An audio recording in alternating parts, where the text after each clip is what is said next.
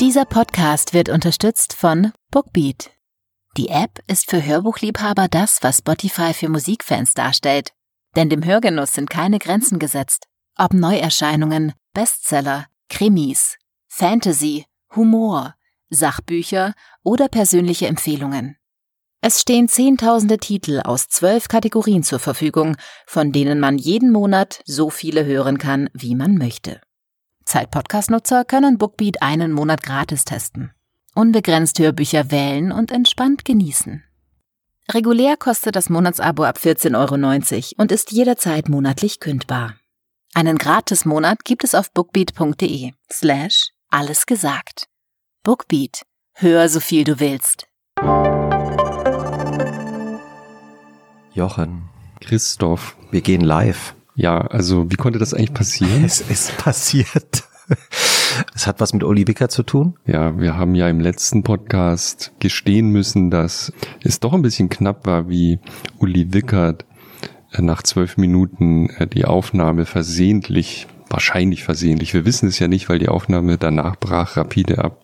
Es gab ja Proteste, hat. ne? Ja. es gab Und da gab es sehr viele Proteste, dass die Folge mit Uli Wickert zu kurz war. Dann haben wir in der letzten Folge eine Abstimmung gemacht, die tatsächlich 3277 Menschen beantwortet haben, bevor wir sie aus dem Netz genommen haben. 17 Prozent haben gesagt Nein. Und alle anderen, also der weit überwiegende Anteil der Hörer dieses Podcasts. Warte mal, von 17, das sind dann 83 Das darfst du gerne ausrechnen. Habe ich abgelesen. Mathematiklehrerinnen Sohn. Meine Mutter. Auf jeden Fall haben alle alle gesagt, ihr müsst den Wickert nochmal einladen. Was wir jetzt tun, deswegen geht Uli Wickert live mit uns und weil es so schön ist, sogar vor Publikum am 4. Mai in Hamburg bei der langen Nacht der Zeit. Wenn ich mich da anmelden will, was mache ich, was mache ich Christoph, da? du willst mich jetzt wieder dazu motivieren, eine Internetadresse im Podcast vorzulesen. Also, wenn du dich da anmelden möchtest, dann gibst du ein www.zeit.de Warte ganz kurz. W, W, W. Okay. .zeit.de slash LNDZ. Lange nach der Zeit. Ich äh, soll es sicher noch mal noch mal, wiederholen? ich soll es noch mal sagen, ne? www.zeit.de slash LNDZ, lange nach der Zeit. Dort gibt es die ganze lange nach der Zeit. Das ist ganz viel Programm und wir sind da ein ganz kleiner Punkt. Aber ein langer vielleicht oder ein ein sehr längerer. langer Punkt, genau. Wir haben auch ordentlich Platz, also man kann sich noch anmelden. Es sind so, ich sage jetzt nicht, wie viele schon angemeldet sind, aber wir haben echt Platz. Wir sind so im Audimax, 20 Uhr in Hamburg am 4. Mai. Liebe Hörer, kommt zahlreich, bringt Essen mit, ja, und ein bisschen Zeit. Es dauert hoffentlich länger, wenn Uli Wickert, er erzählt ja wahnsinnig nett und ausführlich. Ja, und er trinkt ja auch gerne Wein Wenn und, wir dann ein bisschen so. Wein Also, getrunken haben, so, ja. dann dauert es wahrscheinlich länger. Das war das eine. Und wenn wir schon dabei sind, darf ich noch etwas anderes ansprechen, Christoph? Ich bitte darum, Jochen. Wir haben noch eine Live-Aufzeichnung. Die ist am 6. Mai, also nach dem Wochenende. Am 6. Mai sind wir auf der Republika, der größten Digitalkonferenz Europas Hey. in Berlin und reden mit Bas Kast. Bas Kast ist ein Bestseller-Autor, den viele kennen. Viele haben das Buch gelesen, ähm, den Ernährungskompass. Der Spiegel schrieb, glaube ich, das wichtigste Buch des Jahres 2018. Ich habe das auch gelesen. Ich esse jetzt ganz viel Vollkornbrot und so Avocado und Eier. Man sieht's dir auch an. Du bist, Ja, siehst so gesund ist aus. so äh, frisch. Ne? Ja. Und mit Bas Kast sprechen wir auf der Republika am 6. Mai um 20.30 Uhr. Und ich glaube, das ist aber nur für Leute, die eh auf der Republika sind. Auch da haben wir Open End. Also eine große Bühne und können, solange wir wollen, mit Ernährungspapst Bas sprechen. Ja, ist für mich auch lustig, weil es ist ein alter Kollege, mit dem ich beim Tagesspiegel vor vielen Jahren zusammengearbeitet habe und der hat damals, wenn ich mich richtig erinnere, war der der Hauptkunde der am Cola-Automaten. Also wie sich die Also, Dinge ändern können. Ja, Ja. interessant, interessant. So, Es gab damals noch ähm, Cola-Automaten in Redaktion.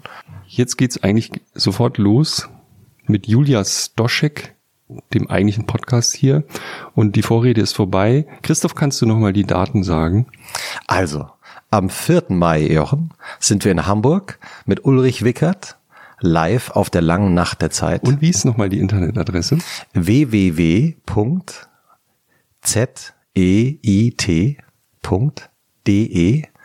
und dann die Abkürzung für lange Nacht der Zeit. Also Dazwischen ein L Slash. slash L N D Z. Wunderbar. Und am 6. Mai sind wir auf der Republika mit Baskast. in Berlin. Und jetzt geht der Podcast los. Danke, Jochen. Christoph, danke.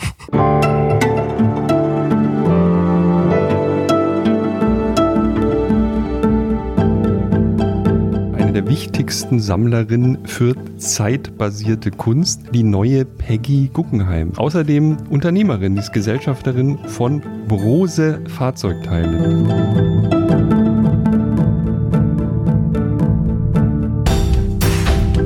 Ich wollte bis 21 meinen Vater heiraten. Ähm, Das ging natürlich nicht, weil meine Mutter verheiratet war. Ist Mode Kunst? Nee, Haben Sie Nee gesagt gerade? ja. Warum nicht? Wenn man irgendwie ein bisschen angeben möchte zu Hause, dann hängt man sich einen Warhol auf und alle kommen nach Hause und sagen, boah, Ja, so das ist das ja auch. Ist das eine peinlich, Warhol Wahnsinnsarbeit. Nein, das ist natürlich immer noch der Ja, Knaller, ja. Jochen, wo wohnst du nochmal? Aber was ich wirklich nachvollziehen kann, ist einfach, dass man sich natürlich einfach in, in ein Kunstwerk verliebt. Ich habe mich auch schon mal in einen Künstler verliebt, wie Sie wissen. Das kann natürlich auch alles passieren, gelesen, ja. alles gelesen, alles gelesen. Andreas Burski? Im Grunde genommen ist Kunst ja auf ganz vielen Ebenen heutzutage das Leitmedium. Das ist eine neue Religion, absolut.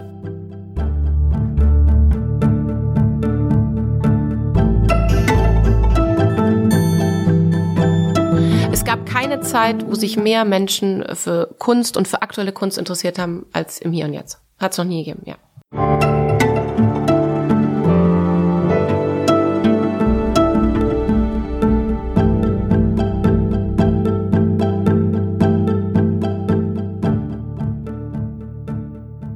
Herzlich willkommen zu Alles gesagt, dem unendlichen Podcast von Zeit Online und Zeit Magazin.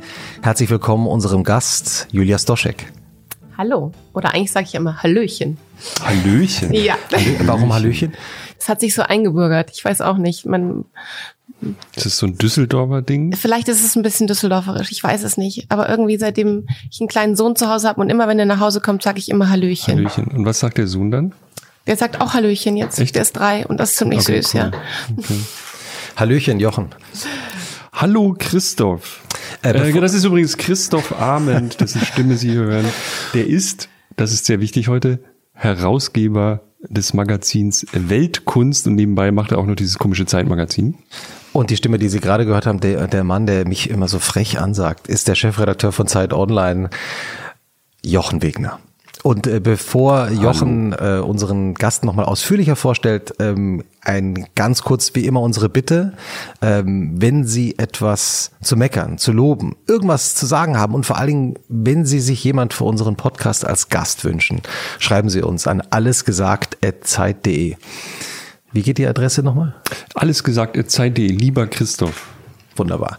Und ähm, ich meine, viele weisen uns schon darauf hin, ähm, wen wir alles noch einladen sollten ähm, und jetzt schon aber da waren. Ich sag nur mal jetzt ein paar, oder?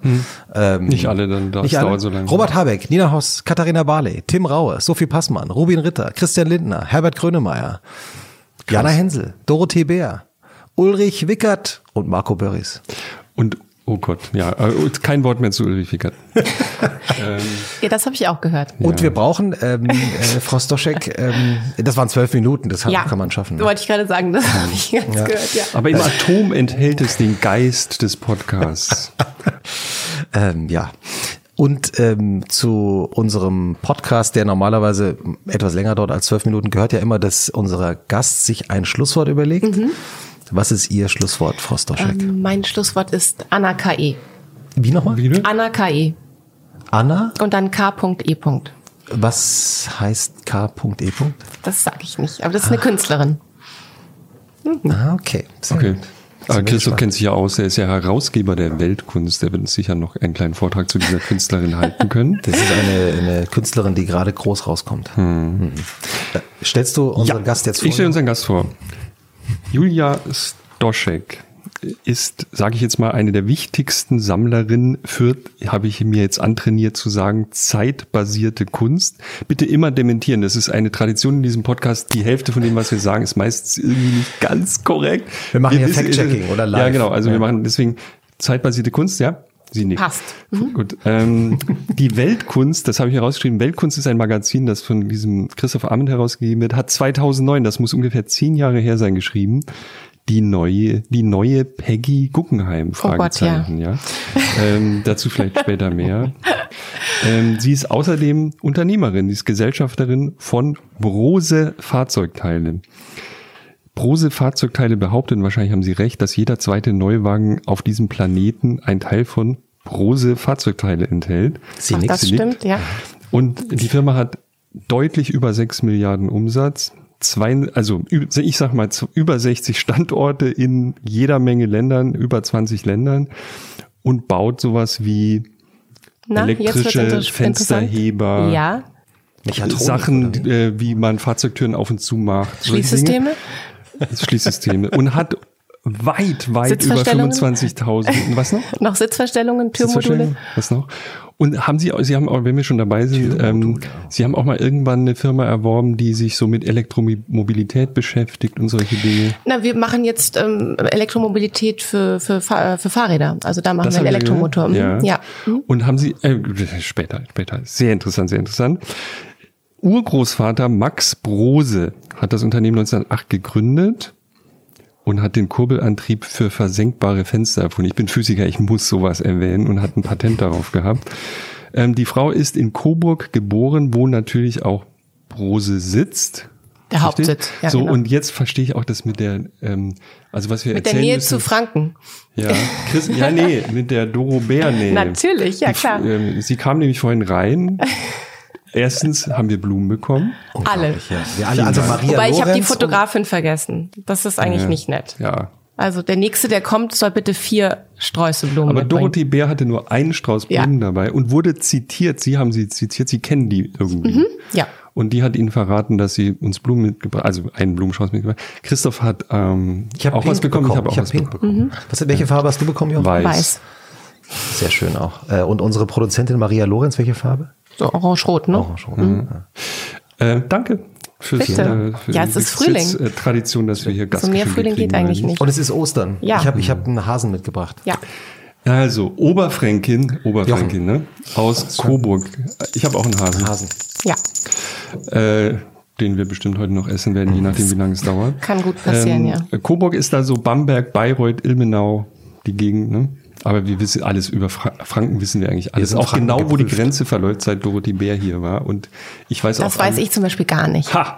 Die ist Ah, ja. nämlich, glaube ich, Oberfränkin, ne? Und ich bin Unterfränkin. Ja, das ist unterschiedlich, weil sie wechselt immer. Sie wohnt genau am Äquator, nee, wie Mhm. heißt denn das da? An der Grenze halt. und wechselt immer zwischen den. Frankator. Ja, wahrscheinlich, genau. Dann habe ich mir aufgeschrieben, fährt oder fuhr Porsche. Wir haben es jetzt aber verifiziert, sie fährt Porsche oder sie lässt Porsche fahren, fuhr in einem Porsche vor. Ich glaube, es war so ein Panamera. Nein? Ich habe Oh, kein Auto, aber. es war eben so ein, so ein Ding, so, eine, grö so ein größeres Teil, was ja als äh, jemand, der in der Autos Doch. Autoindustrie äh, aktiv Ja. ist, könnte das hinhauen.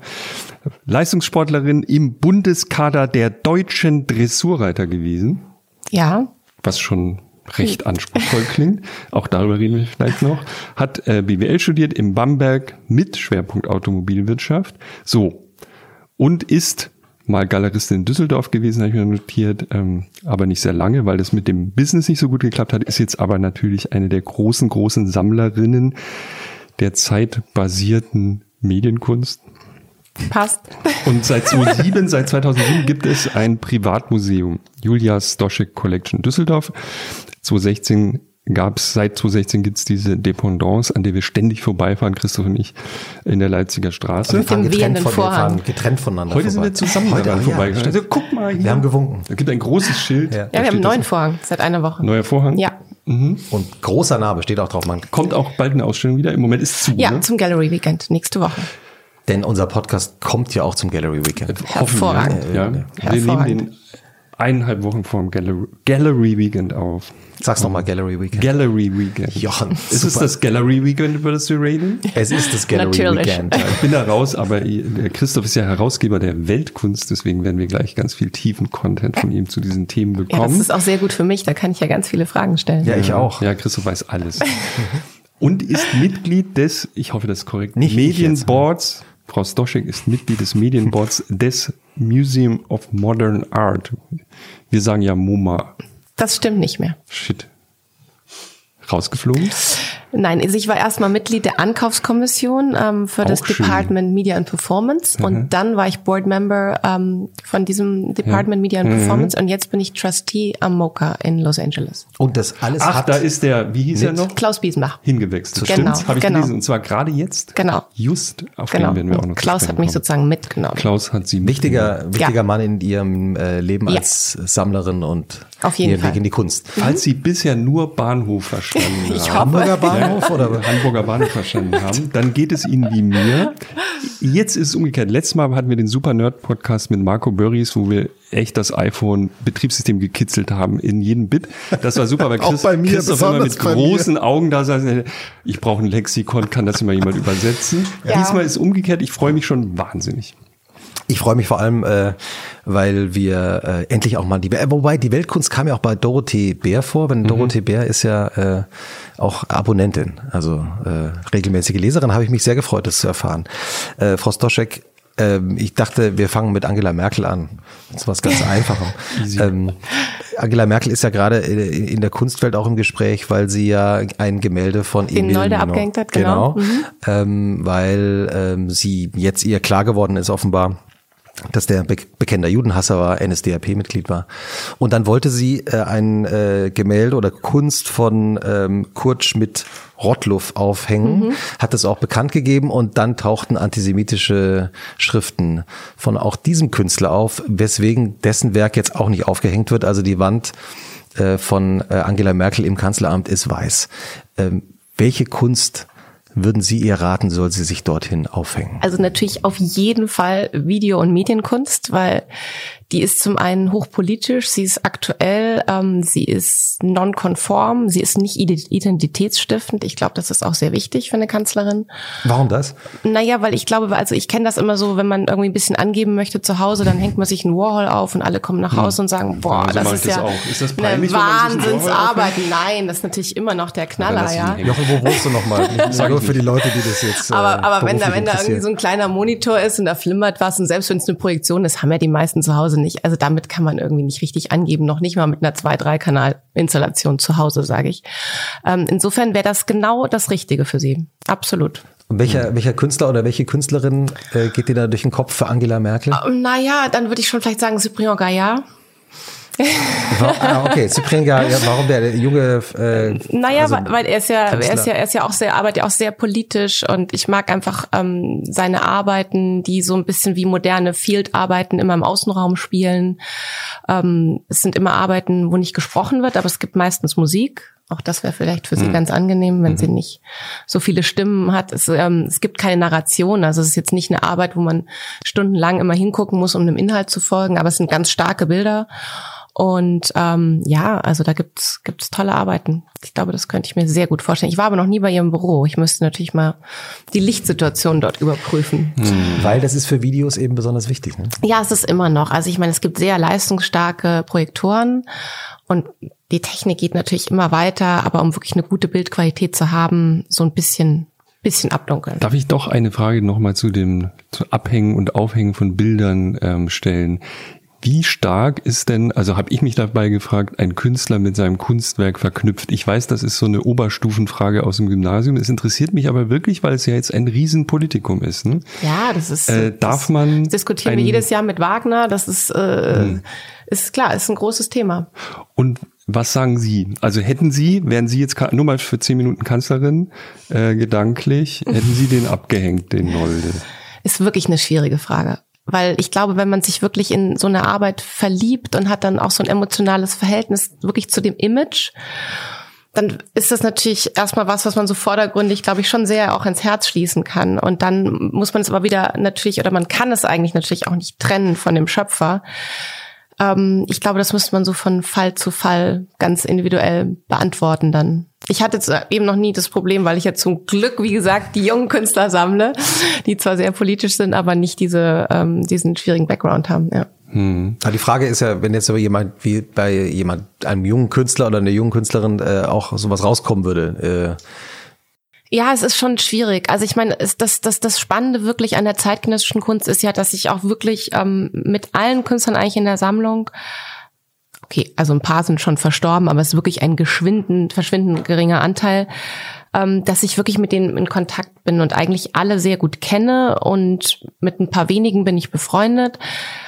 Aber ich kenne, aber ich kenne eigentlich wirklich fast alle persönlich. Und es ist jetzt keine Persönlichkeit dabei, wo ich sagen würde, mh, also das widerstrebt mir jetzt an hm. sich.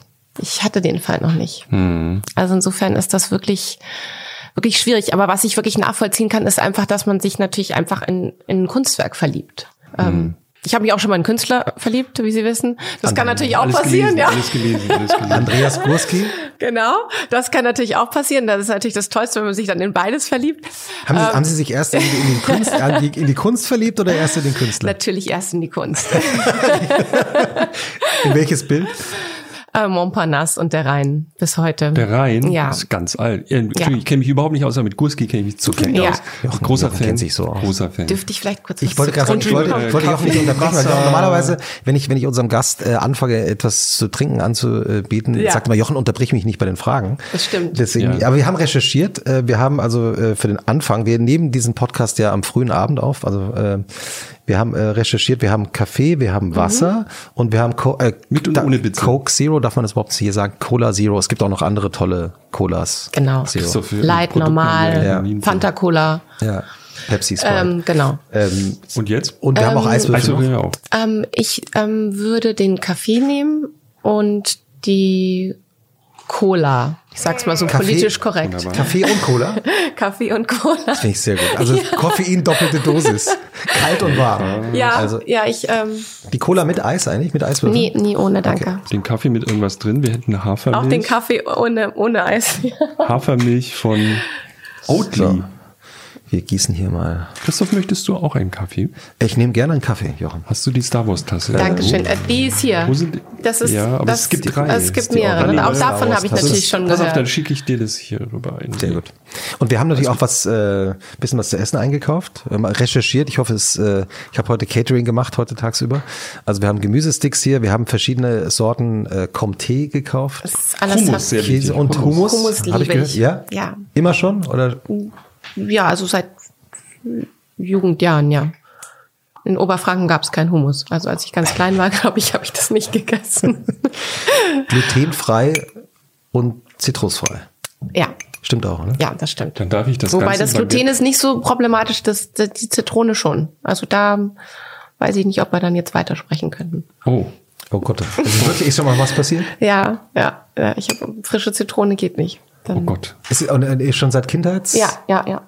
Ich habe das, ich habe, ich habe, ich hatte auch mal einen Allergieschock, ja. äh, deswegen kann ich das ja. sehr gut nachvollziehen. Ja, ich krieg da auch so richtige Beulen hier und wir haben ja alles mich ganz schlecht, komplette also. Besteck hier, weil Christoph ja auch. ja, ja, nee, ich hatte, ich, ich, ich darf kein Soja essen. Ja. Deswegen äh, ja, muss ich da das war ein großer Eklat in diesem Podcast, als wir mal, ich, hab, ich glaube, japanisches, jedenfalls asiatisches Essen hatten. War, waren Sojabohnen drin.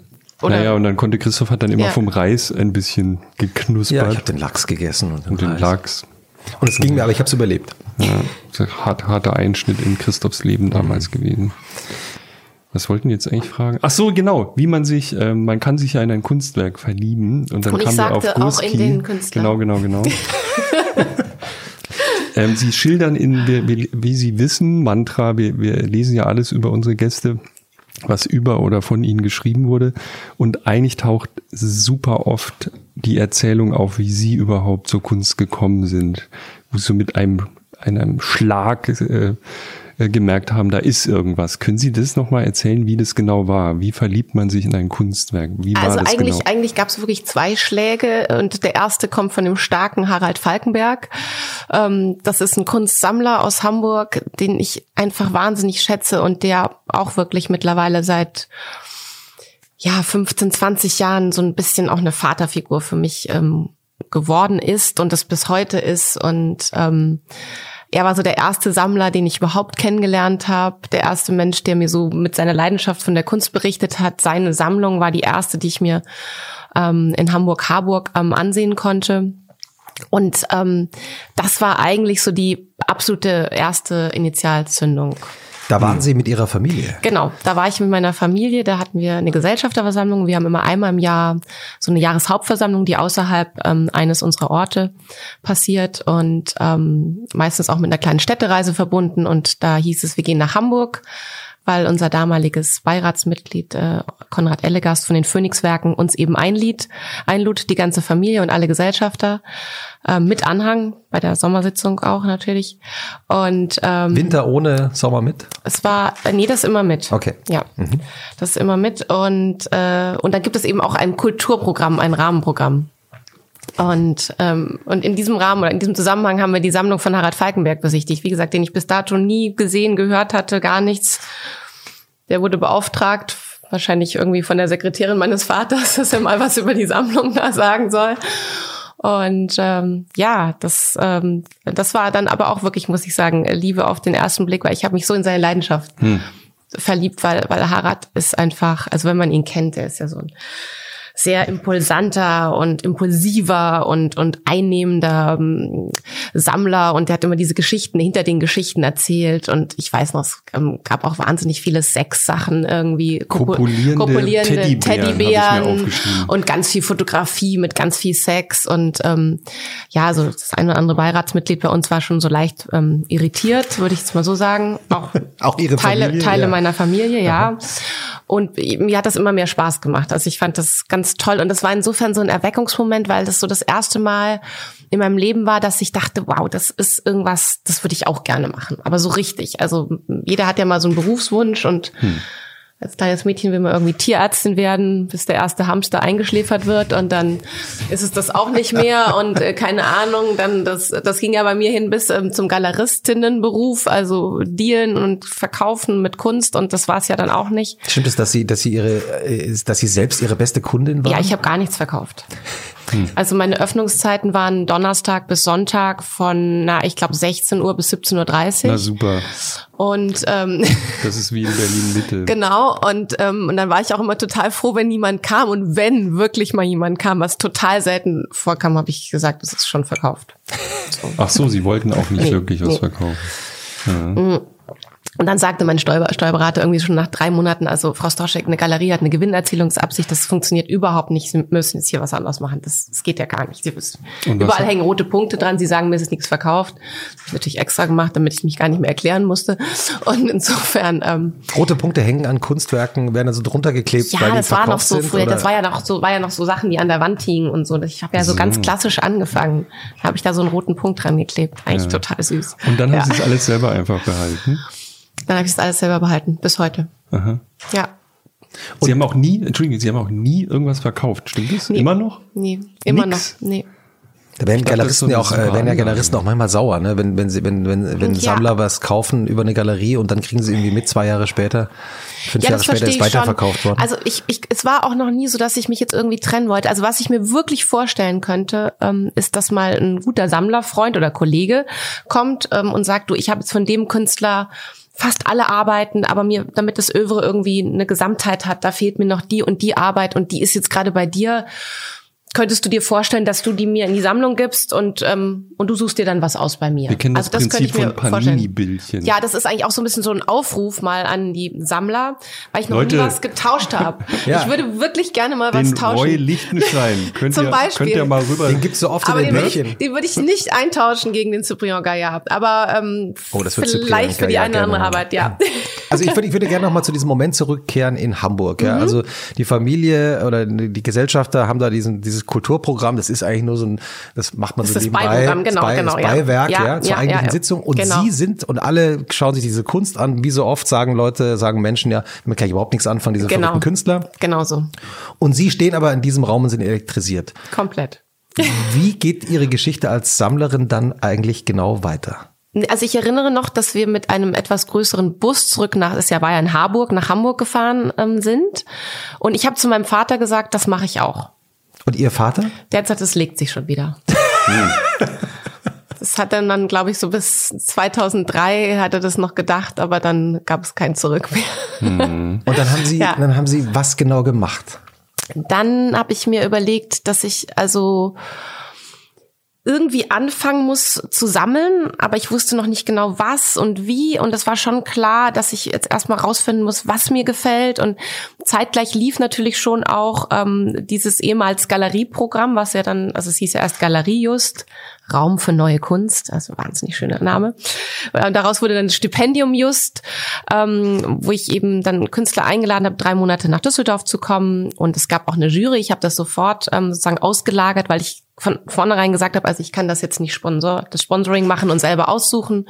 Und es war eine sehr gute Jury mit Rita Kersting damals schon drin und Gregor Jansen und ähm, und das war eigentlich toll. Und dann habe ich ganz viel gelernt über drei Jahre. Und dann haben wir Künstler nach Düsseldorf geholt und die haben drei Monate dort gearbeitet und hatten ein Wohnatelier und ich habe mit denen ganz viel Zeit verbracht. Also für mich war dieses Eintauchen so wirklich in die soziale Welt, das war so das mein absoluter Wunsch. Ich war mhm. dabei, wenn die Arbeiten gemacht haben. Ich bin mit den abends ausgegangen. Also ich habe wirklich ähm, sehr viel Zeit damit verbracht und dann die ersten Ausstellungen organisiert, die ersten Kataloge produziert. So, so ging das los, um mhm. wirklich sozusagen, ja, da dabei sein zu können mit dem Stipendium. Es gab doch aber noch diesen Elefanten. Ne? Genau, und dann gab's Der hat mich nämlich auch Genau, berührt. und dann gab's natürlich noch den Elefanten. Das war so meine erste Begegnung mit mit Videokunst. Mhm. Ähm, während ja bei dem Projekt Just waren ja noch so skulpturale Arbeiten und eben auch die eine oder andere Malerei dabei, aber da war noch kein kein wirklicher Videokünstler ähm, vertreten. Und dann dann passierte es in in New York und ähm, ja, da habe ich die Arbeit von Douglas Gordon eben gesehen. Können Sie noch mal erklären, was was für eine das Play Dead Real Time, genau. Das ist immer noch, würde ich mal sagen, sagen eine der Masterpieces ähm, in Douglas Öwe, wo ein, wo ein Elefant oder wo einem Elefanten wirklich antrainiert wurde, einem Zirkuselefant, sich nicht normal hinzusetzen, wie man das so kennt und so irgendwie das sagt man Pfötchen? Nee, beim Elefanten eher nicht Bein zu heben, Beinchen, Elefantenbein. Hm. Ähm, und er musste jetzt auch nicht irgendwie einen, einen ähm, Ball auf seinem Rüssel ähm, jonglieren, sondern er sollte sich einfach hinlegen zum Sterben. Also als würde er wirklich sterben. Wir kennen das ja so ein bisschen, ähm, Hunde, der Hundebesitzer ja. machen das manchmal, spielt toten Hund. Dann legt sich der hm. Hund so hin und streckt die Beine nach oben. Und ähm, das Interessante ist, ich kenne das natürlich auch vom, vom Reitstall von Pferden, je größer ein Tier wird, desto erschreckender wird es, wenn es leblos ist, weil man es auch nicht mehr, man muss ganz klar so sagen, nicht mehr wegtransportieren kann. Also einen kleinen Hamster, den kann man noch auf eine Schaufel nehmen oder eine Maus und noch irgendwie ja, in Müll okay. bringen. Hm. Bei einem Hund wird es schon ein bisschen unangenehmer. Eine Kuh oder ein Pferd muss eigentlich zum Abdecker. Ein Elefant, wenn da, wenn diese diese riesige Masse einfach so tot auf so einem Boden liegt, dann hat es ähm, ja, dann hat das so eine ganz, ähm, ich würde schon sagen, besondere Ästhetik, weil das ist was zutiefst Trauriges, ist aber auch was so was ganz Ungewöhnliches, was wir eben normalerweise nie sehen wird ja auch bei den bei Rennpferden, wenn da ein Unfall ist, sofort abgedeckt und so. Also wann sehen wir mal einen toten Elefanten? Also ich mhm. habe so bisher noch keinen gesehen. Und ähm, und das ist natürlich und Douglas spielt immer mit dem Thema Vanitas und diese ganze Arbeit hat ja auch eine Hintergrundgeschichte, dass sozusagen in den 50er Jahren in New York es so einen Lunapark gab und einer der Elefanten wurde dann wahrscheinlich schrecklich auch malträtiert von irgendwelchen Pflegern, ist dann aggressiv geworden und man wollte diese Elefantenkuh töten. Ähm, und dann hat man überlegt, wie man eben so ein großes Tier tötet, mit Wechselstrom oder mit Gleichstrom und hat also furchtbare Experimente gemacht. Das gibt es übrigens sogar auf YouTube ähm, zu sehen, ähm, auch, auch wie dieser Elefant dann getötet wurde. Und, ähm, und das war alles die Geschichte hinter dieser Geschichte, die Douglas eben wirklich dazu inspiriert hat, ähm, in New York einen, einen Zirkus Dompteur zu finden mit einem Elefanten, der ihm das über Monate beibringt. Und das ist dann auch in der Gagosian Galerie gedreht worden. Ähm, das heißt, dieser, dieser Dompteur ist mit dem Elefanten in die Galerie. Es ist ganz lustig. Man vergleicht es immer so ein bisschen mit dem Richard Serra, also mit einer ganz schweren Skulptur. Mhm. Das hat ungefähr das ähnliche, gleiche Gewicht wie ein Elefant. Der muss ja mit einem LKW da hingebracht werden. Dann muss der da rauslaufen.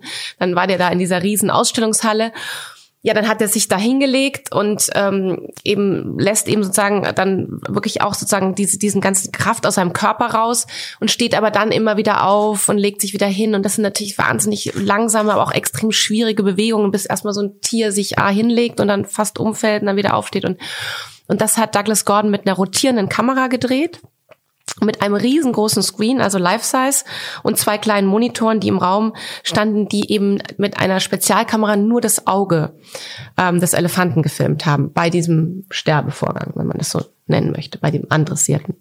Und das ist natürlich so eine, ja, das ist so eine Mischung zwischen Kunst und Kultur, das ist eigentlich immer das, was ich sowieso total spannend finde. Und das ist natürlich was, was ein Tier niemals machen würde. Also es ist antrainiert ähm, und ähm, aber es hat natürlich trotzdem noch eine gewisse Natürlichkeit und es ist aber trotzdem auch irgendwie natürlich eigentlich eine Live-Dokumentation einer Elefanten-Performance. Also es hat so ganz viele, viele Aspekte diese Arbeit und ähm, das hat mich einfach so fasziniert, dass ich das bis heute, glaube ich, wie man merkt, noch relativ im Kopf habe. Ja, ja unglaublich, weil Sie können es detailliert nacherzählen. ja, ne? ja. Was? Aber das wussten Sie ja alles nicht, als Sie das so, oder wussten Sie nee. alles schon? Nee, das wusste Sie ich gar nicht. Sie kamen rein, haben ja, das gesehen. Ich habe das gesehen. Und das interessiert genau. mich nochmal, wenn ich da mhm. nochmal nachfragen mhm. darf. Was hat Sie da so beeindruckt? Ja, ich glaube, das ist einfach diese unglaubliche Synästhetik, ähm, dass man sagen wir mal, diese, diesen, diese, zum einen diese, diese Optik hat und diese, diese Wahrnehmung von, von diesem Tier, dann diese rotierende Kamera, die einen als Betrachter fast schwindlig werden lässt, weil man auch so ein bisschen den Halt verliert. Und es ist ja auch in der Galerie gedreht. Das heißt, es ist der mhm. gleiche Boden. Mhm. Das heißt, man sieht auch immer auf der Projektion eigentlich den Boden und man hat so das Gefühl, man ist fast interaktiv irgendwie auch mhm. mit dabei oder mit drin. Ähm, es hat jetzt keinen keinen Sound, aber ich finde, es hat auch eine totale, also physische Auswirkung bei mir gehabt. Also irgendwas zutiefst Trauriges, aber auch eben diese besondere Art der Ästhetik. Ähm, das hat mich einfach total fasziniert. Also ich kannte sowas vorher noch nicht und dann habe ich mir das mhm. lange angeguckt und bin nochmal hingefahren, habe es mir nochmal angeguckt und nochmal mhm. und dann habe ich gedacht, Mensch, das ist eigentlich eine Kunstform. Das ist schon was, was mir sehr, sehr gut gefällt. Ähm, ich bin ja selber aufgewachsen mit MTV, deswegen ist es schön, dass wir hier heute in dieser wunderbaren Wohnung sind. Wo ganz viele devotionale genau, Plakate, genau, genau, das war ja auch für mich so ein, äh, das in, in Oberfranken natürlich schon das Tor zur Welt, das muss man ganz klar mhm. sagen. Das war ein ganz, ganz wichtiger und prägender Sender für mich. Und ähm, ja, und es gab schon immer die, die Liebe auch zum, zum, zum Film und zur Fotografie durch meinen Vater, durch meine Großmutter als Schauspielerin. Also Theater, Film, das war eigentlich, sagen wir mal, so das, was an Kreativität bei uns zu Hause hm. das heißt, auch gelebt wurde. Und dann war mir das auch irgendwie nahe. Und man sucht ja. sich ja trotzdem auch immer was aus, was einem dann doch irgendwie nahe ist. Und, und, und mir lag immer das Bewegtbild und, und auch Videokunst eigentlich näher als alle anderen äh, Medien in der Malerei. Also in der Malerei der Kunst überhaupt. Also das heißt, die, Malerei, Skulptur. Die, die, die, die Situation dann in, in New York, in dieser, einer der größten, wichtigsten, mächtigsten Galerien ja, äh, der Welt, stehen sie da und hören das äh, äh, und, und sehen dieses Video und dann stellen sie plötzlich eine Verbindung zu ihrem eigenen Leben Nee, ich, nee, gar nicht zum eigenen Leben, sondern einfach, ähm, ich, ich stelle auf einmal fest, es gibt eine Kunstform, die ich bis dato nicht kannte und die mich interessiert. Und je mehr ich ähm, in den Folgewochen darauf eigentlich auch geachtet habe, wo ist eine Videoarbeit ausgestellt, wo ist eine Videoarbeit installiert, habe ich eigentlich immer wieder festgestellt, es gibt, mal abgesehen von dieser großartigen Installation damals in der Galerie, was wirklich fantastisch installiert war, normalerweise immer ähm, so Richtung Ausgang oder Richtung Toilette ähm, noch einen Raum mit einem Vorhang, wo man nicht genau weiß, ist das jetzt der Abstellraum. ähm, das ist ja jetzt erst seit neuestem, dass man so diese Schilder hat, Exhibition Continues. Also das war ja auch früher nicht so. Und wo einem nicht so ganz klar war, geht die Ausstellung jetzt hier noch weiter und gibt es hm. jetzt hier noch irgendwie eine Arbeit oder wie gesagt, oder ist das der Abstellraum? Und dann hat man diesen Raum betreten. Und da war dann meistens, äh, da stockt es einem den Atem, der Atem also blieb einem weg und zwar nicht aufgrund der Qualität der Arbeit, sondern weil die Luft so schlecht war. Und ähm, dann stand man irgendwie so verloren vor so einem Monitor und ja, sollte ja, sich irgendwas aber angucken. Aber das ist heute noch so. Also nee, es ist schon besser. Ja, ist besser geworden? Ja, ist besser geworden. Okay. Ähm, Gehen die falschen Orte. Doch, es ist besser geworden. Das die, die Elefantengeschichte noch einmal zu Ende zu erzählen, weil ich dann gelesen habe, ähm, ich weiß nicht, ob es stimmt, ähm, dass äh, Larry Gagosian, der nicht umsonst ein sehr geschäftstüchtiger Absolut, Mann ist, Absolut, ja, ja, wie wir wissen, ähm, dann natürlich versucht hat, den Elefanten an sie zu verkaufen. Natürlich. er wäre nicht Larry, wenn er es nicht nochmal versucht hätte, genau. Und, und der war ihnen aber zu teuer. Ja, er war mir zu teuer und ich fand es auch, also ich muss ich muss jetzt mal ganz ehrlich sagen, ich habe mich auch etwas gewundert. Das war nämlich eine Edition und die Edition war ausverkauft. Und dann und hieß es, und dann hieß es ja, kleinen, also wir würden dann da aber noch mal eine, eine Spezialgeschichte machen. Also so vielleicht ein bisschen eine andere Version oder sowas. Also bei sowas bin ich ja total allergisch. Ich hoffe, es hört auch der eine oder andere Galerist. Das ist nämlich schon zweimal versucht worden bei mir. Mhm. Ähm, hier, also, hier erfahren wir jetzt wirklich mal, wie ja, der Kunstmarkt also da stehe ich natürlich überhaupt nicht drauf, dass man mich mit, mit den Editionen bescheißt.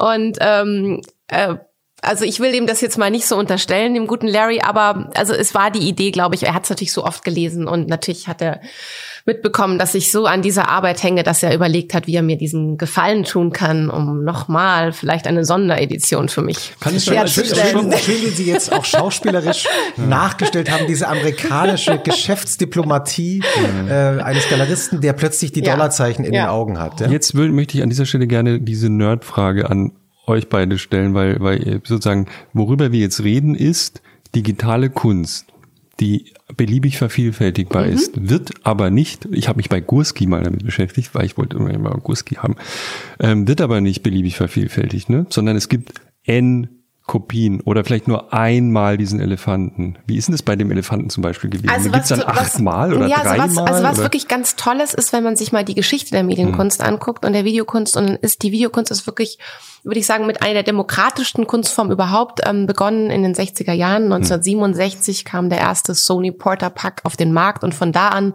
war es für Künstler möglich, ähm, Zeit einzufangen und mhm. mit Video zu arbeiten. Film gab es ja schon vorher. Und die Anfänge waren alle unlimitiert. Also da war wirklich die Idee, ähm, also vielleicht noch revolutionärer als die Field Artists, die gesagt haben, okay, wir verlassen den Galerieraum, äh, wir gehen jetzt in die Wüste, wir gehen auf die Straße und wir machen Kunst für jeden zugänglich. War wirklich bei der Medienkunst die Idee, das ist für jedermann. Hm. Es gibt keine Limitierung, es gibt keine hm. Edition und die Editionen sind wirklich erst durch den Markt gekommen. Mhm.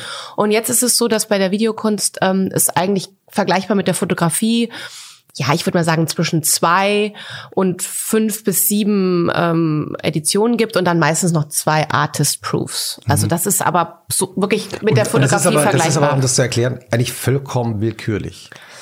Naja, das legt der Künstler fest. Genau. Das legt der, der Künstler fest, wie viele Editionen er haben will. Aber ich meine, die Künstler sind natürlich auch clever. Also klar, eine 40er oder 50er Auflage ist jetzt natürlich dann auch nicht mehr ja. so dolle. Also deswegen bewegen die sich schon zwischen, ich würde mal sagen, so zwischen zwei und sieben. Das ist eine künstliche Verknappung. Genau. Und dann gibt es noch immer diesen, diese berühmten Artist Proofs. Ähm, denen ja auch das eine oder andere dann passiert. Sie schmunzeln so. Was ist, was, was ist sind denn Artist Proofs? Erklären Sie es einmal. Also Artist Proof, oder der Artist Proof an sich ähm, ist eigentlich ein Begriff, der aus der Fotografie kommt und der dem Künstler sozusagen garantiert, dass er eben ein oder zwei Exemplare für sich behält. Hm. für sein Archiv. Das heißt, die, die sind ja nie auf dem Markt. Dann, genau, vielleicht auch nochmal, ähm, gerade bei der Fotografie zu überprüfen, wie war denn das Original, also gerade wenn wir zum Beispiel von analogen äh, Fotografie sprechen. Ähm, und da ist natürlich eigentlich schon die Idee, dass das auch vielleicht in einem Künstlernachlass bleibt, aber sehr viele Künstler verkaufen nicht nur den ersten Artist Proof, sondern auch den zweiten und wie wir eben gerade gehört haben, manchmal auch gerne noch den dritten, den es eigentlich hm. vorher gar nicht gab. was, was, wollte, was wollte Larry Gagosian eigentlich haben für den dritten, den es eigentlich gar nicht gab? Ja, ich glaube, er wollte so um ungefähr eine Million, ja. Eine, ja, eine ja, Million. Ja, und wie, wie wird Ihnen, also sozusagen, wie funktioniert es dann eigentlich? Also das, wie wird Ihnen die Summe dann eigentlich genannt? Nein, er hat mir einen Brief geschrieben. Mit einer Million drin? Also so hier, ja, ja. hier gedruckt, kannst du haben eine Million. Brief. Ja, mit dem Angebot. Mhm, ja. Also mit einem Anschreiben und einem Angebot, ja. Was haben Sie ihm geschrieben? Dass es nicht für mich in Frage kommt. ich habe den Brief aber noch. Ja? ja. Aha, okay. Ja. Ja, und aber ähm, dasselbe Problem, das ist ja nicht auf Video beschränkt, das gibt's bei Fotografie ja auch zum Beispiel, fällt mir jetzt ja. als Laien ja. ein. Und ähm, aber wie kann man dann überhaupt etwas sammeln, was unendlich vervielfältigbar ist mit gleichbleibender Qualität, muss man ja letztlich sagen. Also Digitalfoto, Fotos kann man beliebig oft kopieren. Also Deshalb alle Künstler, wie gesagt, die ich kenne, alle Künstler, mit denen ich in Kontakt bin, halten sich wirklich an ihre Edition, weil das spricht sich ja auch wahnsinnig schnell rum, wenn es da mal ein hm. Problem gibt. Und ähm, also das ist, und mittlerweile ist ja auch der Kunstmarkt so global geworden, ja. Also früher gab es ja in Amerika andere Preise als in Europa und so, ja. Das, wirklich?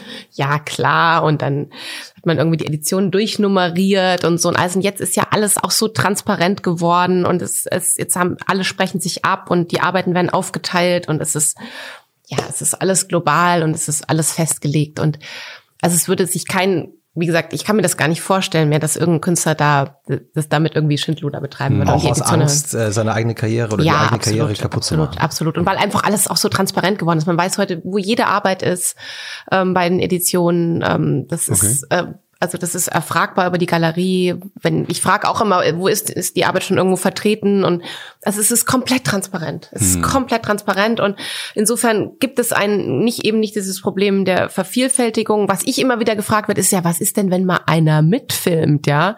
Oder so. Also das ist eigentlich auch totaler Quatsch, weil dann kann er sich irgendwie zu Hause auf dem Handy angucken oder vielleicht noch auf dem Laptop, aber das ist ja nie nie die Raumsituation, die ich sagen wir mal, in einem 3000 Quadratmeter Ausstellungshaus habe, ja. Aber erklären Also Sie doch mal das- ganz das kann genau. ja- äh, das kann ja nicht- das kann ja nicht wenn- dasselbe sein. Mhm. Wenn Sie jetzt ein Video kaufen, eine Video, eine Kunstarbeit kaufen. Ja. Also, Meistens heute ist eine Fall. Ist das so ein Genau, Stick? es- es- Hier, es der ist Stick, so- eine Million? also wie kommt oder er was? dann zu Ihnen? Also wie kommt die Datei früher, zu Ihnen? Früher war das total romantisch, weil früher waren das äh, 35 Millimeter und 16 Millimeter, so, so richtig so, so Filmrollen. Filmrollen. Die haben wir natürlich auch noch zu Hause. Dann gab's mal so VHS. Schwieriges Schon weniger Medium, romantisch. genau. Und auch schwierig war mit Haltbarkeit und so. Ja. Äh, viel schlechter natürlich als Film. Und dann ging das weiter zu Digibetter, Digimax und dann gab's irgendwann, genau, gab's die Sticks und jetzt gibt's nur noch Files. das heißt, der Pfeil wird Schickt eine Mail. Wird mir Mit- geschickt. Ja. Mit und dann einer gibt's, Mail? gibt's dann also Mit einer Mail. Dann Krass. hier hier ist hier, Hier ist jetzt es. Ja. Mach dann bitte. sehr prosaischer Moment, oder? Ja, deswegen, also ich finde ja auch, ähm, das werde ich ja auch immer wieder gefragt, ich finde ja so diesen Ankauf und so, ähm, soll jetzt hier nicht missverstanden werden, aber das finde ich so uninteressant. Deswegen kriege ich das auch eigentlich gar nicht mit. Also das wird dann irgendwie bei uns abgespeichert und wir haben einen Server und ein Archiv und wir digitalisieren die gesamte Sammlung, weil wir haben wirklich eins der einzigen Mediendepots in Europa, wo wirklich mit einer Klimakontrolle auch vor allem dieses historische Material erhalten wird. Das ist ein Riesenaufwand, wo wirklich noch eine Materialität vorhanden ist. Also sprich die Filmrollen, die Bänder, die Tapes. Ähm, die müssen gereinigt werden, zweimal im Jahr äh, gespult, bevor die rein und rausgenommen werden, müssen die 24 Stunden über eine Schleuse angeglichen werden. Viel empfindlicher als eine Fotografie. Man weiß ja bei Fotografie, okay, wenn das so ungefähr gut eingepackt war und war irgendwo auf dem Dachboden, wenig Licht gehabt, einigermaßen gleiche Temperatur, hält super.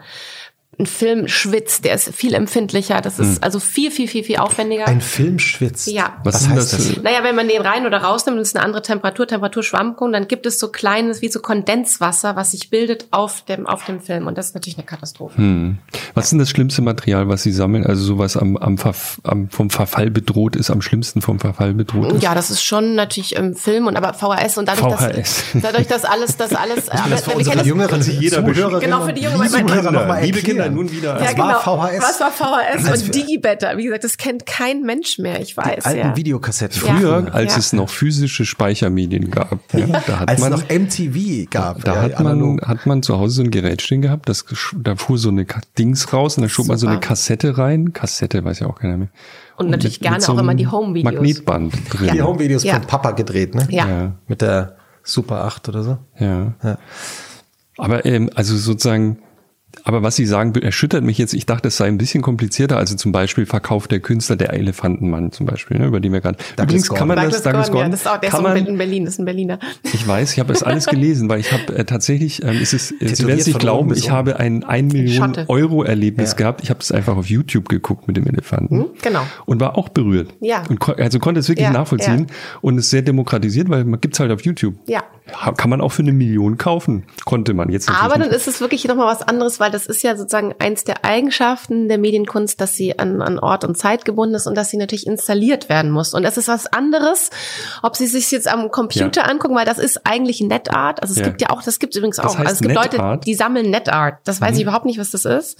Aber das sind dann irgendwie Arbeiten, die nur über den Computer ähm, rezipiert werden und sich auf dem Computer angeguckt werden und das ist das, aber bei uns das wird's ja im Raum installiert. Nee, überhaupt nicht. Gar nicht.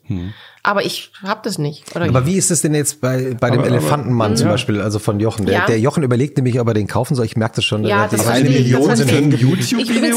Ich, weiß aber nicht, ob das Angebot noch gilt. Das ist, das ist schon über Also, zehn Jahre her. Ne? Also vielleicht ist ja noch teurer wollte ich gerade sagen. Also da, das, ich glaube, das wäre wär die einzige Arbeit, die sich in den letzten zehn Jahren nicht verändert hätte. Das Aber zumindest was? die, die ich kenne. Also Sie sagen zum Beispiel der Elefant, das waren drei Screens und ich, man kann das auch sehen. es Mhm. Ein Screen, Fotos genau, dazu. zwei Monitore, genau. Und Dank. das ist das, was man auch kauft mit dem Kunstwerk, ja? Also Nein, die Technik muss man selber. Das kommt noch dazu, Jochen.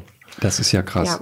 Ich- und die wird ich auch vorgeschrieben. falle von einem und die wird, in den und die wird auch, Podcast. die wird Ja. auch vorgeschrieben, genau der Nee. Screen und welcher Monitor, genau, und weil es natürlich eine Der historische schickt Arbeit eine ist. Mail, kriegt eine Million und sagt ist, dir den Elefanten und da muss, da muss noch der Monitor dabei sein, alles, ne? ja.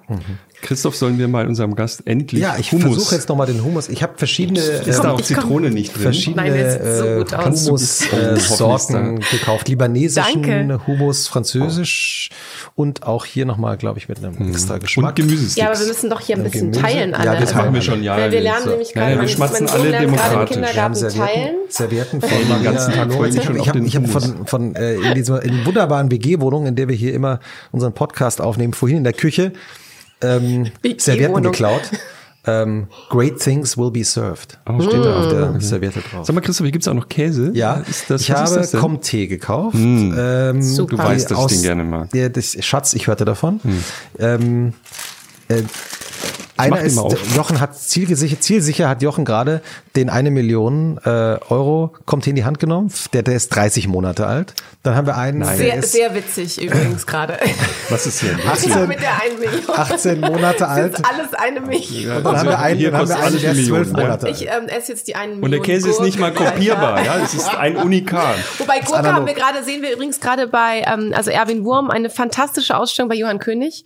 Ähm, bei wirklich ähm, meinem lieben Galeristenfreund. Hier in Berlin. Um mal ja, ja. über einen wirklich guten Galeristen zu sprechen, ja. Also, Den kenne ich sogar. den ich wirklich sehr schätze, der ein fantastisches Programm macht und der mit St. Agnes also wirklich eine soziale Plastik ins Leben gerufen hat. Und der hat diese St. Ag- St. Agnes müssen wir einmal kurz ist die erklären. Kirche, eine ehemalige Kirche, ähm, die er umgebaut hat zum Galerieraum und ähm, fantastische Räume, eine großartige Galerie, ein tolles Ausstellungsprogramm. Und ich weiß nicht jetzt, ob er gerade im Umbau ist, weil ja nächste Woche Gallery Weekend ist. Was ist eigentlich dieses Gallery Weekend? Jochen, Das weiß ich nicht. ich Ich verwechsel das immer. Weekend Also ich verwechsel das immer. Es gibt ja die Art Week, Gallery Weekend, Art Fair. Ich, das Ja, weiß sie ich kommen auch gelegentlich Komm ich total durcheinander. durcheinander. Sehen Weiß Sie? ich, kann ich überhaupt nicht Ich sagen. auch. Aber sie kamen, sie kamen drauf. Es macht mir deshalb Spaß, weil ich ähm, weil da nämlich davon, die Gurkenausstellung von die Gurke. Erwin Wurm ist, genau.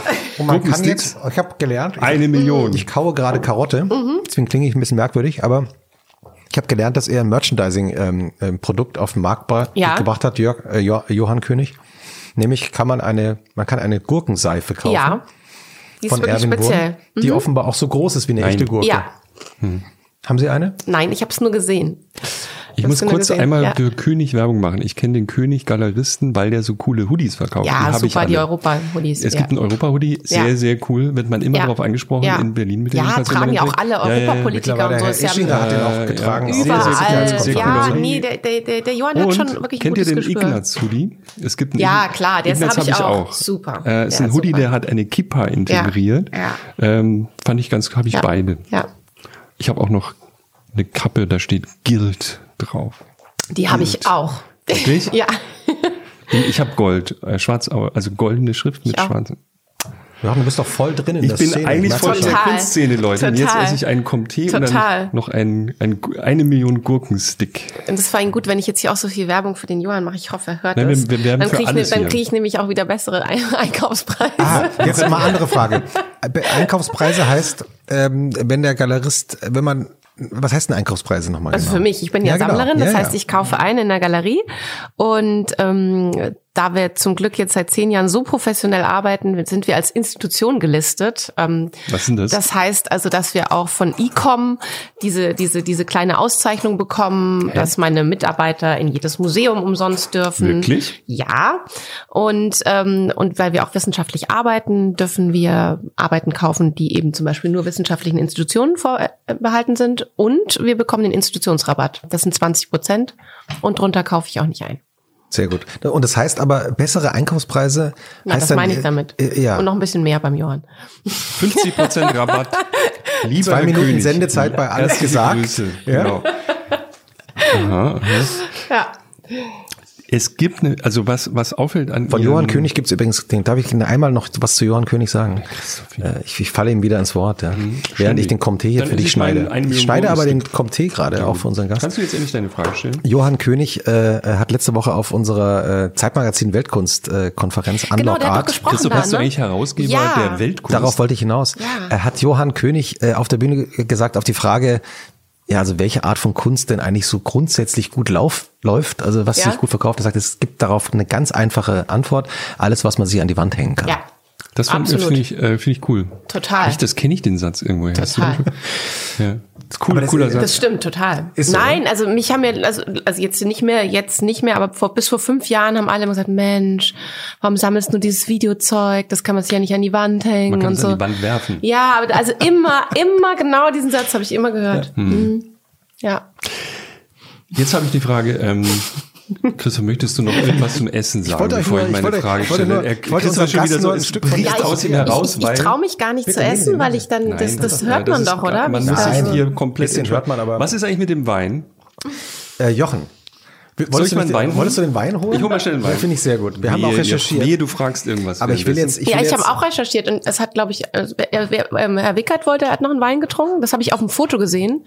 Ja, aber, das Aber es war ja auch schnell vorbei, genau, ja. Das war ja so ein halbes Glas nur. Deswegen bin ich jetzt ein So, bisschen, gehe- hol doch mal. Ich hol doch bisschen mal. gehemmt. Hol doch mal den. Haben, wir haben äh, Brot. Nee, Nee, Brot ist Brot. nee, nee, nee, ich bin hier, ich bin hier total glücklich. Ich ähm, Wie- wie schaufel kommt- jetzt gleich den Hummus. Wie kommt's, Ja. wie kommt's dazu, dass Sie, das wollte ich Sie die ganze Zeit schon fragen, ich bewundere ja Kaffee und Cola praktisch parallel. Total. Wirklich? Ich trinke sogar noch Red Bull. Als drittes. Das äh, trinke ich auch, ja. Äh, Und dann, und dann frage ich mich, warum ich so wenig schlafe. Und meine Umwelt fragt sich, mein Gott, warum hat die denn so viel Energie? Wie viele Stunden schlafen Sie? Na, momentan ein bisschen wenig, weil mein Sohn irgendwie ab 4 Uhr jeden Morgen aufwacht, auch so heute. Und ich bin seit 4 Uhr wirklich wach. Und wann ins Bett? Ja, so um eins. Um drei Stunden. Und das Und ist heute so, Mittag habe ich auch nicht geschlafen. Ich schlafe relativ wenig.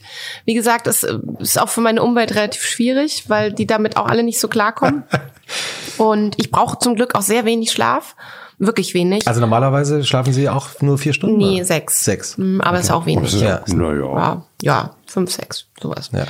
Ähm, aber jetzt mit dem Kleinen, der kommt jetzt nachts immer und dann wache ich irgendwie immer mit auf. Aber das, aber das äh, war ist, total dabei. Das ist schon älter, oder? Also Drei Jahre. Drei Jahre, ja. Ja. Echt? Und dann kommt der nachts immer noch? Ja, Also wir haben einen Wein recherchiert. Wir, wir hoffen, äh, wir hoffen, dass Ja. wir das gut Ich recherchiert haben. präsentiere Einen Wein. jetzt Sehr den schön. Wein, Den- nicht den- wahr? Was ist das für ein Wein, wenn ich fragen darf? das ist mein Lieblingswein. Ach, so ein Zufall. also ich schön. wollte auch gerade sagen, dass die das wissen, wirklich. Was ist das jetzt für ein Lieblingswein? Das ist der Jammern und es ist ein Chardonnay. Ich trinke sehr gerne Chardonnay, weil Chardonnay säurearm ist. Gott sei Dank, kein Und- Modelriesling. Genau, und ich liebe Chardonnay und Ich hatte kurz den gezittert ich wegen Frankenwein. Das hatten wir auch schon nie mal. da, also es gibt sehr gute Frankenweine. Das muss Das ich sagen jetzt mal für Franken. meine Heimat sagen. Ja, gibt's, aber wenn's so, Aber Sie müssen doch gar nicht gewählt werden, Frau Stoschek. nee, das stimmt. Das stimmt absolut. Was haben wir schon getrunken in diesem Podcast? Chardonnay ist doch super. Darf ich jetzt meine Frage stellen, Bitte, während Jochen. ich den Wein öffne? Ja. Mir ist aufgefallen, ähm, es gibt so, ähm, wovon Sie immer wieder berichten. Es gibt nicht so viele Interviews mit Ihnen. Sie berichten aber immer von diesen ähm, Urerlebnissen bei Kunst. Und auch, es scheint Menschen zu geben, die sie sehr geprägt haben. Ne? Also das, das taucht immer wieder auf. Mhm. Ja. Und da habe ich mir diesen Klaus Biesenbach nochmal notiert, weil das klang sehr interessant und schillernd. Ja. Erstens, wer ist überhaupt dieser Klaus Biesenbach? Das ist ja so eine Art ähm, zentraler Mensch auch in der deutschen Kunstszene. Ne? Und Doch, jetzt würde ich schon schon lange, sagen, ja. international Inter international, Kunst. genau. jetzt schon lange, wenn ich Genau. das kurz noch sagen darf, Doch, auch so international, aus. nicht Danke, wahr? vielen Dank. Ich habe ein bisschen gelesen in den letzten Tagen.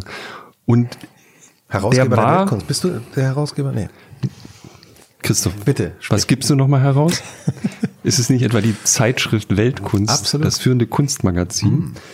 Der Biesenbach war, als sie anfing, schon so ein so eine Überfigur, ne? hat in Berlin äh, sehr früh angefangen. Hat die Kunstwerke. Genau, war Kunstwerke direkt nach der Wende hier und Mhm. hat genau die Kunstwerke in Berlin gegründet, ist Gründungsdirektor.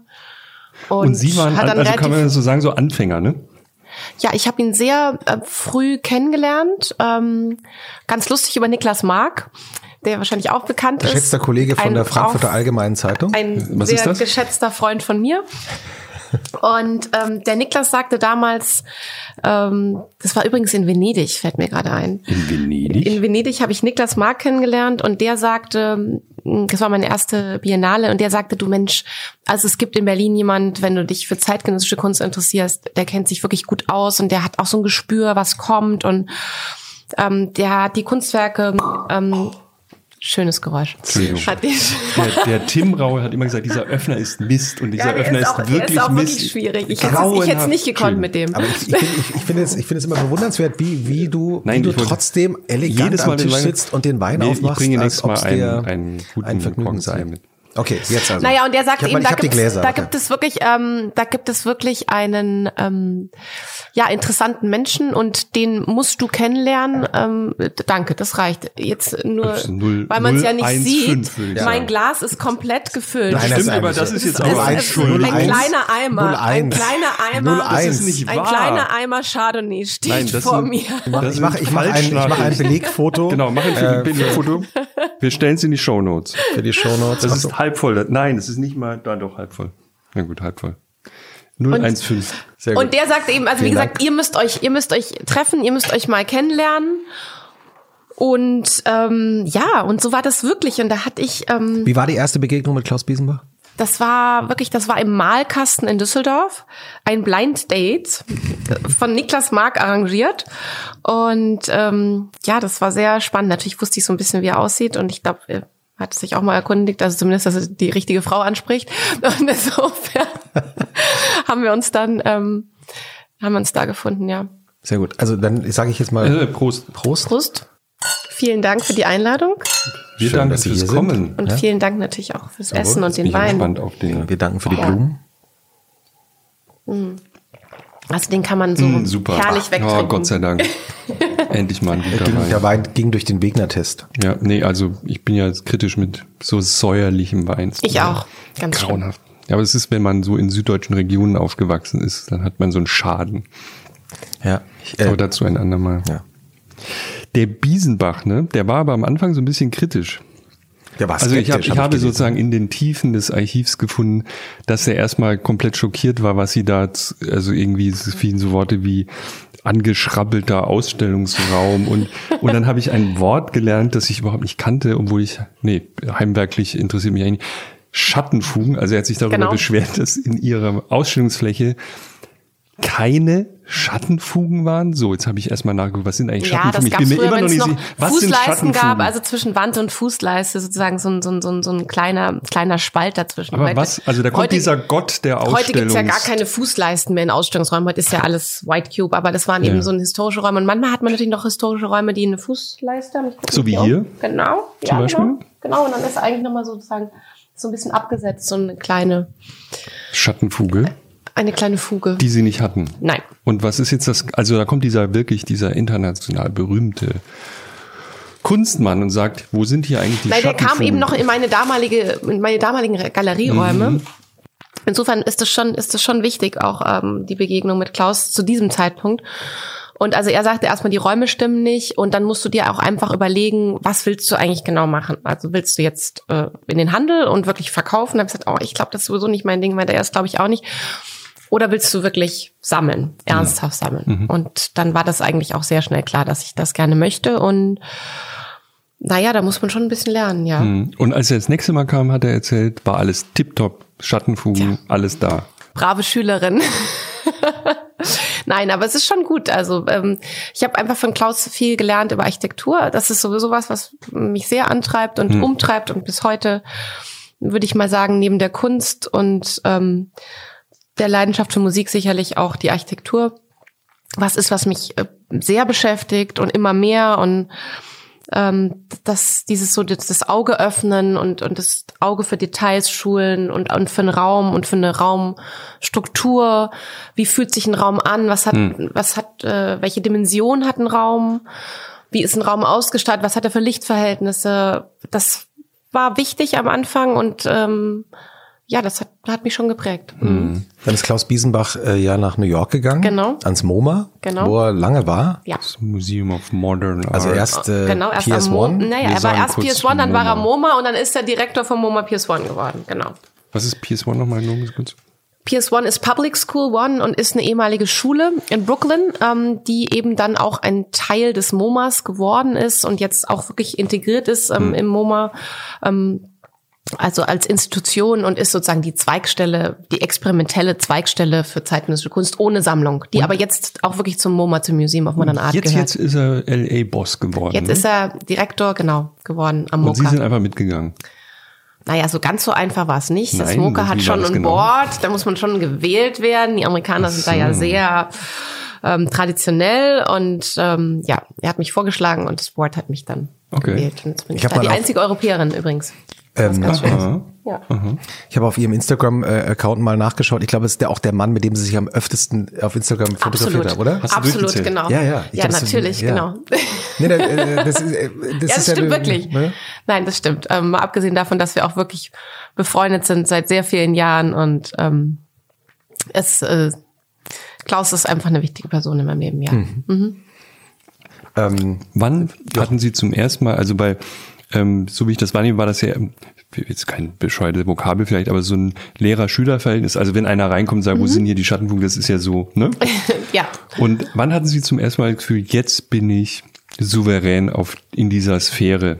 Weil es gibt ja ganz viele geheime Codes, wer weiß schon, was das alles Mhm. Ja. heißt, worüber reden die da eigentlich? Na, ich würde sagen, so, so ähm, vielleicht so 2007, als ich das Haus eröffnet habe, vielleicht so 2006, eigentlich schon so davor ein bisschen. Der Umbau hat ja drei Jahre gedauert, 2005, 2006, so war dann eigentlich schon klar, wo es hingeht. Und da- das war, war so die Zeit, ähm, wo ich da auch sehr konzentriert war auf den, auf den Umbau. Ich habe noch nie umgebaut und dann dreieinhalbtausend Quadratmeter historische Bausubstanz von 1907. Alles denkmalgeschützt in Düsseldorf. Ich weiß noch, wie ich meinen Eltern davon das erste Mal erzählt habe. Da habe ich dann so erzählt, oh, ich habe eine super Immobilie in Düsseldorf gefunden und so. Ja, und sie haben sich dann gefreut. Von Bamberg ist das Kind nach Düsseldorf gezogen. Dann habe ich erst die Galerie eröffnet, dann habe ich das wieder zugemacht. Das haben sie auch alles erstmal nicht so verstanden. Das mit der Sammlerin war am Anfang auch ein bisschen schwierig. Mein Vater hat sehr lange immer erzählt, meine Tochter ist Galeristin. weil, Ähm, ja, weil er das irgendwie noch nicht so ganz verstehen konnte. Was, was sammelt die denn? Und natürlich ist der Begriff Sammlerin, ist, also erstens ist es natürlich kein Beruf, sondern eine Berufung. Aber es ist natürlich in Deutschland ähm, immer noch, also kein allgemeiner Begriff. Also ich kenne jetzt nicht so viele Leute, die rumlaufen und sagen, ich bin Sammlerin. Vor allen Dingen drin. Anyway, Ja. but ähm, Ingrid Götz gibt's in München. Genau, aber jetzt gibt es jetzt auch nicht so viel. Und, und ich glaube, es war irgendwie schon schwierig, das dieses zu verstehen. Also sammeln wird, glaube ich, in Deutschland zumindest, also jetzt auch schon mit Kunst in Verbindung gebracht. Aber es gibt natürlich die Gartenzwerge, es gibt die Briefmarken und da gibt es natürlich viel mehr Sammlungen als Kunst immer noch. Das muss man auch ganz klar so sehen.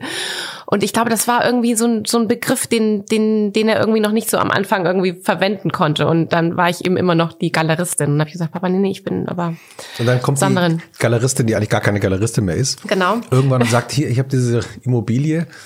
Ja, genau. Und dann habe ich meinen Eltern gesagt, guck mal, da habe ich eine ganz tolle alte Fabrikhalle gefunden. Meine Eltern lieben ja auch wirklich so Industriearchitektur. Boah, und dann kamen die in Düsseldorf an und haben nur gesagt, oh, bitte nicht. Also es war das zweite Mal, nachdem lass es sein. Es wird schon, war wieder bitte nicht. Naja, aber da hatte ich es schon gekauft. also insofern, ähm, Du Papa, ich muss dir was gestehen. ja. Also es ist, Sind Sie so? Also, es äh, ist ganz, das- doch, das- es ist ganz lustig, wirklich. Und ähm, ich, ähm, ich, ich zeige meinen Eltern jetzt auch die Dinge immer nur, wenn sie noch fertig sind. Also jetzt habe ich mir gerade so ein kleines Häuschen erworben. Da, das zeige ich auch erst, wenn es fertig ist. Äh, äh, wie, wie, wie groß? Nee, wirklich klein. Ach so. Also ein, ein Kuschelhäuschen zum Leben. Nichts mit der Sammlung, gar nichts. Hier in, in Berlin oder? In Berlin, ja, in Berlin, ja. Oh Gott, ihre Eltern, vielleicht hören ihre Eltern auch den Podcast. Ja, das, Nein, äh, das überlege ich auch gerade. Nein, meinem Vater wird natürlich alles zugespielt. Doch, das glaube ich schon. Hat der, ja? Ja, doch, doch. Jetzt haben sie sich gerade so ein bisschen zurückgelehnt und die Arme verschränkt, weil sie schon wissen, der Papa ruft dann manchmal an, oder? Ruft er manchmal an und sagt, sag mal, was, was hast du da Ja, gemacht? ständig. Hm. Doch, doch, macht er schon. Ja? Ja. Aber mittlerweile, wann hat er seine Meinung geändert äh, Also über das, was sie tun? ähm, meine Eltern haben ihre Meinung, glaube ich, wirklich radikal und schlagartig geändert, als ich das Ausstellungshaus dann auch wirklich eröffnet habe. In Düsseldorf. Und in Düsseldorf. Und ich habe das ja immerhin ähm, am Hund im, glaube ich, am das Haus war genau 100 Jahre alt ähm, von 1907 und ich habe es 2017 eröffnet und das Haus war genau 101 Tag alt und es war das unglaubliche Jahr, was es eben alle zehn Jahre gibt, nämlich wenn die Documenta, die Venedig Biennale und die Skulpturprojekte zusammenfallen. Das war dieser crazy Sommer, den wir, den haben wir eben wirklich nur alle zehn Jahre natürlich total naiv und nichts ahnt. Und es war wirklich so, dass ähm, ein halbes Jahr vorher waren meine Eltern nochmal auf der Baustelle und haben gesagt, es wird nie fertig. Niemals. Unmöglich. Und es war dann fertig und ich glaube auch so einigermaßen okay. Und ich glaube, dann haben sie schon verstanden, so, das meint sie jetzt echt ernst. Und das war, glaube ich, auch so wichtig für meine Eltern zu verstehen, dass ich das wirklich ernsthaft betreibe und dass mir das wirklich ein Anliegen ist und dass das meine große Leidenschaft ist. Und seitdem sind sie große Fans und gut, bleibt ihnen auch nicht viel anderes übrig. Sie kriegen natürlich jetzt seit 15 Jahren Kunstkataloge zu Weihnachten und irgendwelche Arbeiten, aber ähm, die kennen sich jetzt richtig gut aus und die interessieren sich für Fotografie und die haben jetzt richtig viel dazugelernt und das ist total schön, das so mitzuerleben. Mhm. Wenn Sie schon von Ihren Eltern reden, Durften Sie eigentlich, ich näher mich mal dem Eltern-Kind-Verhältnis, durften Sie eigentlich als Kind Fernsehen so richtig? Ja. Weil Sie immer, Ja. also Sie, Sie erwähnen auch Ja. oft MTV, das Ja. äh, prägend für Sie war. Echt? Ja. Egal wie lange und so?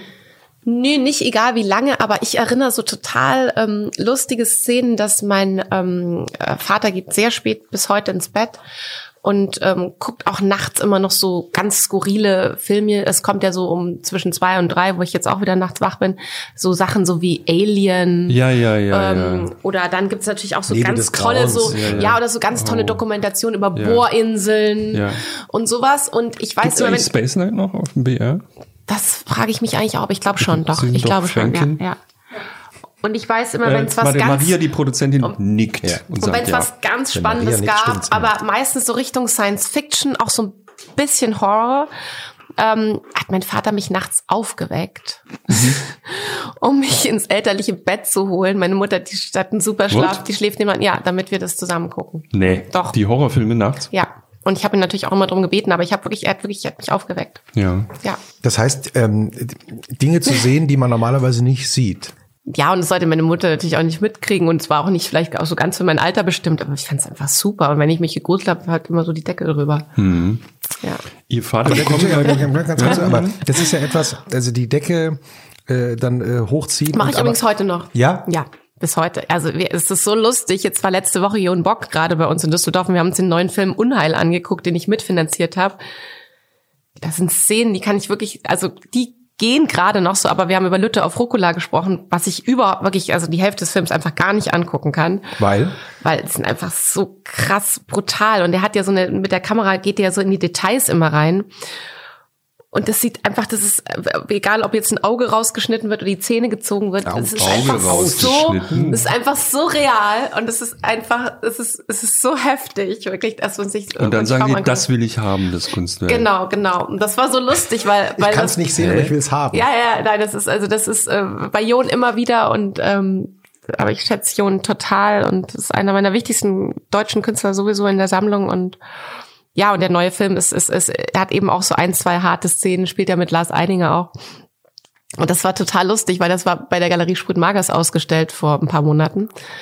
Und dann habe ich noch zur Nanny gesagt, ah, jetzt machen wir heute Nachmittag mal einen Ausflug und zu meinem Sohn auch und schaut euch mal an, was die Mama was dann mitgefördert hat. Und dann sind wir da reingekommen. Es war genau wieder die Szene, wo die Zähne gezogen werden. Ja. Und, so, und, und Jakob meinte nur so, was ist das denn hier eigentlich so? Und die Nanny meinte auch so, oh, das Kind muss raus hier, raus, raus, raus, ja.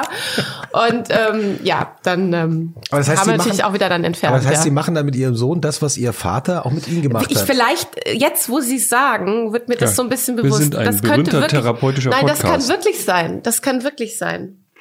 Ja. Ja, oder? Auf eine, auf eine gewisse Art ist ja, es das so. kann dass- schon Aber Sie sein. können doch Ihrem Kind nicht Videos zeigen, wo Zähne gezogen Nein, eigentlich nicht. Wir haben es ja dann auch sofort, also ich bin auch mit rausgegangen und deswegen habe ich mich so gefreut, dass wir den Film jetzt in Düsseldorf schauen konnten, wo ich alleine war und den Ach ganzen so. Film jetzt gesehen habe. So. Okay, verstehe. Ja.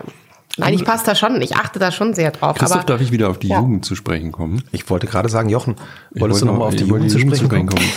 Also, wir kommen gleich zu Ihrer Mutter, die auch super interessant ist, aber kurz bei Ihrem Vater zu bleiben. Ist es so ein Übervater? Das ist auch so ein Ja. Motiv, was sich durch diesen Podcast Ja. zieht. Man darf das immer nicht sagen. Michael oder, Stoschek. Weißt du, wie man es, der ist schon so präsent. ich, also ich wollte bis knapp, weiß ich nicht, 21 meinen Vater heiraten. Ähm, das ging natürlich nicht, weil meine Mutter verheiratet war. Hm. Ich glaube, das hat sich bis heute nicht geändert. Wir sind ein berühmter therapeutischer Ja. Podcast. Ja. Erzählen Sie alles. Absolut, absolut. Was ist das, was, wir, wir kennen Ihren Vater ja nicht. Wie ist Ihr Vater? Ja, das ist halt eine Wahnsinnsautoritätsperson. Also ich, das ist, ich wünsche mir das immer in meinem eigenen Team, dieses, ich meine, Sie kennen Sie von sich selber, so bedingungslosen Gehorsam habe ich natürlich überhaupt nicht zu Hause in der Mannschaft. Ja, Nee, ja also bei das der ist bei uns Zeit. überhaupt gar nicht, ja, auch im Büro und so, wo ich mir das so manchmal wünschen Ha, würde, ja. Habt ihr das gehört, Leute? gibt's nichts, ja. Und äh, mein Vater ist einfach so eine Respektperson. Also das ähm, ist einfach ist immer so toll. Ich bemerke es natürlich auch, weil er ja, natürlich auch noch sehr oft bei uns auch im Unternehmen ist und einfach auch so mitzubekommen, welchen Respekt eben die Mitarbeiter natürlich auch zollen äh, für sein Lebenswerk. Das beeindruckt mich sehr. Und ansonsten finde ich ihn, ist er halt einfach so ein äh, irre starker Kämpfer, ein Sportler. Ähm, ja. Lebenswerk heißt ja ganz kurz, Jochen. Sehr starker ähm, Mann. Lebenswerk heißt ja, ähm, äh, man muss das glaube ich einmal kurz erklären. Er hat ja, Brose war ein mittelständisches Unternehmen Mhm. und ihr Vater hat es zu einem, ja, wie sagt man denn immer da, so Weltmarktführer Mhm. gemacht mit Milliarden Umsatz. Das war ihr Vater. Ja, jetzt eigentlich schon zu einem, zu einem globalen ja, Konzern. Wir sagen gerne noch, dass es ein Mittelstand ist, aber es ist natürlich Wenn schon ich den etwas Kopf größer. richtig google, von 50 Millionen auf über 6 Milliarden. Ne? Wie hat er das gemacht? Naja, mein Vater ist sehr diszipliniert und ist sehr strukturiert. Ähm, hat bei Siemens eine Stammhauslehre gemacht und mein Vater ist hat einfach als Management oder im Managementbereich hat er da einfach, glaube ich, auch das richtige Gespür und und und kann das und ist ist einfach ist ein ist ein hervorragender Manager. Ja, der natürlich ist man muss auch ein bisschen so mit der Zeit sich das angucken, vielleicht auch zur richtigen Zeit dann da auch an dem richtigen Ort war und ähm, da sind viele Dinge zusammengekommen, aber ich glaube, es ist vor allen Dingen einfach seine, seine Energie, sein Ehrgeiz, ähm, das sich nie mit irgendwas zufrieden geben. Ähm, Und er hat das Ding mit Anfang, also Anfang Mitte 20 war Anfang, der Chef, Anfang ne? 20. 23, Anfang ja, 23, ja. Ja, ja. das ist verrückt. Ne? Das ist verrückt. Eigentlich da habe ich, da hab ich also- noch in der Uni gefeiert, genau. Oder Mhm. wir alle wahrscheinlich. War nicht so lange an der Uni, aber ja. Hart Nein, und er ist studiert. einfach, er ist einfach eine tolle ähm, Unternehmerpersönlichkeit, aber er ist auch ein sehr, sehr starker Vater und er ist ein riesiger Familienmensch und insofern ähm, Und starker Vater heißt auch jemand, mit dem, an dem sie sich gerieben haben? ja wahnsinnig, Ja? Gestritten oft? total. Also richtig so Richtig. jeden Abend beim Essen? Vater, Tochter, äh, wirklich Beziehung, wie man sich, also wirklich Bilderbuch. Bis hin zum Schulpsychologen alles drum. What? Ja, ja, ja. Schulpsychologe? ja, ja, ja. Können wir das mit dem Schulpsychologen einmal bitte? Ja, weil ich halt auch immer so anti war. Also mein, mein Oh. Bruder, der ist etwas schlauer als ich. Also wenn mein Vater gesagt, hat, das ist so und so, die Wand ist weiß, hat mein Bruder gesagt, ja, das ist sie. Und ich habe gesagt, nein, die ist blau. Und ich war immer, immer dagegen und immer anti. Und ich habe total rebelliert und Und welche ähm, Farbe hatte die Wand? ähm, die war natürlich blau. ähm, und auch immer so, hatte immer das letzte Wort. Und ich glaube, wir sind uns einfach von, vom Charakter unglaublich ähnlich. Und deswegen hat es da schon richtig, richtig Reibungen gegeben. Mhm. Sie sind Also auf dieselbe so- Schule gegangen wie ihr Vater. Ja, ne? und ich hatte, würde ich mal sagen, 30 oder 40 Prozent der Lehrer, die hatten schon mein ein Vater unterrichtet. Das gibt's jetzt heute nicht mehr. Aber das war in Coburg am Casimirianum noch so mit Latein und Griechisch und wobei ist das ein- war sehr schön.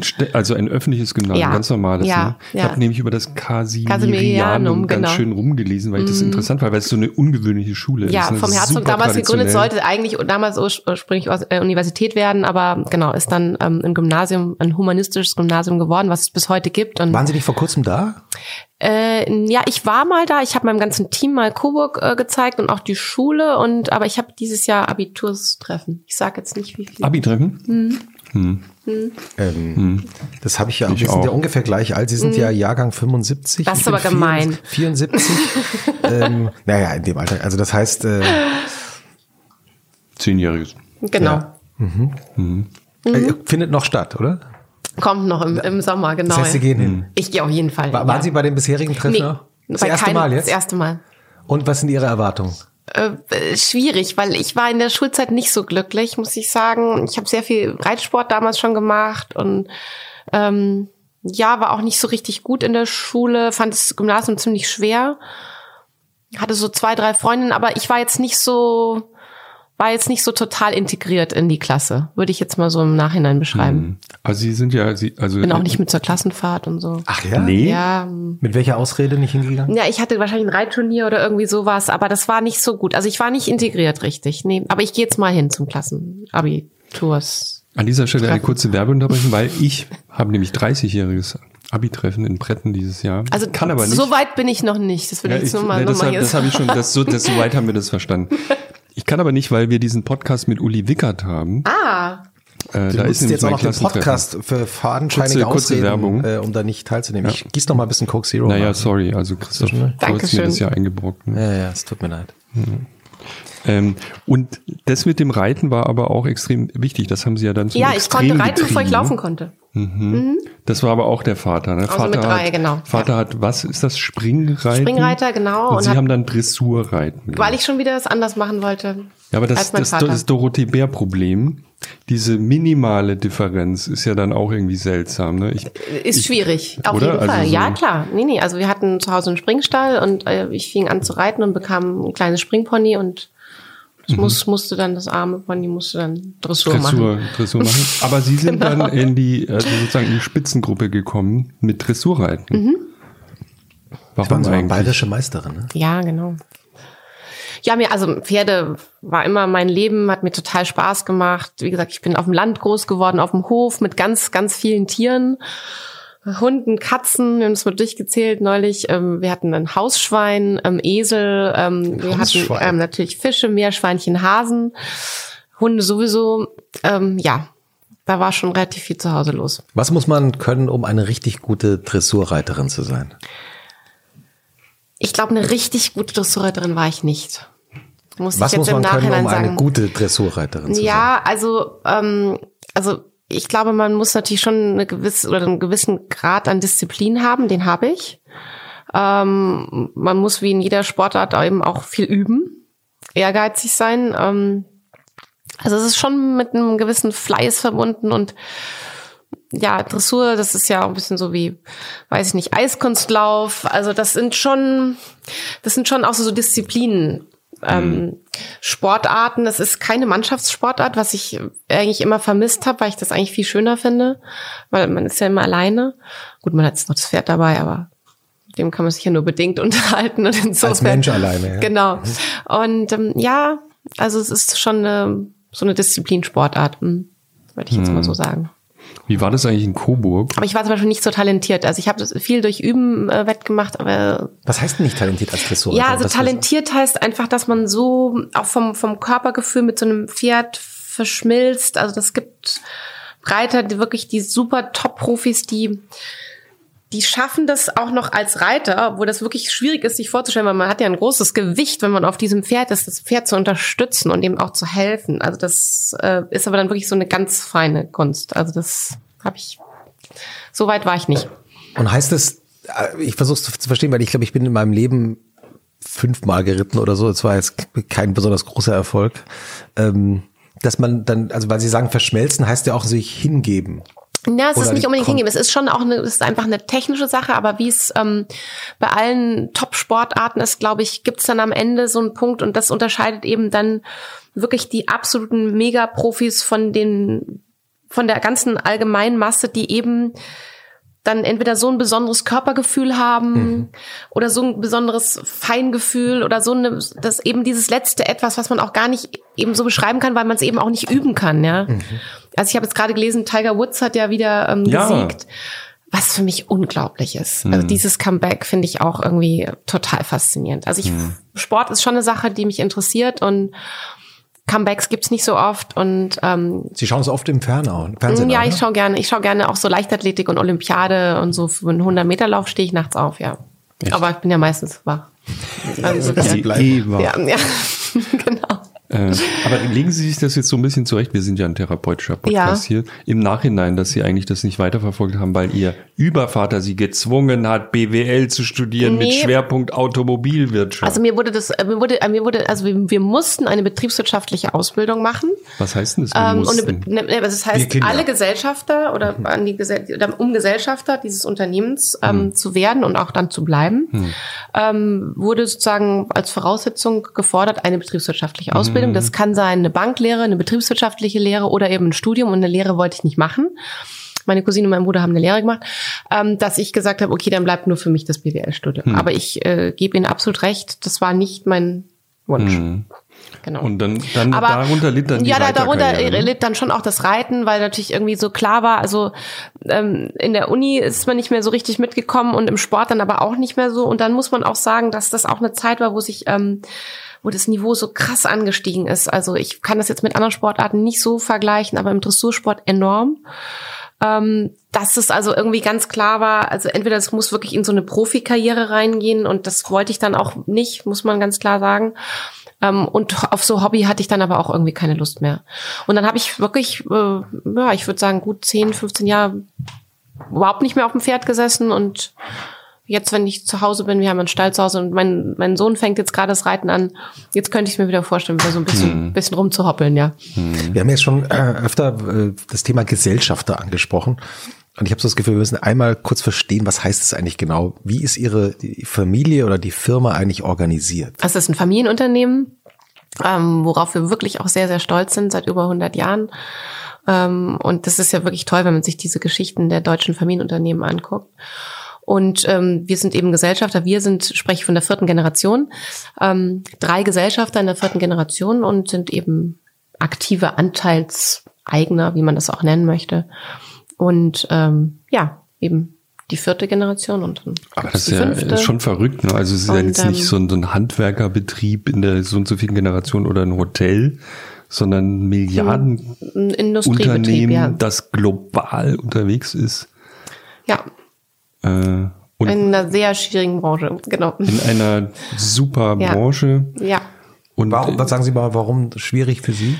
Naja, weil das ist jetzt natürlich schon, dass äh, an die Automobilindustrie werden große Herausforderungen gestellt und ähm, das ist jetzt schon eine spannende und interessante Zeit. Ähm, auch natürlich äh, ein sehr hartes Business, muss man auch ganz klar sagen, Automobilindustrie. Also da gibt es jetzt schon Branchen, die ein bisschen ich fand das früher immer so ein bisschen spannender, sind zum Beispiel die Medienbranche oder so. Alles gedacht, entspannt bei uns. Ja, Alles total klar. schön, hat mich immer Easy. interessiert. Alle, ja. Alle Und jetzt, nachdem Sie sie kennengelernt oben. haben, was ist Ihr Eindruck? Überall dasselbe. ist jetzt auch nicht besser. Nein, aber es ist schon, das ist, wie gesagt, also das ist, ist wirklich, ist eine taffe, taffe Branche, deswegen. Hm. Ähm, wie tief sind Sie da Bin ich drin? auch eben, genau, deswegen bin ich auch nicht im operativen Geschäft. Also Aha. ich ähm, bin jetzt nicht so die super taffe Managerin. Also ich weiß nicht, ob ich es könnte. Ich glaube nicht so. Hm. Aber für das ihre, Tagesgeschäft. Mhm. Ähm, aber, aber natürlich bin Rolle, ich, genau, also ich bin natürlich, bin, natürlich bin ich in, in die Strategieplanung involviert und ähm, wir haben monatliche Treffen und ähm, ich bin über die Entwicklung des Unternehmens informiert und, und wo es hingeht und über mhm. alle großen Entscheidungen natürlich. Also wirklich mehrmals im Monat. Mhm. Aber ich mache jetzt nicht das, das Daily Business, ich mache nicht das Tagesgeschäft. Aber mehrmals im Monat ist schon, ist schon ja, Sie mehr als im Monat ist schon, Sie sind ja, regelmäßig das ist, aktiv, das, ja, es wird auch immer mehr und das ist auch toll, weil mein Vater möchte natürlich schon, der jetzt natürlich nicht mehr aktiv insofern im Unternehmen ist, als dass er ja nicht mehr der, den Vorsitz inne hat, sondern Sprecher der vierten Generation und der Gesellschafter ist. Und das muss natürlich irgendwann jemand aus der nächsten Generation übernehmen. Und da wir nur drei sind, müssen wir mal gucken, mhm. wer das macht. Und ich, ich, also Sie hätten Lust, Sie hätten Lust, das zu machen? Ja, ich habe einen großen Respekt davor, muss ich schon sagen, ähm, weil es eben mit einer enormen Verantwortung natürlich verbunden ist und auch mit, einem, mit einer hohen Zeit. Ähm, aber ich schaue es mir jetzt noch ein paar Jahre an und also da kann ich natürlich auch sehr viel von meinem Vater lernen. Ich bin noch sehr froh, dass er das so mhm. aktiv macht. Mhm. Und können Sie, können Sie so mitreden? Also wenn, müssen Sie ja eigentlich, ne? Also wenn die jetzt über Elektromobilität die nächste halbe Stunde reden würden, dann könnten Sie uns das im Detail erklären, wo die Probleme des Markts sind. Ja, ich glaube, ich kann schon ein bisschen mitreden. Mhm. Wo sind die Probleme des Markts? Also ich glaube, dass das ganze Thema, ähm, also Elektro äh, Elektromobilität wird in Deutschland sehr emotional mhm. ähm, betrieben. Das ist, äh, glaube ich, das, was man ein bisschen vorausschicken muss. Aber also es führt natürlich keinen Weg dran vorbei und es wird sich, die ganze Mobilität wird sich komplett verändern. Ähm, was ich glaube, ist, dass es ähm, einen Unterschied geben wird zwischen Stadt und Land. Mhm. Also ich glaube, dass wir in der Stadt ähm, das autonome Fahren bekommen werden, aber auch da würde ich sagen, knapp zehn Jahre. Minimum. Ähm, über Land wird das nicht möglich sein. Wird man immer das normale Fahrzeug ähm, haben müssen, weil das von der Infrastruktur gar nicht geht. Ich glaube, es wird äh, starten in den Megacities. Ähm, es wird wahrscheinlich in China beginnen, dann in den großen Zentren. Es wird in Europa wahrscheinlich in, in, in New York, in London, vielleicht auch in Berlin einen Teil geben, der eben dann wirklich auch mit dem autonomen Fahren ähm, ausgestattet sein wird. Aber ähm, wie gesagt, alles, was über Land gehen wird, auch in Amerika, ähm, wird, wird auf jeden Fall ähm, noch das normale Automobil ähm, haben und haben müssen. Aber da gibt's ja auch neue Motoren und das entwickelt sich auch weiter. Aber das ist spannend. Also das ist sehr spannend. Hm. Das ja. heißt, wenn, wenn Sie sagen, das bleibt, das eine bleibt auf mhm. dem Land noch so, mhm. das andere kommt in den Megacities in ja. zehn Jahren. Wie arbeiten Sie jetzt da jetzt ganz konkret daran? Na, das Tolle bei unserem Unternehmen ist ja, ähm, dass es natürlich erstmal ganz vordergründig für uns eigentlich egal ist, wie ein Automobil betrieben wird, weil wir machen Fensterheber, Sitzverstellungen Türmodule und Schließsysteme. Und ob jetzt ein Auto einen Elektromotor hat oder einen Verbrenner, sie möchten immer das Fenster öffnen und hoffentlich ihren Sitz verstellen. Das heißt, das ganze Thema Komfort wird ähm, noch so viel wichtiger werden dass das eigentlich für uns auch eine Riesenchance ist. Also man denke nur dran, wir reden jetzt vom autonomen Fahren, da wird es eben so sein, dass zum Beispiel die beiden Vordersitze, wenn der Modus autonomes Fahren eingestellt wird, sich natürlich umdreht und sie nach hinten gucken und in der hm. Konferenz, äh, in der Konferenzsitzposition hm. zum Beispiel sitzen. Ähm, das wird, daran arbeiten wir gerade. Es wird eine ganz neue Entwicklung Aha. geben. Ähm, das heißt, also alles, was im Sitz ist, dann wird natürlich ähm, alles integriert vom Handy, ihre Daten. Das heißt, das wird sowieso alles miteinander verlinkt. Ähm, das Auto wird ja komplett auf den, auf den Customer ähm, zugeschnitten. Wir kennen das jetzt mit Endless Key, also wenn Sie auf Ihr Automobil zulaufen und haben den Schlüssel in der Tasche, dann erkennt Ihr Auto Sie ja jetzt mhm. schon und öffnet sich. Das geht aber so weit, dass Ihre eigene Sitzposition eingestellt wird, dass Ihre Daten dabei sind. Das sind alles Komponenten, äh, wo wir andocken können oder wo wir sowieso schon dabei mhm. sind. Ähm, und insofern ist das eine sehr spannende Herausforderung, die auf uns zukommt. Und da ist es klar, dass natürlich das, das Thema Komfort ähm, einen immer größeren Stellenwert und vor allem auch die Kundendaten, was, welchen Komfort möchte ein Kunde haben, werden natürlich auch entscheidend sein. Wer ich habe noch eine hat. Million Fragen dazu, aber ich weiß, wir wollen darüber eigentlich nicht reden. Deswegen, aber nur eine, eine Frage, noch, eine Frage, eine Frage, eine Frage habe ich noch. Ähm, wie oft haben Sie schon chinesische Angebote abgelehnt? Ähm, wie abgelehnt? Wie oft hatten Sie schon ein Angebot aus China für die Übernahme ihres Noch gar nicht. Nein? Nein. Dann sind sie aber nicht attraktiv. Das Oder könnte, sie sind zu mächtig. Ich glaube, wir sind so Beides spezialisiert und, und, und so, ähm, also das äh, gab es überhaupt noch gar nicht. Ähm, wir, wir beliefern chinesische Automobile, ja, ja, ja, so. Aber wenn man so mit Mittelständlern redet, auch in dieser Flughöhe ja, sind, dann hat man, hört man immer, Nein. ja, und wir haben jetzt schon das dritte Nein. Angebot. Oft ist es aber so, das sind so Unternehmen, die so in der Mittellage, also ich glaube kennen, auch, Sie kennen ja die. Ja, ich glaube auch, das ist ein bisschen, ja, wahrscheinlich sind das etwas kleinere Unternehmen, ja. Hm. Ach, guck mal, das ist jetzt eine bescheidene Antwort. Das sind, die, sind die etwas kleineren ein bisschen Unternehmen. Kleiner bisschen kleiner. Hm. Wie ist, wie ist eigentlich, wenn Sie sagen würden, wie ist denn der Zustand der deutschen Automobilindustrie? Also ich glaube, der Zustand der deutschen Automobilindustrie ist gar nicht so schlecht. Ähm, wir Deutschen neigen dazu ja gerne, ähm, alles, was wir haben und was nicht so gut läuft, extrem schlecht zu machen. Also wir kennen es im Ausland, ist es wirklich anders, das muss ich ehrlich sagen. Und ähm, die deutsche Automobilindustrie war und ist wirklich die die Stütze der deutschen Wirtschaft. Da muss ich jetzt wirklich mal eine Lanze brechen. Ähm, ich glaube, da ist die eine oder andere Sache schiefgelaufen, aber so dramatisch ist es nicht. Und ich glaube, was die deutsche Automobilindustrie ausgemacht hat und was auch jetzt immer wieder kommen wird, ist, ähm, die Ingenieure sind so gut und ähm, ich glaube, es wird jetzt einfach noch ein bisschen abgewartet, weil sich die Technologie ändert sich so enorm. Und wenn wir von den Batterien ausgehen, sind wir momentan ähm, zu einem Zeitpunkt, wo es nochmal eine sehr große Veränderung geben wird. Und ich glaube, dass die deutsche Automobilindustrie wartet noch ein bisschen ab. Wenn der nächste Technologieschwung kommt, sind wir dabei und wir werden großartige Elektroautos bauen. Waren, ich Sie, weiß waren Sie denn von diesen ganzen Betrugsgeschichten, Skandalen, die jetzt rausgekommen sind, also wie, wie, wie, waren Sie davon überrascht? Ähm, naja, also ich war schon überrascht, ähm, A, dass es A passiert ist, B, aber auch wie viel, also es nimmt ja schon auch ein, ein, eine riesen, riesen Masse an, an Mediennachrichten ein. Es gibt ja eigentlich kein anderes Thema mehr, jeden Tag, es gibt nichts mehr. Ähm, also das hat mich schon auch ein bisschen überrascht und ähm, ja, wie gesagt, also im Ausland ist, wird das jetzt nicht so dramatisch diskutiert, aber wir machen das ja gerne in Deutschland unsere Probleme auch ein bisschen selbst. Also ich, wie gesagt, ich sehe das etwas differenzierter und etwas kritischer, aber ich glaube, das ist natürlich auch verständlich als hm. Automobilistin. ich hatte, eine, ähm, eine, ich habe eine besteuerte Überleitung zu, zu Kunst. Oh, das ähm, ist schön. Äh, die bescheuerte Überleitung ist, weil mir eben auch irgendwann klar wurde, ihr Archiv muss relativ kompliziert sein. Also die Aufbewahrung von Medienkunst einer gewissen Phase ähm, ist super aufwendig mhm. und die Technik überhaupt vorzuhalten, also bestimmte Tech Systeme, Absolut. also im VHS-Rekorder geht ja noch, aber es gibt ja so alle ja, möglichen. Ja, nein, und was, also wirklich, wir, wir, wir suchen auf Ebay und kaufen ähm, Projektoren, Ach, was total lustig ist, so, ich würde sagen, so vor knapp acht Jahren haben die ganzen Schulen diese, diese 15 und äh, 35 Millimeter Projektoren ähm, rausgeschmissen. Die kennen wir noch aus dem Biologieunterricht. Hm, ja. Das jüngere Publikum kennt das nicht mehr. Dass es so eine halbe Stunde dauerte, bis überhaupt der Film ein eingelegt wurde. Leg mal den Film ein. Oder war doch toll schon. in Bio, ja. Ja, also herrlich. ich fand das immer super. Erste Stunde schon vorbei Ja, und quasi. dann war es dunkel, man konnte schlafen, es dauerte total lang und es ratterte und dann hat man irgendwie die Befruchtung der Insekten gesehen und so. Herr Lehrer, können wir das nochmal sehen von letzter Woche? ist so Genau. toll. Ja. Und das war einfach, und das war doch auch, das hat ja auch einen totalen Charme. Ich liebe Film. Und, und da haben wir wirklich jetzt unheimlich viele Projektoren aufgekauft und ähm, ich bin immer auf der Suche. Ich habe eine wunderbare Namjoon Pike Arbeit Hm. äh, von 82 mit so kleinen, ähm, wirklich auch so japanischen Monitoren. Röhrenmonitoren. Genau. Und da haben wir es jetzt so gemacht, dass, ähm, dass der Röhrenmonitor ist sozusagen noch als Optik da, aber dahinter ist das Bild digitalisiert. Und Ah. Nee, Ja, das ja, aber mhm. das ist ja nicht ganz okay, oder? Das ist okay, weil das der Nachlass von Pike erlaubt. Wir arbeiten mit den Nachlässen zusammen und Ach die so. erlauben das, weil Sowas wird im Nachlass geregelt. das wird im Nachlass geregelt. Und wir haben, große Verträge mit allen Künstlern, die wir abschließen. Äh, welche Images, also welche Stills können für Presse verwendet werden? Ähm, wie viel Viewing-Copies können für die Ausstellung gemacht werden? Ähm, wie muss die Archivierung und Konservierung äh, passieren? Wie, gerade bei Filmen, Hm. welche Kopien dafür machen, für welche Ausstellungen und solche Sachen.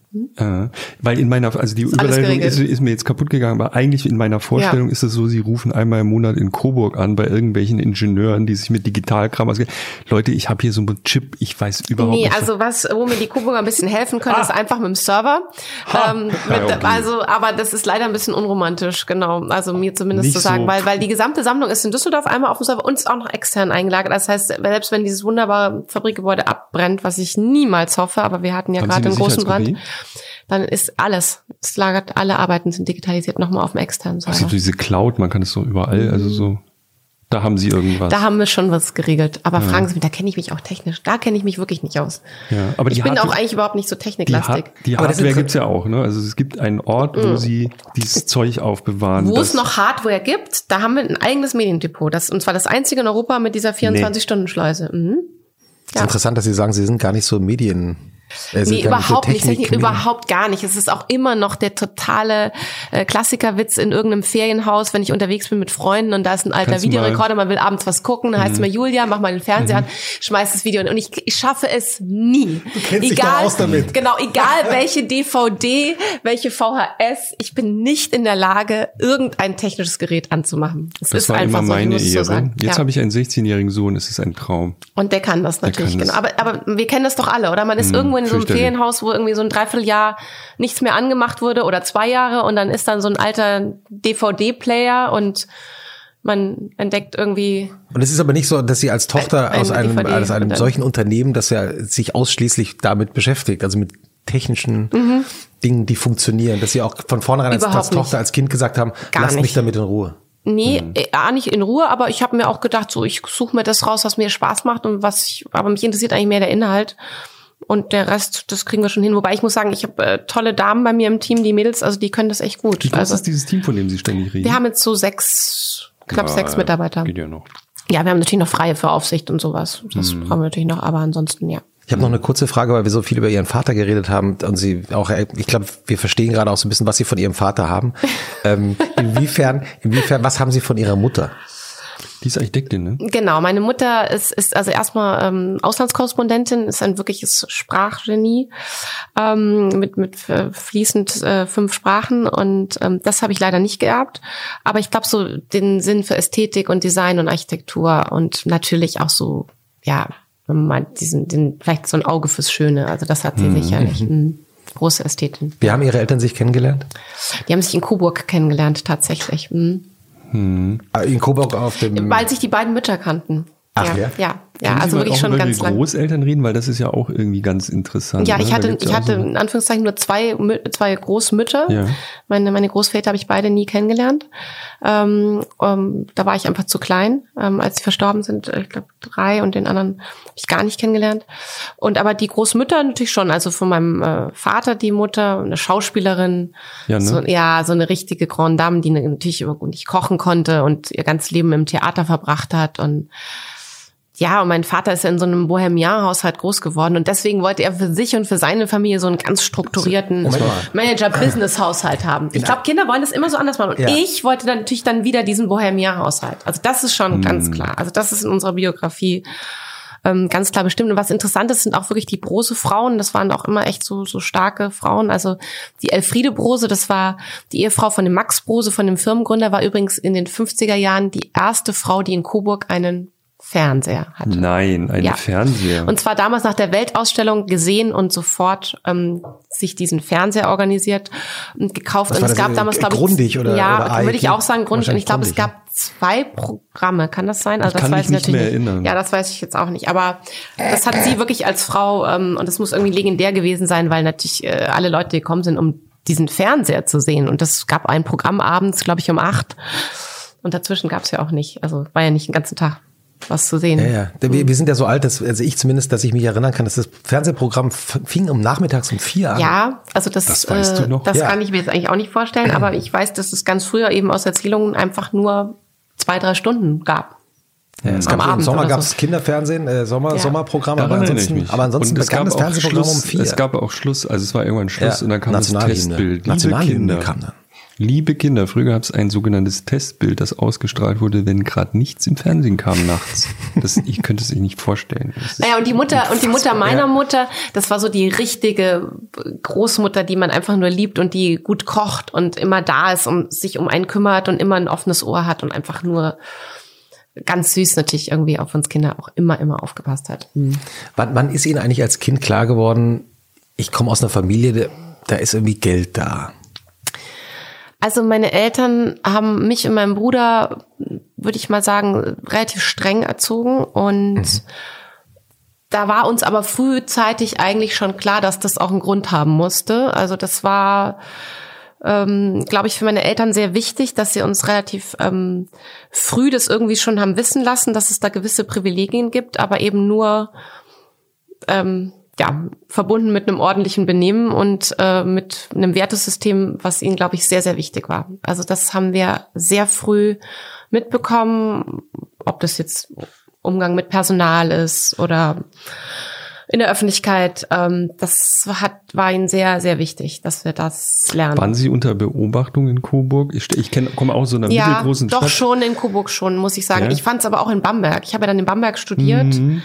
und ähm, also da würde ich, das würde ich zum Beispiel heute würde ich mir wünschen, ich hätte gerne noch mal woanders studiert und vielleicht auch im Ausland und Hm. also nicht so mit der Uni neben dem Fabrikgelände. Hm. Also das fand ich so ein bisschen schwierig. Aber ich auf der anderen Seite muss ich natürlich meine Eltern auch heute wieder zugute halten. Ich bin auf ein normales Gymnasium gegangen. Mhm. Ich bin auf eine normale Hochschule gegangen. Ich habe ein Diplom gemacht. Ich war auf keiner Privatschule, nichts. Und wenn ich das natürlich vergleiche, ähm, jetzt mit den äh, vergleichbaren Unternehmerfamilien, also diese Kinder sind alle auf Privatschulen gegangen und zwar ausschließlich. Warum ist das so?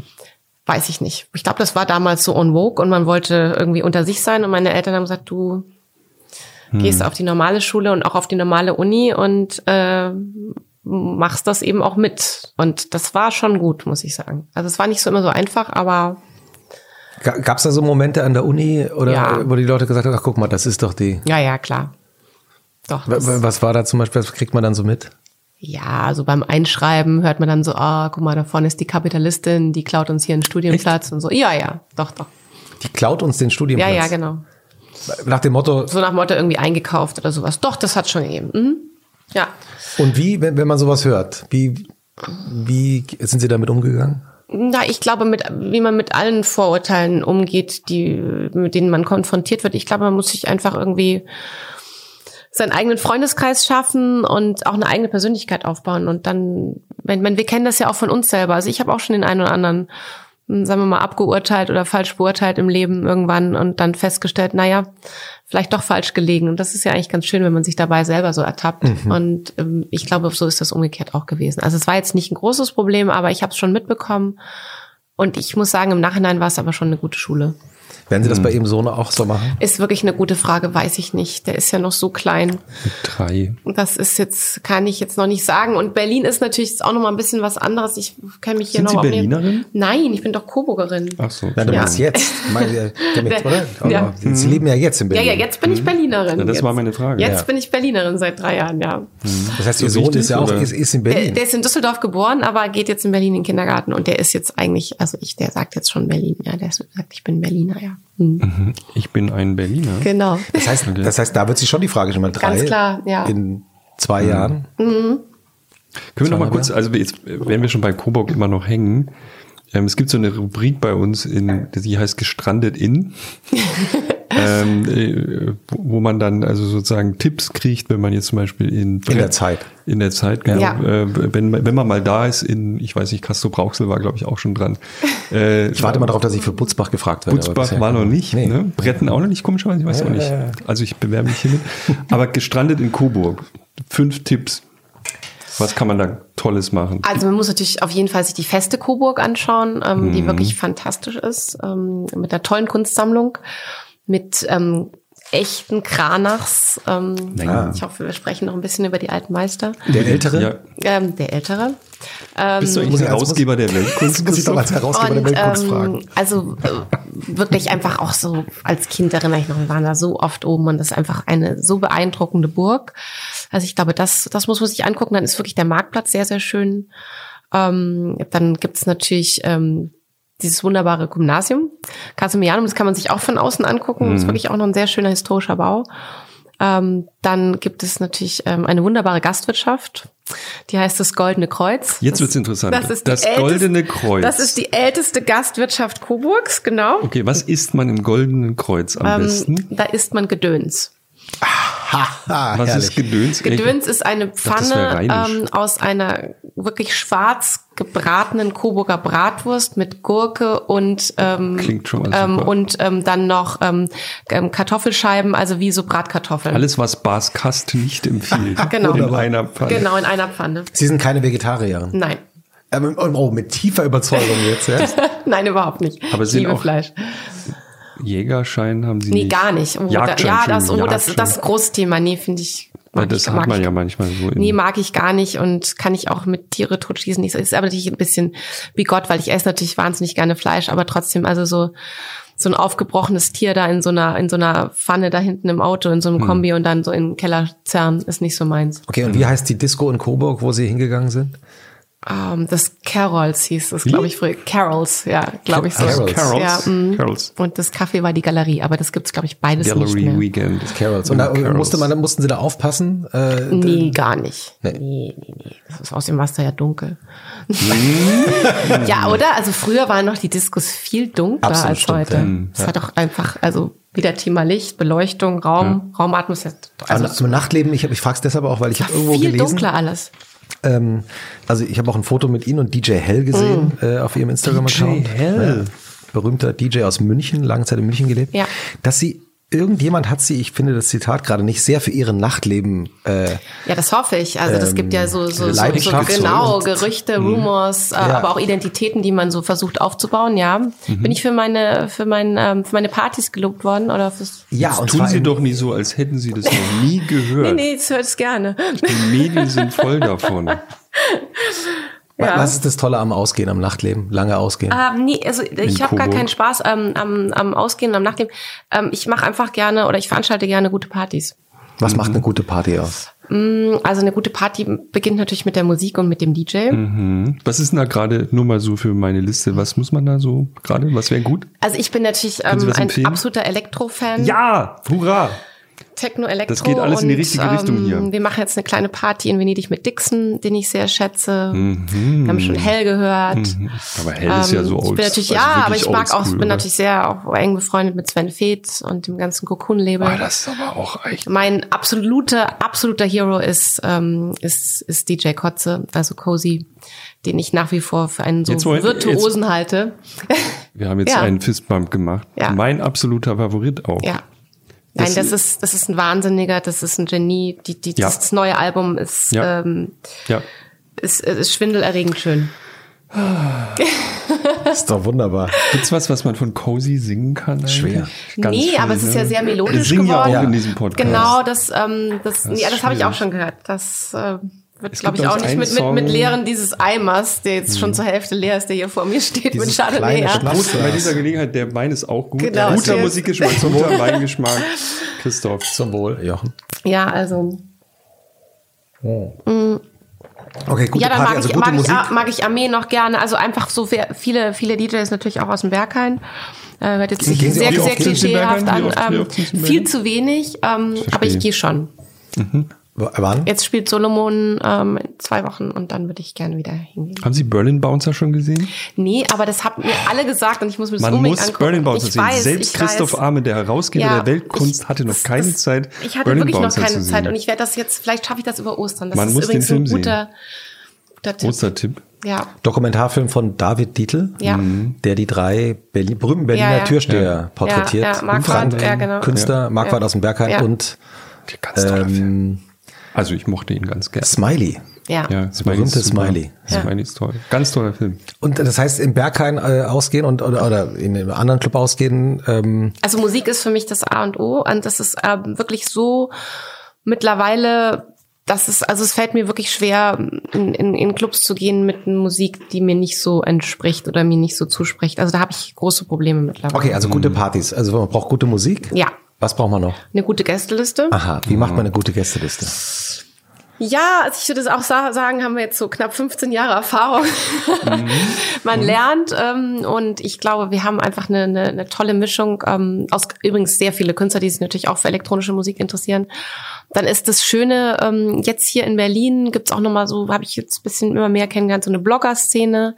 Es gibt eine interessante Fashion-Szene und ähm, so ein bisschen ein paar Start-Upper. Wenn wir das so ein bisschen durchmixen, dann wird es schon schon ganz gut. Aber ich würde sagen, also oberstes Gebot ist schon wirklich die Liebe zur elektronischen Musik. Also Ah, ja, gut. bin jetzt bald wieder auf den Geburtstag eingeladen. Da weiß ich, da das, Da da, wieder da nur gibt's keine einzige, genau, da gibt's keine einzige Minute Elektro. Das ist echt schwer für mich. Mhm. Ja, Ist gut. ja. W- w- Wollen wir jetzt schon so über Musik Ja. reden? Hm. Sollen wir singen? Wir haben ja gelesen, dass Sie Kraftwerk auch mögen, ne? Total. Also Haben Sie- Kraftwerk. ja, kennen Sie die Kollegen? Ja, ich kenne die Kollegen von Kraftwerk und natürlich ist, auch wenn wir von Musik reden, natürlich Düsseldorf mit Krautrock Mhm. ähm, und dem Ratinger Hof, was ich natürlich auch nur vom Hören sagen noch kenne, aber natürlich auch ganz Was- viel was? durch Andreas Ratinger Hof? Gurski kennengelernt habe. Ratinger Hof? Ratinger äh, What- Hof what war gro- be- berühmte, berühmte Genau, Bar. genau, die berühmte Bar, wo alle Künstler aufgetreten sind und aber natürlich auch Kraftrock und, und einfach auch die ganze Musik da ähm, Und Kraftwerk, Kraftwerk war. waren da, sind da zusammen mit, mit Boys am, am, Genau. am Automaten, am Flipper gestanden. Genau, genau, ja, ja. In Düsseldorf tobt ja der betobte. Nein, der Bär, wirklich. Ne? Und das war wirklich ein, ein Epizentrum für, für Musik, muss man sagen. Und das ist sehr spannend, dass sich das in Düsseldorf so entwickelt hat. Und natürlich Kraftwerk und die ich eben auch persönlich kennengelernt habe durch Ralf Andreas Hütter. Gurski, genau, Ralf Hütter. Und Kraftwerk haben sogar gespielt, als wir in Kiew eine Gemeinschaftsausstellung hatten. Quatsch. Ein Für Live-? Live-Konzert für Andreas Gurski und meine Sammlung. Aber Unter Viktor Pinchuk noch. Das machen kann man sich doch, alles gar nicht mehr vorstellen. nicht. Wann, wann war das? Das machen die doch nicht. Wie, Das wie kriegt war, man jetzt muss, Kraftwerk ich, muss, dazu? muss ich wirklich mal recherchieren. Habt ihr hier mal Internet? Ja, jawohl. Rein to Dripto hieß die Ausstellung. Wie heißt es? Rein to Dripto, das ist dieser, dieser, dieser Fluss, der durch Wort. Kiew ähm, fließt, so hieß die bitte Ausstellung. buchstabieren, bitte. Das weiß ich jetzt auch nicht mehr. Probier doch, probier doch Gurski, Nein, einfach, Kraftwerk. nein, einfach immer, einfach auf äh, Ja, Julia. Stoschek Collection Gurski, gehen Stoschek. und dann Ausstellung. Dorschek, Kraftwerk. Live googeln. Kraft. Ja, oder einfach Ausstellung. Gemeinschaftsausstellung in Kiew. An- Andreas on the Gurski- hat Andreas- Ach so, Dnipro. on the Dnipro. So, ich habe two Dip. Rhine on the Dnipro. Ja. Julia Stoschek Connect. Aber es gibt kein Okay. Bild von Andreas Gurski von Kraftwerk, oder? Oder von Kraftwerkkonzerten? Nein.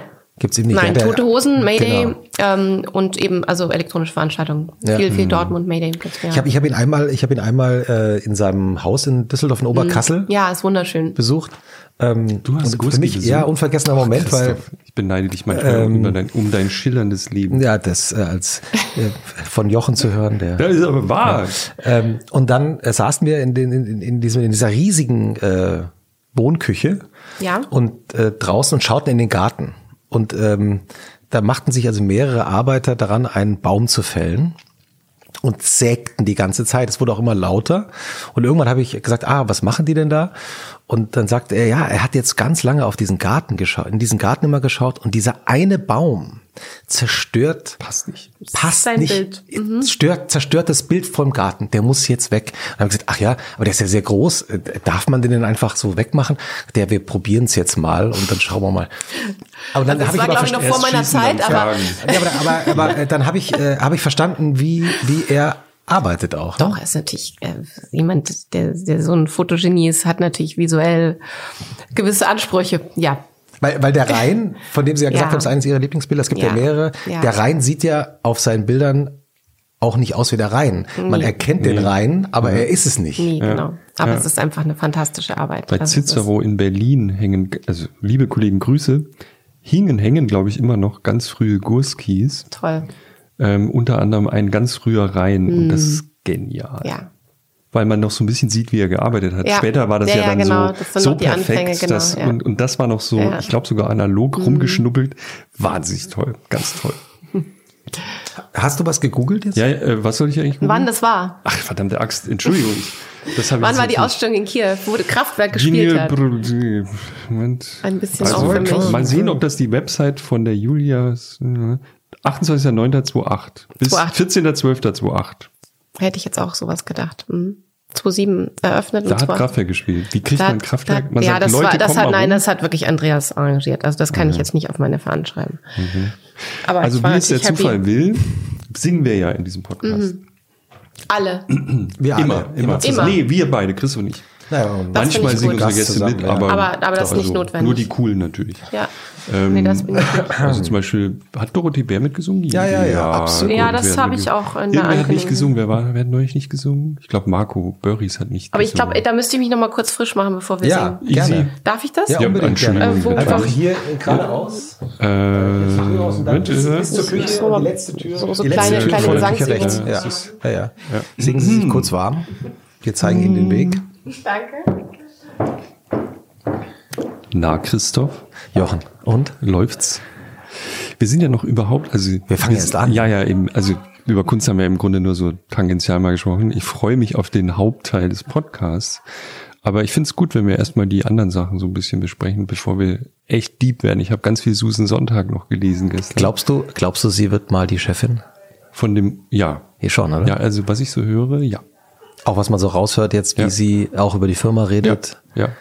Ähm. ja, ja, aber das ist äh, kompliziert, ne? weil dann die Verantwortung wird, wird ja natürlich riesig, äh, so ein Milliardenunternehmen zu haben und das andere auch.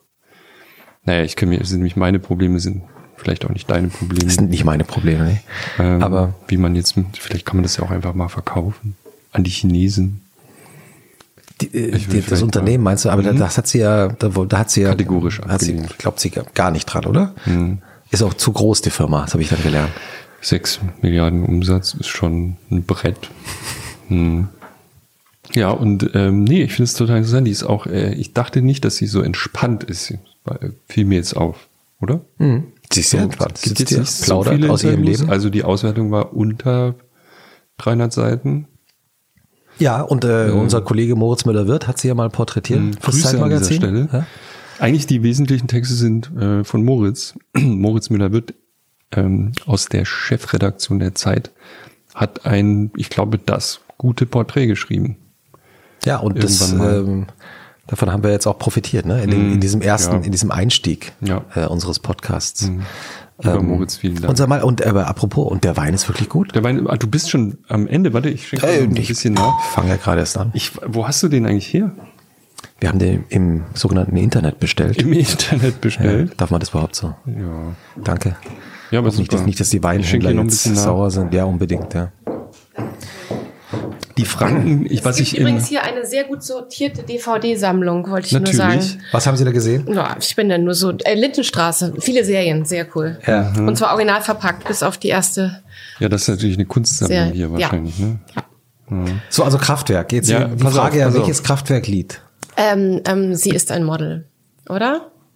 Okay. Äh, Moment. Aber ich kann den Text nicht so ganz. Ich Äh, kann auch nicht. aber, Also also halt ich habe zufällig den Text hier. Ja, sehr gut. Und Gibst du äh, ihn auch an uns weiter? ja, oder? warte, ich muss erst mal gucken, wie das mit dem Internet hier funktioniert. Also Autobahn kann man nicht so gut singen und das Nee. Model hat ein bisschen Melodie, ne? Also es, gibt- die, die, die, die großen Hits in der Autobahn, oder? Dann Roboter, aber auch nicht ganz leicht zu singen. Ich habe den Text. Aber wir müssen schon so machen, dass wir alle. Ähm, Ja. Ja, und ich bin auch ähm, kurzsichtig. Kannst du spielst das Lied an, Christoph? Okay. So, kurz, ich, Moment, ich komme rum. Ich habe leider jetzt äh, nichts ausgedruckt, weil ich habe sowas nicht mehr. Drucker. Aber ich ist ja kein Text. Okay, der Text Ja, ist- kommt, kommt, hier ist der Text. Ich ja, der den Text kommt hier. von dir, Jochen, ne? Ja. Mann, sind wir toll vorbereitet. Oh, halt, pass auf. Okay, ich, ich, mach's halte mal an. Ich halte mal an. Ich halte mal ihr an. wisst, so, ich halte Ja? es mal so, ja? Okay. So. Kann also jeder ich, lesen? ich werde vielleicht einsteigen. Warte. Ja, easy. Also, Äh, los, los geht's. Okay. Oh. Boah, das Also. ist so eine komische Kopf. Perfekt. Also, Also, Achtung. Liebe GEMA, Grüße.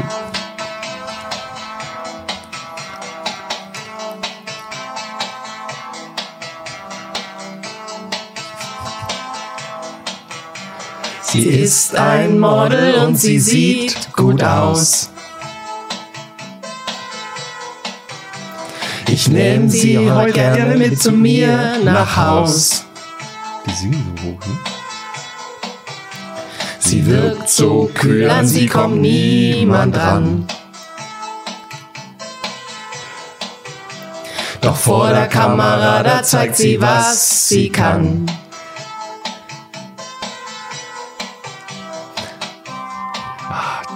Beste Stelle. Von wann ist denn das eigentlich? 82. Danke. Bitte. Der Christoph ist nämlich Herausgeber der Weltkunst. Trinkt in Nachtlos immer Sekt. Korrekt. Also, das ist eigentlich die beste Stelle. äh, Ja. Sie hat hier alle alle Männer Männer abgecheckt.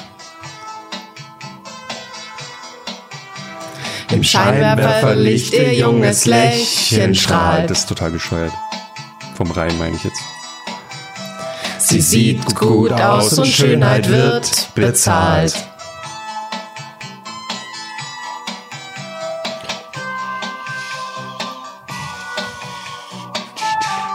Was ist das für ein Synthesizer genau, Christoph? Kork, Das glaube hätte ich ich. jetzt auch gesehen.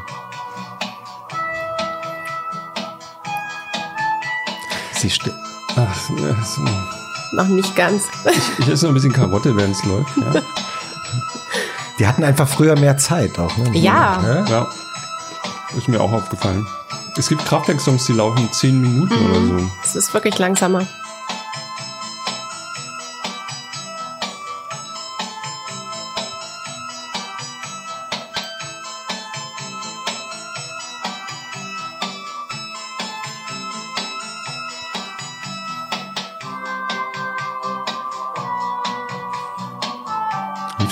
MTV auch? 82 kann ich, ne? In Amerika, ja. MTV gab es ja, glaube ich, in Europa erst so ab Später. 85, 86. Sie stellt sich zur Schau für das Konsumprodukt. Und wird von Millionen Augen angeguckt. Ihr neues Titelbild ist einfach fabelhaft. Ich muss sie wiedersehen, ich weiß, sie hat's geschafft.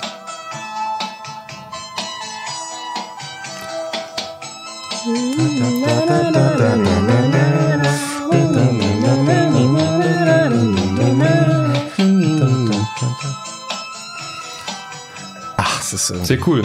Ist irgendwie Ja, cool. rührend, oder? Cool, gut. Äh, gut und auch rührend auch irgendwie auch, oder? Ja, bin ich froh, dass wir das gefunden haben, weil, wie gesagt, Wir sonst wäre es bei elektronischer Musik ein bisschen ich- schwieriger ich hatte Zum geworden. Beispiel, kennt, kennt, jemand Pocket Calculator von Kraftwerk? Taschenrechner. Mein absoluter Taschenrechner. Ich bin der Musikant ein mit Taschenrechner in der Hand. Ja. My Pocket. Ja. Es gibt nämlich eine Version Ja. vom Balanescu Quartett mit, mit Streichern. äh, I'm the operator with my Pocket Calculator. Großartiges Ja, Teil. ist toll. Ich bin der Musikant mit Taschenrechner in der Hand. Christoph, sollen wir an dieser Stelle du nochmal übersetzen? Christoph, Jochen? darf ich vielleicht schon das Ich andere auch? Ja. Ja, weil jetzt sind wir gerade so im Groove Absolut. und dann wird's ja, also wir wollten danach, haben wir jetzt vorhin besprochen, wollten wir endlich mal auf Kunst zu sprechen kommen, ernsthaft. Aber vorher noch schnell Folgendes, äh, weil dann wird's wird's sehr ernst und Christoph Oh kehrt ja. sein gesamtes Herausgeberwissen raus. Ich wir haben dieses- Ja, ich sehe vorhin die 40 Seiten. Es gibt eine weitere, sehr komplizierte Tradition in diesem. Podcast. Das ist das Spiel A oder B oder weiter. Okay, das habe ich natürlich noch nicht angehört. Wie geht das? Ja, wir kamen bei Uli Wicker nicht dazu. Wollte ich gerade sagen. Warum eigentlich nicht? Ich weiß nicht. Das Ja, Spiel das Minute Mitarbeiter 13. spielen wir in jedem, außer dem Wickert-Podcast haben wir das Spiel gespielt. Ja. Und es ist so, es ist ein schnelles Spiel. Ich sage zwei Begriffe. Und Sie müssen sagen, den einen Begriff oder den anderen. Begriff. Ich sag mal zum Beispiel, ich sage Star Wars oder Flug des Navigators, weil es hier gerade an der Wand hängt. Dann sagen Sie zum Beispiel Star Wars. Ja, Sie müssen sich entscheiden. Mhm. Okay. So, jetzt gibt's eine Dorothee Bär Sonderregel, die wir eingeführt haben, nachdem. Oh ja, Doro, Es gibt auch Doro weiter, ja? hat die Regeln Ja. geändert. Ja. Ja. Wir haben äh, die jetzt so oft, also man darf auch weiter sagen, wenn man sich jetzt nicht entscheiden will, aus welchen Okay. Mhm. Gründen auch immer, ist ja egal, Ja. äh, kann man weiter sagen. Aber nur noch dreimal. Ach so. Wie viel, wieso, wie, wie, wie, wie, viel, 33 wie viele Fragen? Fragen. Ah, 33. Ich habe 33. dieses Mal 33 Uh. Fragen vorbereitet. Wie viele Fragen hast du vorbereitet? 33 Fragen und dreimal dürfen Sie sagen weiter. Okay. Christoph zählt immer mit. Unbedingt. Ja, so. Ich bin der Musikant mit Und der- Taschenrechner. Aber ich muss Konzept- nur sagen A oder B. Das eine Wort oder das andere Wort. Ach, das Wort wiederhole ich nochmal. Okay. Genau. Mhm. Und ähm, es geht sehr schnell. Das heißt, also der Witz ist, man hat Okay. nicht so viel Zeit. Okay. Ja, ich fange jetzt an, ja? Drei, zwei, eins. Snooze oder Aufstehen? Aufstehen. Achtsamkeit oder keine Zeit? Achtsamkeit. Ja oder vielleicht? Ja. Teilen oder haben? Teilen. An oder aus? An. iOS oder Android? Android. WhatsApp oder Signal? WhatsApp. Facebook oder kein Facebook? Kein Facebook. Bargeld oder Bitcoin? Bitcoin. Bei Rot oder bei Grün? Bei Grün. Rot oder Grün? Grün. Gelb oder Grün? Gelb. Schwarz oder Gelb? Schwarz. Bier oder Wein? Wein. 01 oder 02? 02. 02 oder 025? 025. Riesling oder Silvaner? Weiter. Weißwurst oder Currywurst? Weißwurst. Porsche oder Tesla? Porsche. Tegel oder Schönefeld? Tegel. Young oder Gordon? Gordon. Obvious oder Klingemann? Obvious. Britain oder Modern? Modern. Palais de Tokio oder Centre Pompidou? Palais de Tokio. Gagosian oder Serpentine? Gagosian. Viola oder Pike? Pike. Ulay oder Abramovic? Abramovic. Tillmanns oder Gurski? Tillmanns. Entschuldigung. Hermes oder Prada? Hermes. Hermes. Mehr als 8 cm oder mehr als 10 cm? Mehr als 10 Zentimeter. Merkel oder AKK? AKK. Merkel oder Merkel? Weiter. Trump oder Putin? Weiter. Hat gerade gereicht. Das war nicht schlecht. Gerade so noch das die Kurve war bekommen. nicht schlecht. Ist die schwerste Frage, die letzte, ne? Ja. Ich fand den Tillmanns natürlich am interessantesten. da werden wir gleich noch drüber sprechen. Ja, wir doch jetzt. Warum? Was ist mit dem Tillmanns? Also Tillmann, ich verehre Ich, Tillmanns. ich Wolfgang verehre, ich. Moment, ich verehre Wolfgang Tillmanns. Total. Oder? Warum? Wer ist es überhaupt? Ja, Wolfgang Tillmanns ist einer der wichtigsten deutschen Fotografen. 1968 geboren, in Remscheid aufgewachsen. Genau, und natürlich, jetzt sind wir wieder beim Thema Clubkultur, wahrscheinlich derjenige, der die Clubkultur, so finde ich, am eindringlichsten eingefasst hat. Aber heute macht er ja andere Sachen, ne? Ja, also ich meine, er hat, äh, was er wirklich erfunden hat, ist im Rahmen der Installation, dass er die Arbeiten eben ungerahmt, meistens entweder früher mit so kleinen Nägelchen, jetzt mit so ganz kleinen Hängevorrichtungen, aber meistens eben ungerahmt, auch in großen und kleinen Formaten an die Wand nagelt. Also ich glaube, er war der Erste, der das so ein bisschen, diese Art der Installation auch wirklich ähm, geprägt hat. Und es gibt bis das, heute. Es gibt das berühmte Bild äh, von, er hatte viele berühmte Bilder äh, gemacht, aber das berühmte Bild vom, von Moby, dem berühmten Musiker und DJ, der nur in Jeans bekleidet auf einer riesigen, glaube ich, Matratze oder so liegt nach einem Rave. Also ich glaube, da ist die, wenn, wenn für mich Ja. die Stimmung eines Raves oder Total. eines Wochenendes eingeschaffen, Total. eingefangen wurde, dann in diesem Bild. Ja. Es gibt auch noch ein sehr anderes berühmtes Bild, was im Berghain hing, Welches denn zum wo Beispiel? die Frau mit den geöffneten Beinen da sitzt, Ja. ohne Hose. Das auch. Das glücklicherweise Teil der Collection ist. noch Aha, aha, es gibt, Ach? Ja, ist eine tolle Arbeit. wann haben Sie die gekauft? Oh, das weiß ich zum Beispiel wirklich, das werde ich ganz oft gefragt. Das Oder wie kam es dazu, dass Wann habe ich die gekauft haben? gekauft und was hat die gekostet? Ich schwör's, ich schwör's, gekostet? ich weiß Wann es nicht. gekauft? Wann Ich weiß es viel? wirklich nicht. Also ich habe, ich, ich würde jetzt sagen, ich habe die gekauft vor fünf Jahren ungefähr und ist die große Version, aber ich, ich, wirklich, ich, ich kann jetzt wirklich keinen Preis sagen. Ich, ich weiß es wirklich nicht. In welcher Größenordnung bewegt sich Wolfgang Tillmanns so allgemein bei solchen ja, Arbeiten? es ist schon, also die großen Arbeiten, die Masterpieces sind schon so um die 100.000. Ja. Und kann man so ein kleines Polaroid von der Wand knibbeln? Das kriegt man nicht einzeln, ne? Weil, Wo jetzt? weiß nicht. In der Galerie? Jo- Jochen ist bei seiner YouTube-Frage Weißt du, ich war angehakt. neulich in der Tate Modern und da hing das und da habe ich so dieses Bild. Ne? Ja, das, Nee, gibt's- äh, es also ich glaube, mitnehmen ist kleinen- schwierig in der Tate. Ist alles überwacht. In der Ausstellung, äh, in der Tate Modern von ihm, äh, war ja Super auch Ausstellung. äh, eine tolle Ausstellung, Ja. war, war ja auch eine, eine, eine seiner allerersten Arbeiten zu sehen, ähm, nämlich eine, eine Jacke, wenn ich mich richtig erinnere, zusammengenäht aus äh, auch mit mit alten Postern, Bravo-Postern und und also so, so aus seiner Mhm. Zeit, ähm, Ja. bevor er praktisch Fotograf geworden Ja, ist, weil ja. er wollte eigentlich ja Musiker werden. Ja. Äh, zusammen mit seinem, glaube ich, alten Schulfreund Lutz Hülle, der genau, heute Modedesigner ist. äh, absolut verehre. Ja, Sehr fantastischer- schön, wenn wir noch über Mode sprechen. fantastischer Mode- ja, machen wir absolut jetzt. dazu. Ja. ja. Können wir kurz Äh, ich über hab- Mode sprechen? Weil Lutz Hülle, habe ich gesehen auf ihrem Instagram-Account, hat dieses grandiose, äh, grandiose Teil geworfen mit dem Satz, No one is like you. Ja. Und Das, das, ist das T-Shirt, genau. das und er hat auch auch dieses oft, ne? fantastische Kleid gemacht, ähm, was ich glücklicherweise habe, dieses Rosane, was so fließt. Und es ist, äh, es ist wirklich fantastisch, was er macht. Ich finde die Schnitte großartig, die Materialien, es ist auch die Blazer, ist alles ganz große Mode. Hm. Ist Mode ich. Kunst? Nee. Quatsch. Haben Sie Nee gesagt gerade? Ja. warum nicht? Weiß ich nicht. Für mich ist Kunst immer noch so die bildende Kunst. Da gibt es die Sparten und es gibt dann die Musik. Das ist Musik, aber natürlich ist, wenn wir wollen, alles Kunst. Aber das ist jetzt wirklich eine Frage. Da hat ja schon der gute Duchamp sich ganz früh damit auseinandergesetzt. Was ist Kunst? Na, Was ist dann, denn Kunst? das ist wirklich eine gute Frage. Ja, wenn wir von Duchamp ausgehen, alles. Ja, Wir eben. stellen jetzt alle großen Fragen auf einmal, aber Ja. es ist Alle. wirklich super, was- weil was- Nein, ich glaube, ich glaube, dass ich glaube, sich mit der mit der Frage zu beschäftigen äh, verengt ein bisschen unseren Horizont. Ich glaube, wir sollten lieber über die Kunst sprechen als darüber, was es ist. Dann reden wir über die Kunst. Ja, Moment, wir wollen jetzt bei Mode waren wir gerade. Ich habe Ja. wir vergessen nichts in diesem Podcast. Der Podcast Das ist- kreist das ist immer. Das ist doch unser Prinzip. wir vergessen Ja. nichts. Kurz bei der Mode jetzt geblieben. Mode ist keine Kunst. Wir definieren Kunst jetzt nicht, machen wir später oder wir reden jedenfalls später wieder über Kunst. Ähm, was bedeutet Mode für Sie? also ich liebe Mode. Ich bin, ich weiß gar nicht, wie ich das so richtig bezeichnen soll. Also ich habe jetzt bin gar nicht so Label fixiert oder so. Ich mag gern Stoffe und Schnitte. Oh, Was Entschuldigung. haben Sie da eigentlich? Sie sind heute ähm, Ganz schwarz und ich weiß, es ist ein No-Name. Berliner, also Nee, Berliner Kunstszene nee, nee. trägt ja schwarz. Ja, aber ne? das ist, das ist so ein, so ein Fummel hier aus Los aber das Angeles. puschelige Ding, äh, das, ist, das ist auch so ein falsches Teil aus Puschel, LA, weil es so falscher war. Puschel aus Falscher Hase. Also sie, was, wie kann man das, Christoph, du bist doch Modeexperte. Was, was hat sie da? Falscher Hase. Falscher Pelz. Falscher Pelz. Ja. Natürlich. Okay. Politisch korrekt. Nein, also, soll, Und aber das ist, ist es Seide, das Kleid ist es irgendwie Seide oder das ist glänzt, Seide, ja. Das ist Seide, aber das ist kein Label. Das ist No Name. Also ich so. mag gerne ähm, gute Schnitte, ich mag gerne schöne Stoffe. Ähm, Haben Sie noch die Vogue abonniert? das muss irgendwo so passen. Hatte ich mal, ne? Hab ich Ja, das hab mal ich- ich gesagt? gelesen. ja, Das ist aber schon uraltes, Das ist total äh, Zitat, interessant. Nee, habe ich nicht mehr. Aber es ist eigentlich schade. Warum nicht? Weil es jetzt das ich Internet nicht. gibt? Ja, vielleicht. Und Wo irgendwie informieren Sie sich?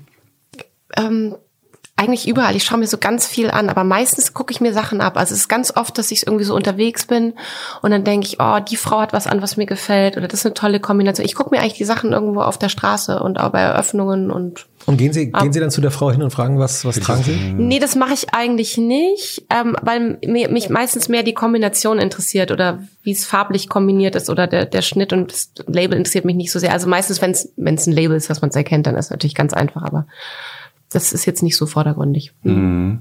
Ist eher so der Gesamtstyle, Wer, den wer ich ist mir manchmal ihr, abgucke. ihr, ihr, also wer, wer inspiriert Sie für Ihren Look? Ähm, Daphne Guinness, auf jeden Fall. Finde ich eine tolle Frau. Wer ist das? Daphne, Guinness. Erbin des berühmten Genau. Guinness Bier Genau, Imperiums. genau, auch tolle Sammlerin. Geschichte. Ja, Sammlerin und dann erst so Ehescheidung und Kinder und dann nochmal Mitte 50 komplett neues Leben begonnen, Muße gewesen von Alexander McQueen.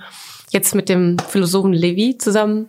Auch mit. Frankreichs größtem Und das Intellektuellen. wusste ich nicht. Ja, das ist eine Wirklich? Der, total der Mann mit dem offenen Frau. Hemd. Ich Ja, der kenne tourt doch Levi, jetzt aber durch ich kenne die. Frau Ja, Guinness. Daphne Guinness. Daphne Doch, die Guinness. hat immer schwarz-weiße Haare und erinnert ein bisschen an die Frau aus Tausend und einen Dalmatiner. Wie Meryl, heißt als? Meryl Streep äh, spielt die doch, oder? Ja, Meryl Streep. Dankeschön, vielen oh, Dank. jetzt Maria Lorenz. Genau. Kannst du es nochmal sagen. Maria? Wie heißt sie? Cruella de Vil. Genau. Die ist ein bisschen böse, weil die die kleinen Dalmatiner immer so quält. Ich konnte genau. Film gucken, Aber Daphne ist total toll und ist mit diesen Alexander äh, McQueen Schuhen läuft sie durch die Ausstellung, wo sie keinen Absatz hat und es sind irgendwie 14 Zentimeter und ist, sie ist super. Weil Sie gerade gesagt haben, warum Sie sie, weil Sie sie, sie gerade so vorgestellt haben, weil Sie irgendwann auch mal neu angefangen Ja, haben. finde ich grandios. Ja? Aber das haben ja ganz viele Frauen. Aber das ist natürlich auch, wir haben natürlich das Glück mit unserer Biografie, das sieht man bei ganz vielen Künstlerinnen, ähm, die sich entscheiden, zum Beispiel nochmal ein Kind zu bekommen und dann nochmal eine ganz neue Karriere starten oder sich ganz klar gegen zum Beispiel Familie und Kinder ähm, entscheiden, wie man es auch bei Marina Abramovic sieht. Ähm, das ist, ähm, finde ich, finde ich ganz spannend an Biografien und da bin ich ähm, ganz glücklich, dass wir Frauen die Möglichkeit haben. Äh, das ist zumindest durch das Kinderkriegen ist uns das ähm, vorenthalten. Ähm, nein, dann finde ich es einfach toll generell, wenn man sich nochmal so neu, neu erfindet. Ich habe es vorhin auch schon gesagt mit Tiger Woods, der das Comeback hatte. Hm. Ähm, ich bewundere schon Persönlichkeiten, die nochmal so ganz neu anfangen und ja. Marina Abramovic kennen Sie ja. Ja, ganz sehr gut, gut oder? Mhm, ja. Sehr wie, gut. wie haben Sie sie kennengelernt? Nochmal der Reihenfolge. Ja.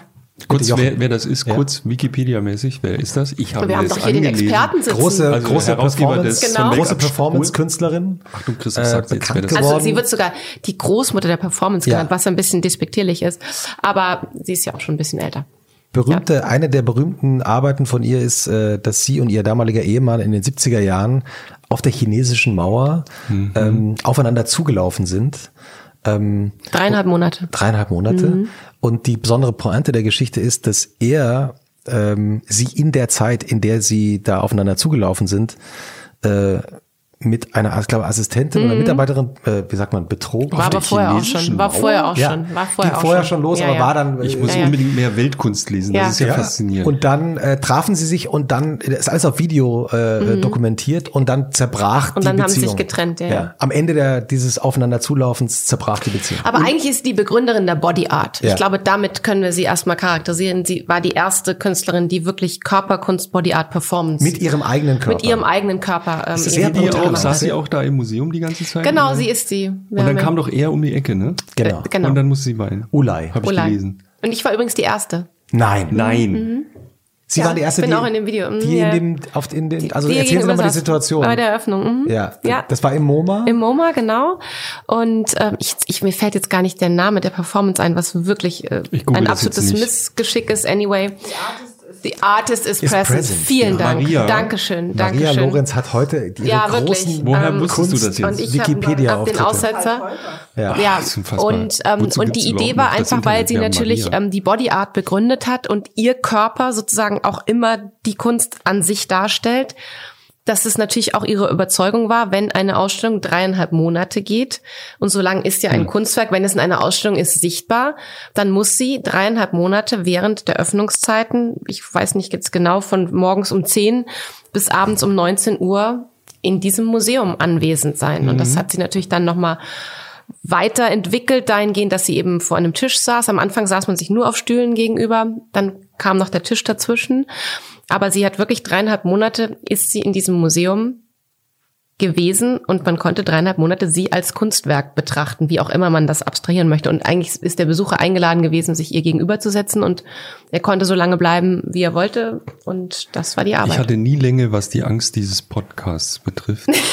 heute heute gibt's Jetzt bin ich mir Sorge. nicht mehr ganz sicher. The collector is present.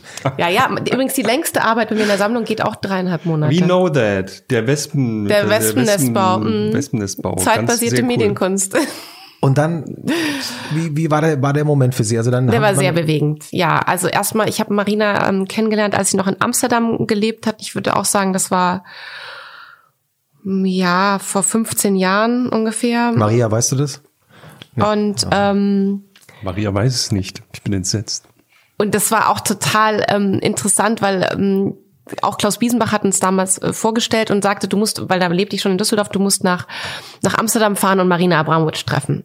Die ist das Wochenende zu Hause, die hat dich eingeladen, komm. Und ich bin mit dem Auto dahin gefahren. Ich dachte die ganze Zeit, oh Gott, jetzt lerne ich diese Frau kennen, die sich Schlangen um den Hals legt, Knochen bürstet und sich äh, den, den Judenstern mit einem Rasiermesser in den Bauch reingerisst hat. Also ich war schon etwas skeptisch, weil ich ja noch auch so ein bisschen neu in der ganzen Szene war und dann hat mich da so eine Frau empfangen, die wie eine Mutter sich das ganze Wochenende umsorgt hat, gekocht hat, Essen eingekauft hat, äh, sich also wirklich um alles gekümmert hat, mit mir stundenlang auf dem Sofa saß und wir haben uns wirklich alle Performances angeguckt.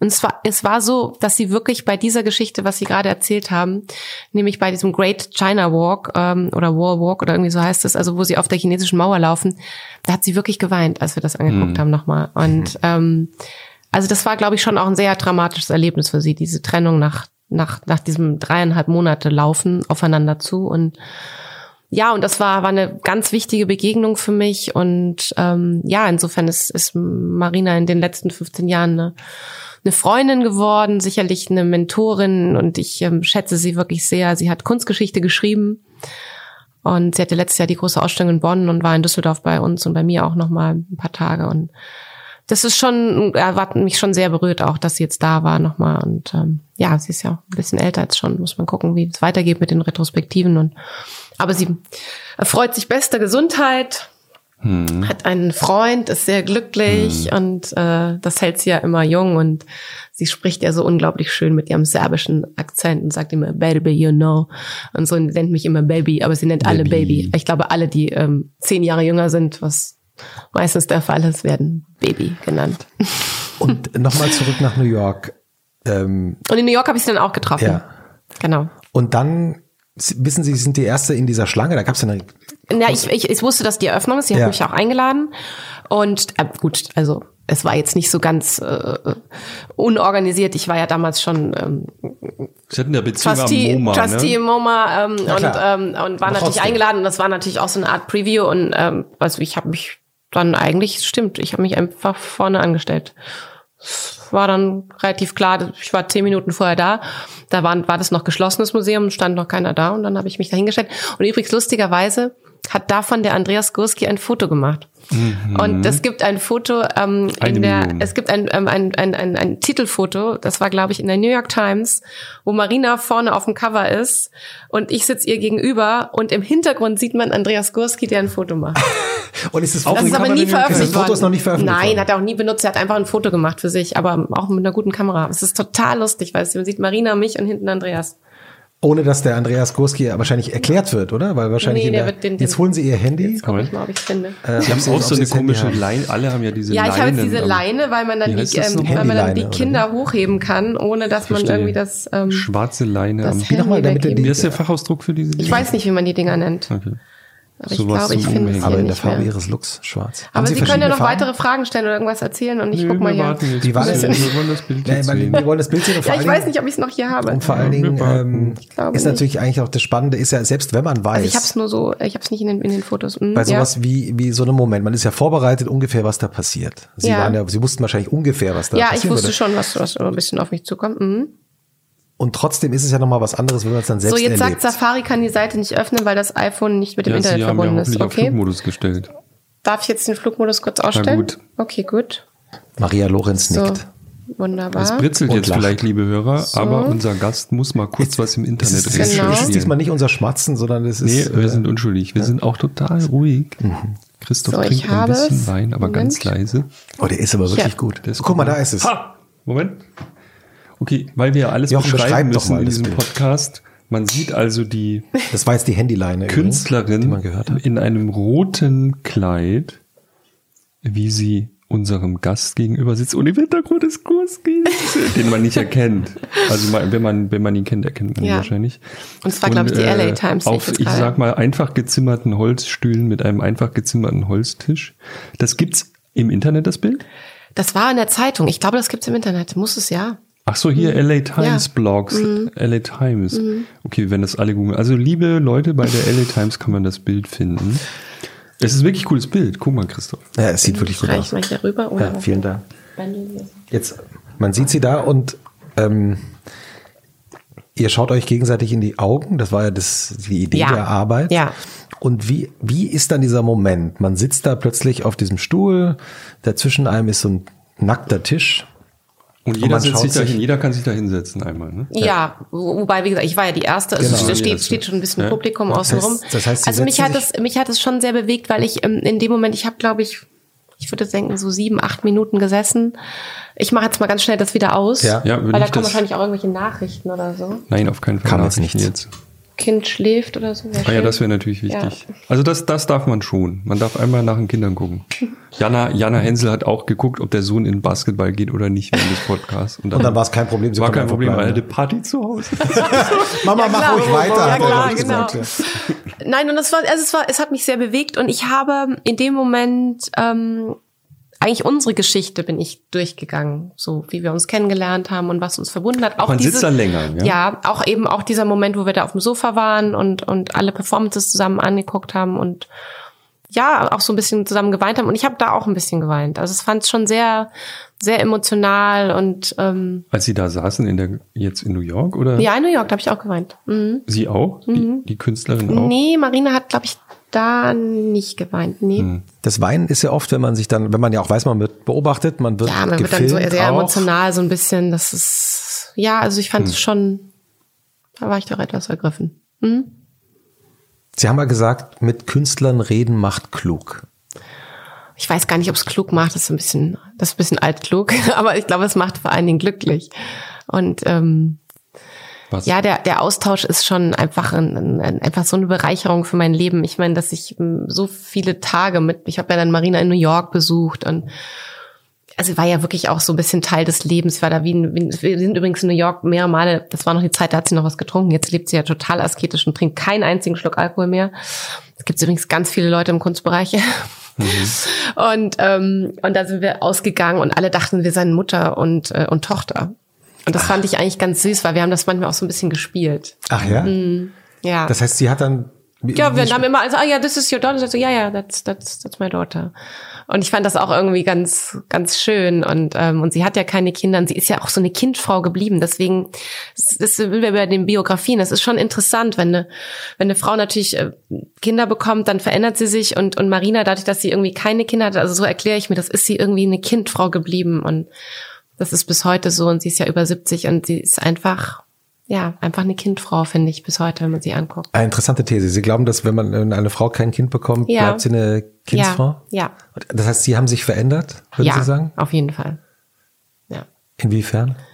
Ja, das ist natürlich nicht das Äußere. Das ist einfach, glaube ich, auch die ganze Haltung, die ganze Einstellung und, und, und Marina ist einfach, die ist einfach ein Mädchen immer geblieben ich kann es gar nicht anders ausdrücken. Also es ist irgendwas in ihren Augen und es ist ihre Art und ja, es ist unglaublich. Ich vergleiche es auch immer ein bisschen mit Katharina Sieverding, weil die beiden sind ja gleich alt und Katharina Sieverding ist übrigens auch eine Fotografin aus Düsseldorf, die ich sehr gut kenne.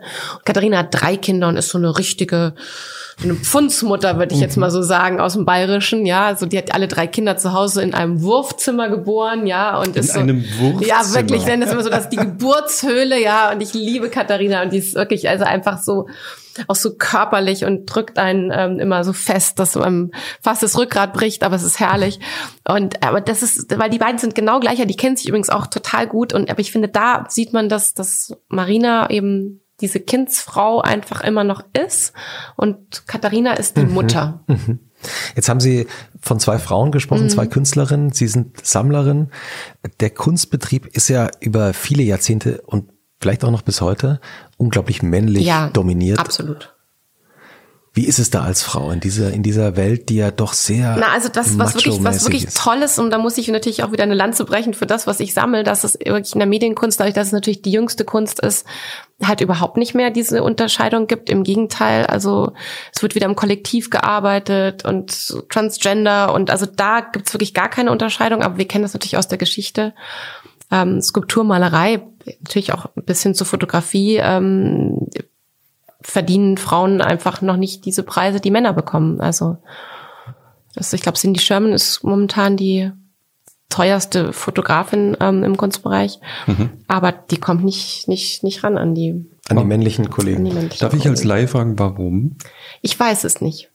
Ich weiß es wirklich nicht. Aber ich glaube, es ist einfach so über die Jahrhunderte, über den Markt sich entwickelt. Hm. Ähm, Aber Sammlerinnen gibt's schon eine ganze Menge, oder? Also jedenfalls ja, habe ich mir das so also angelesen. Also es, es, gibt schon immer wieder welche, aber es ist ja auch nicht so Besonderes. Also es gibt Sammlerinnen, Sammler. Was es gibt, was ich immer wieder feststelle, es gibt ganz viele Paare, die ja. sammeln. Ja. Das könnte ich Gesundheit mir jetzt nicht so vorstellen. Nee, warum? Ah ja. Nee. Weil? Weiß ich nicht. Also ich müsste sich dann, müsste man sich dann abstimmen oder absprechen. Das finde ich, also ich bin relativ eigenständig bei vielen Dingen und mhm. ähm, Also wenn ich da jetzt nochmal so um Erlaubnis fragen müsste, weiß ich nicht. Also Ja, Erlaubnis, man nennt das, man diskutiert Ach so, man nennt das Christoph Diskussion. Und ich zum Beispiel, wir, wir diskutieren viel. Jochen und ich äh, diskutieren auch immer sehr viel. Also wen und, laden und, wir und, ein? Nein, und, das und, und, wer und, wir und nie. wonach wird's dann gemacht? Wer entscheidet? Nein, gar nicht. Wir sind immer konsensuell. Ja, Oh, ja. das ist total Wenn schön. Christoph ist nicht unser will, Prinzip. dann Das wird der ist Gast super. nicht Wenn eingeladen. Jochen Das nicht will das und Die Jochen Gäste, sagt oft die nein. rennen ja. uns die Bude ein. Also ich sage, und dann Christoph will halt nicht. Christoph will nicht. Dann Man ist hat es ja halt. Glück gehabt. mal, Jochen. So ist das in einer Danke. Beziehung. Nein, also ich, ähm, ich finde das schwierig, ähm, aber da ist es natürlich dann auch oft so ein bisschen klischeeartig, dass die Frau das aussucht und der Mann bezahlt oder was weiß Mhm. ich. Also, aber ähm, in Amerika gibt es eben viele diese Paarsammlungen. Ich habe ein bisschen über Peggy Guggenheim gelesen, weil das eben in der Weltkunst vor zehn Jahren über Ja, sie angeklungen Nicht ist. so gut recherchiert, aber wobei es war nicht recherchiert, aber Der es war Artikel? äh, ähm, nein, denn, diese diese Verbindung, weil die Ach so, Peggy Guggenheim war ja total unglücklich. Ja, ja. Und das ist ja ganz hab, schrecklich äh, immer mit dieser mit Was dieser für ein unglücklichen Frau. interessantes Leben die Frau hatte. Ja, sehr interessant, aber zutiefst unglücklich, schlechtes Verhältnis zu den eigenen Kindern, ähm, Problem, Probleme mit Männern. Ähm, also das Leben war ja schon wirklich durchzogen von Traurigkeit, Frustration, Depressionen und wirklich tragischen Schicksalsschlägen. Also Ja. Gut, es war auch eine krasse Zeit. in ja, es war eine krasse Zeit, aber deswegen fällt mir der Vergleich schon wirklich sehr schwer, muss ich sagen. Ich wollte jetzt Aber gar ich nicht weiß, hin, aber ich fand, es war auch so eine, eine Sammlerin, ja, Ja, also die ja.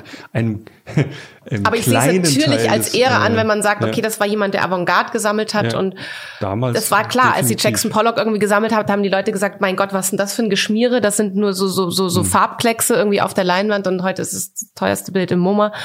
Klar, also sie war einfach eine, eine Seherin und eine Vorreiterin und hat sich einfach mit einer mit einer Kunst beschäftigt, die noch nicht etabliert war und das mache ich natürlich auch. Also Der Lebenslauf gefällt mir nicht so gut. Der Lebenslauf gefällt mir nicht gut. Nee. Ähm, aber dieses Motiv, was Sie bewundern, das, äh, was, wo wir von, wovon wir vorhin ausgegangen sind, die Frauen haben sich nochmal neu erfunden, Ja. nenne ich das jetzt mal in meinen einfachen Ja. Worten. Das Ja. fasziniert Sie schon. Absolut. Also, und was ich eigentlich fragen wollte, ist, können Sie sich das bei sich selber eigentlich auch vorstellen, dass Sie nochmal so ein Reset machen und was denn so?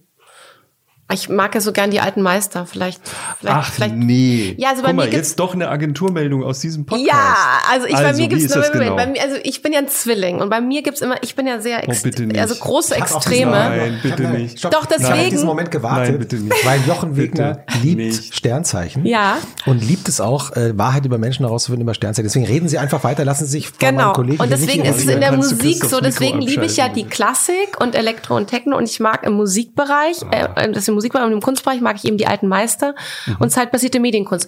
Und die Das heißt, Jahrhunderte jetzt- dazwischen lasse ich gern mal Ja. aus. Das ist ganz interessant bei mir. Also Das das, heißt, ist irgendwie so von meiner Liebe her, ja, alte Meister. Das heißt, die alten Meister, alten Meister würden Sie anfangen. Fangen Sie schon, haben Sie schon Nein, ich angefangen? habe keinen, aber ich hätte gerne einen. Sagen Sie mal drei, die Sie cool finden. Also natürlich Bräugel, Kranach und Oh, das ist aber nicht billig. nee, das ist gar nicht billig und, und Kann man richtig, das überhaupt richtig, sammeln richtig oder ist schwer. das nicht alles in Staatsbesitz? Nee, es gibt so auf der TEFAF und so. TEFAF- Mhm. TEFAF ist die- Ja, da gibt's die- schon noch was. berühmte Und Messe TEFAF ist- Freeze Old Masters, also In äh, Maastricht. Wovon TEFAF TEFAF ist die Können wir das wichtigste- nochmal erklären für alle die Hörer, die wichtigste- wie ich nicht so gebildet sind? Wichtigste Kunstmesse, auf der man eben auch viel alte Kunst äh, kaufen. TEFAF, TEFAF. in Maastricht. genau. TEFAF jedes Jahr im. März. Ja. Da ist die Weltkunst zu Hause, Jochen. Ja, es ist, Verstehe. auch, Das bist du es immer? ist vielleicht die schönste Messe der Welt. Es ist alles mit Blumen dekoriert. Es ist überall Teppich in den Messehallen. Es ist, gibt, es Alte ist, es ist halt, ne? so schön. Es ist so wunderschön. und Und in London, in London, wenn ich, wenn ich, ja, und wenn ich in London auf die Freeze gehe, dann gibt's dieses Zelt für Contemporary Art und da stinkt's wie im Affenzoo. Und das ist auch das Gleiche, was nebendran passiert, weil nebendran ja der Zoo ist. Und dann gibt's dieses kleine Zelt nebendran, das so kultiviert und das sind auch die Old Masters von der Freeze und das ist das viel schönere Zelt. Man trinkt ich würde Champagner. immer, ich würde immer da zuerst hingehen. Es ist so viel schöner. Und würden, so Sie, viel schöner. und würden Sie sagen, dass Sie die alten Meister, also Sie sind ja in Coburg aufgewachsen, Sie haben die natürlich auf der Burg gesehen auch, aber äh, dass Sie sie auch entdeckt haben über die Beschäftigung mit zeitgenössischer Kunst. Absolut, Passiert ja absolut. oft, ne? dass Absolut, Leute, die sich mit absolut. zeitgenössischer Kunst beschäftigen, Absolut. irgendwann Ja. an den Moment kommen, wo Ja, sie sagen, ja. ich will zu den großen alten Meistern. Total, total. Also ja, absolut. Und also Hieronymus Bosch, wenn ich mir das angucke, Kann man dann ist das Hieronymus Bosch sammeln? das ist das ist sehr schwierig. Aber gab es natürlich Also, jetzt eine tolle Ausstellung auch in. Herzogenbosch und ähm, Also, Also- man geht so in Louvre, äh, zum Beispiel, so stelle ich mir so, und Das sagt, das, hätte ich gern. Was kostet Das, das? ist, das ist sehr, sehr schwierig. Aber es ist einfach das, was mich so fasziniert. Und wenn ich mir das angucke, das ist ja Kopfki- Kopfkino at its best. Also das ist ja, also das würde ich jetzt vergleichen mit einem John Raffman mit einer, mit so einer, mit einer VR, ne? mit einer VR-Geschichte. Also ich halt, das ist wie Virtual Reality ähm, halt auf der Leinwand. Ja. Aber es ist genau das Gleiche. Diese Sachen, die ich eklig finde, finden sie super, ne? Also diese, Der so, Kopfkino Boah, mag ich schon gerne. boah. Ich weiß nicht, ob das eklig ist alles. nein, es ist zumindest, mich, mir macht es richtig Angst. Es ist auf jeden Fall, äh, aber es bleibt, aber es bleibt schon im Kopf. Sonst könnten Sie jetzt gar nicht mehr drüber Ich reden. kann das nicht. Die ich Bilder kann, gehen ich kann nicht auch weg, keine, ne? Mhm. Ich kann nicht mal einen Horrorfilm gucken, weil ich das so grauenhaft Und die finde. Bilder gehen nicht weg. Mhm. Nee. Und deswegen kann ich das nicht gucken. Ich mache im Kino auch auf die Augen zu. gucken. ich Ich Ich mache dann auch die Augen zu, aber wie gesagt, bei dem Hieronymus, das kann man sich schon noch gut angucken. Aber, das es ist natürlich der- Himmel und Hölle und Fegefeuer Ja, und das- Garten der Lüste und es ist natürlich wow, aber es ist doch, wie gesagt, das ist alles drin und das ist, das ist für mich, äh, ist das, das ist wie die Zeitgenossen. das Aber nochmal, um nochmal auf diese Weltnachricht zurückzukommen, wenn wir jetzt die Agenturmeldung morgen rausschicken, Ja. dann steht da so ähm, Stoschek, so ähm, Videokunst, äh, nein, zeitbasierte Medienkunst, das war's. Mhm. Ich wende mich alten Meistern zu und geht wirklich? Wäre das nochmal was? Also ich würde, würde das gerne erwerben und ich würde mich, oder ich möchte mich einfach gerne da noch mehr schulen und ähm, mich besser auskennen, aber ja, wie gesagt, wenn ich in London bin, dann gehe ich in die National Gallery und Ja. ich ähm, habe so eine Verehrung und, und Bewunderung auch für dieses Handwerk und für diese Fähigkeit und das natürlich aber auch diese, diese Wertigkeit und dass diese Arbeiten so viele Jahrhunderte bleiben und dann so aktuell sind. Wie gesagt, also gerade dieser Hieronymus Bosch, das, das ist, das, das, das schaut man sich stundenlang an und hat dieses Kopfkino und fragt sich, wie war das möglich, dass zu so einer Zeit was entstanden ist. Also ich ähm, habe eine absolute Begeisterung dafür und ähm, Das Interessante ist ja auch, dass vielleicht ähm, mündet Ah, ja. es mal irgendwann in einer Mini-Sammung. Aber ich habe noch nicht eine einzige Arbeit. Hm, ganz hier, hier in diesem Podcast hat es Ja. angefangen. Ja. Wir, halten- es fest. Aber Wir halten es fest. Sehr ja. gespannt. Ja. Ja, das Tolle ist ja bei alter Kunst auch, dass äh, wir natürlich da die Kunst sehen, die es über die Jahrhunderte geschafft hat, also die sich durchgesetzt hat. Absolut. Während wir ja heute von der zeitgenössischen Kunst äh, gar nicht wissen, Absolut, das Was sage ich wird auch in immer. 200, Nein, 300 Jahren das sage ich überhaupt immer. Ich davon muss es der nächsten? Generation überlassen, ähm, welchen Stellenwert natürlich auch die, die Medien- und Videokunst haben wird. Aber ich bin davon absolut überzeugt. Ähm, sonst würde ich das nicht so machen, wie ich es mache. Aber klar, also zwischendurch habe ich natürlich schon ein bisschen Zweifel auch manchmal so, wo ich denke so, hm, Jetzt hat die Ingrid Götz so ihr ganzen Mediending da abgegeben an Freistadt Bayern. Wir sind jetzt die einzige Sammlung in Europa, die sich auf Medienkunst wirklich spezialisiert hat. Es gibt in Amerika noch eine einzige Sammlung, die Crumlich Collection. Aber auf der anderen Seite, wir sind umgeben vom Bewegtbild und es ist der Ausdruck unserer Zeit und das ganze Thema Zeitgenossenschaft ist was, was mich so umtreibt. Zeit ist was, was mich persönlich total umtreibt. Es ist der Ausdruck vom Hier und Jetzt und ich, ich kenne auch keine spannendere Kunstform, muss ich sagen, weil sie eben, wir haben es vorhin schon mal gesagt, für, deswegen ist ja so prädestiniert für Angela Merkels Büroräume, so unkonventionell ist, so nonkonform, weil sie einfach so, ähm, so hochaktuell ist, weil sie auch so eine lebensnahe Dynamik ähm, widerspiegelt. Ähm, und das hat es ja auch zu allen Zeiten gegeben, wenn man sich die Kunstgeschichte anguckt, sind wir wieder bei Hieronymus Bosch, Künstler waren ja auch immer Seismographen und haben gesellschaftliche Entwicklungen vorweggenommen, ähm, ja, eben diskutiert, auch kritisiert. Und das ist schon für mich die Aufgabe von Kunst. Also ich habe jetzt nichts gegen dekorative Malerei, wunderbar, aber das würde ich jetzt nicht sammeln. Also das ist schon klar. Also ich brauche irgendwie was, was wumms, was eine Aussage hat, was auch vielleicht ein Bild ist, was mal weh tut, was auch vielleicht nicht anzugucken ist, was aber im Hirn bleibt und was uns irgendwie, was nicht mehr rausgeht. Und wenn sich das auf der Festplatte einmal eingebrannt hat, dann ist das da drin. Jetzt will ich meine Susan Sonntag-Frage stellen. Ja, bitte. Was, also ich habe gestern Kann ich als noch einen Kaffee haben? So einfach so ein bisschen kälter? Nö, ich trinke den auch kalt. Bisschen. Hafermilch dazu. Nein, danke. Schwarz. Geht das? So hoch. Ich habe auch noch ein bisschen äh, Coke Zero. Danke. Ja, das würde ich auch noch Ja? tun. Danke. Ich hole mal eine Coke Zero, eine kalte aus dem Kühlschrank, Jochen. Stell doch deine Frage. Eine, bitte. eine warme Coke Zero und einen kalten Kaffee. Während Christoph die Coke Zero holt von Coca-Cola, ähm, ich habe gestern zur Vorbereitung nochmal Susan Sonntag gelesen. Es Mhm. gibt ein Essay über Interpretation. Da bin ich irgendwie Kunst, in meinem Kunstverständnis hängen geblieben, wo sie sagt, also ich fasse es jetzt in meinen einfachen Worten zusammen, das Problem mit ähm, Kunst ist, dass wir sie die ganze Zeit interpretieren. Wir sind sozusagen, wir werden ja, ja. überhaupt interpretieren. Ja. Also ich, so wie ich sie verstehe, sagt sie radikalerweise. Das Problem fing schon damit an, dass wir Kunstwerken Inhalt zuschreiben und mhm. den Inhalt von der Form trennen. Mhm. Wenn man das mal lässt mhm. und sagt, das Kunstwerk ist, ein Kunstwerk steht für sich, mhm. sonst bräuchte man es ja. ja. nicht machen. Ja. ja, also wenn man so wie in der Schule, was wollte der Dichter damit sagen? Mhm. Schreibt mal einen Aufsatz, mhm. fünf Seiten. Mhm. Der Dichter wollte das sagen, was das Gedicht sagt, sonst hätte er kein Gedicht sonst geschrieben. Genau, ja. Ne? Mhm. Ist das auch Ihr Kunstbegriff? Oder weil Sie gerade sagten, ja. das müsste eine Aussage haben. Also was ist, wenn, wenn bisschen, die Aussage des Kunstwerks ist? Ich glaube, ich sehe es auch ein bisschen differenzierter und ähm, ich bin mir sicher, wenn, wenn Susan Sonntag noch unter uns wäre, und sie ist hm. ja wirklich jetzt auch schon ein paar Jahre verstorben. Ja, ist total ähm, oldschool. Und hat das auch nicht mehr, hat auch, glaube ich, so diesen, natürlich diesen jetzt aktuellen Kunstdiskurs, aber auch vor allem die aktuelle, ganz aktuelle Kunst einfach hm. nicht mehr mitbekommen. Ich glaube, hm. dann würde sie auch sie würde das einfach trennen. Also nur die Tatsache, dass diese Arbeiten installiert werden müssen, darauf spielt es ja auch ein bisschen an. Also die können sich natürlich nicht eine Videoarbeit angucken, weil es ist entweder eine DVD oder eine File. Also wir brauchen immer eine Technik. Hm. Es muss immer installiert werden.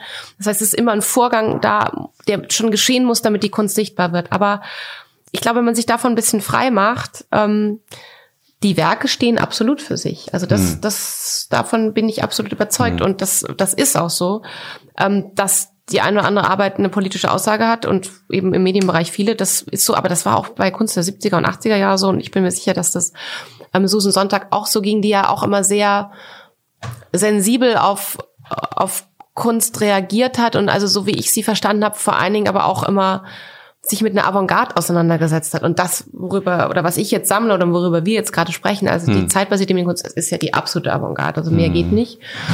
Und da gibt es natürlich Probleme mit Sehgewohnheiten. Ich, da hinten gibt es, glaube ich, auch Probleme äh, im Nö, Kühlschrank. der Christoph räumt in der Küche auf. Das ist manchmal das, hier so in der kracht, Es kracht ein bisschen. Christoph, kannst du die anderen Teller auch noch abspülen? Nee, aber, also, ähm, ich, also ich glaube, da sie sich immer sehr ähm, auseinandergesetzt hat mit neuester Kunst und ah, mit neuer Kunst, mit Avantgarde, glaube ich, oh ja, hätte sie sich mit Kunst, ähm, eben auch mit der zeitbasierten Medienkunst auseinandergesetzt.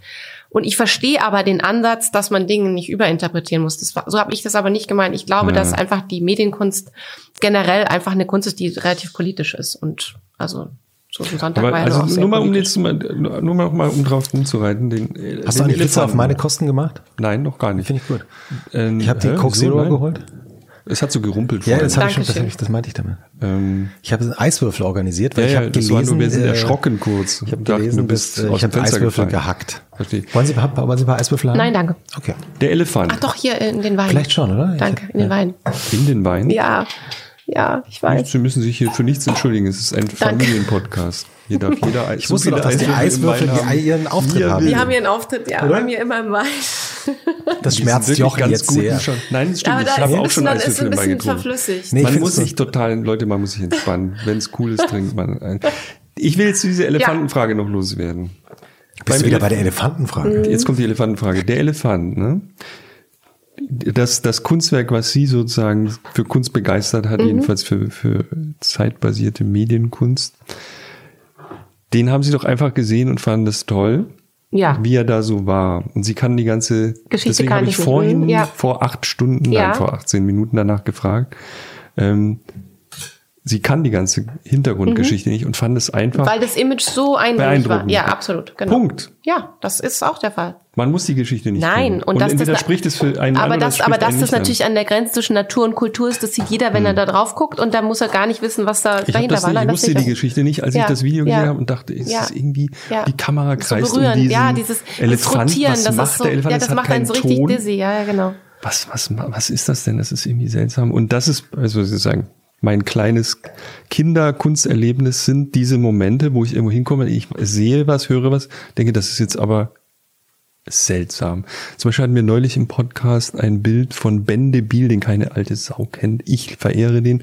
Ein Fotograf, der in der Zeit des Mauerfalls mhm. ähm, äh, tolle Arbeiten gemacht hat. Und es gibt dieses eine Bild, was wir mit Jana Hensel in diesem Podcast mal besprochen haben, das in Friedrichshain, ich weiß nicht, 1990 aufgenommen ist oder 91 oder so das hat mich bis heute wieder Donner gerührt und ich kann nicht so genau erklären, warum. Es gibt ein weiteres Bild von Cartier-Bresson aus den Mhm. 30er Jahren aus Brüssel, wo zwei Männer durch ein Loch gucken in einer in einem Bauzaun. Die haben so Hüte auf und so Bär, also Mhm. Ja, ja, aber, aber sie haben das Bild einfach im Kopf. ich habe das, immer. ich habe dieses immer. Bild nie wieder vergessen. Ja, ja, Als ich das immer. gesehen habe, Das wollte ich ist doch Fotograf so werden. toll. So. Ja. Das sind so, und ich kann das nicht interpretieren. Ich will es auch nicht interpretieren. Deswegen Nee, das mich, muss man ja auch nicht, Deswegen aber man fand ich das kann. Sonntag-Ding, diesen Ja. Text über Interpretation. Leute, Ist google das mal. Sehr, sehr schlau. Total beeindruckend, weil ähm, sie hat mir diese Sorge genommen, die mir die Schule eingebläut hat, wenn du das nicht interpretieren kannst und wenn du das nicht verstehst, Jochen, dann kann es Also auch. natürlich gibt es Ja. im Kunstbereich, es gibt ja auch so eine Art Pseudo-Intellektualität, die ist wahnsinnig nervig. Also wenn ich so Pressetext lese, wo, wo so äh, auf, Von Galerien auf, und auf, Museen. Ja, auf einer, einer DIN A4-Seite, ich und ich, ich sag's Ihnen jetzt, ich nehme da noch nicht mal mein Büro aus. Mhm. wo wirklich so über, über eine DIN A4-Seite drei Sätze verschachtelt aufgebaut sind mit 25.000 Fremdwörtern. Wahrscheinlich nur ist Zeitjournalisten, die bei ihnen arbeiten. So, so schlimm, wirklich. Ich finde es ganz, ganz schlimm. Ja. Wobei andererseits ich auch finde, dass manchmal der Kontext einem auch nicht schaden kann. Also ich war zum Beispiel mit Um dem, Gottes Willen, nein. Ich also finde es ich- total ich- ich wichtig, find's dass so- es eine Einführung gibt und, Manchmal- und, und irgendwas manchmal- für den Besucher und man irgendwo abgeholt wird, natürlich. manchmal hilft einem das tatsächlich nicht. Ich war vor, vor kurzem als Herausgeber der Weltkunstjochen in mal, Mailand. bist du eigentlich? ähm, und in der in der Fondazione Prada und Ja, traf ist zufälligerweise toll, äh, den von ihren von ihnen ja auch so geschätzten Niklas Mark Mm. und wir machten hatten bekamen eine Führung von der Kuratorin der neuen Ausstellung von dem Künstler den sie einem der Künstler den sie glaube ich auch sammeln Ray Tricarte Oh, wie toll. Und Sie haben die Ausstellung schon gesehen und ich noch nicht. Okay, großer Neid jetzt hier bei mir. Christoph ist ja auch Herausgeber. Mhm. der Weltkunst und ähm, da ist es nun so, dass man in einen, in einen, einen riesigen Raum, ein, ein, eine riesige Halle auf dieser Fundation de Prada reinläuft.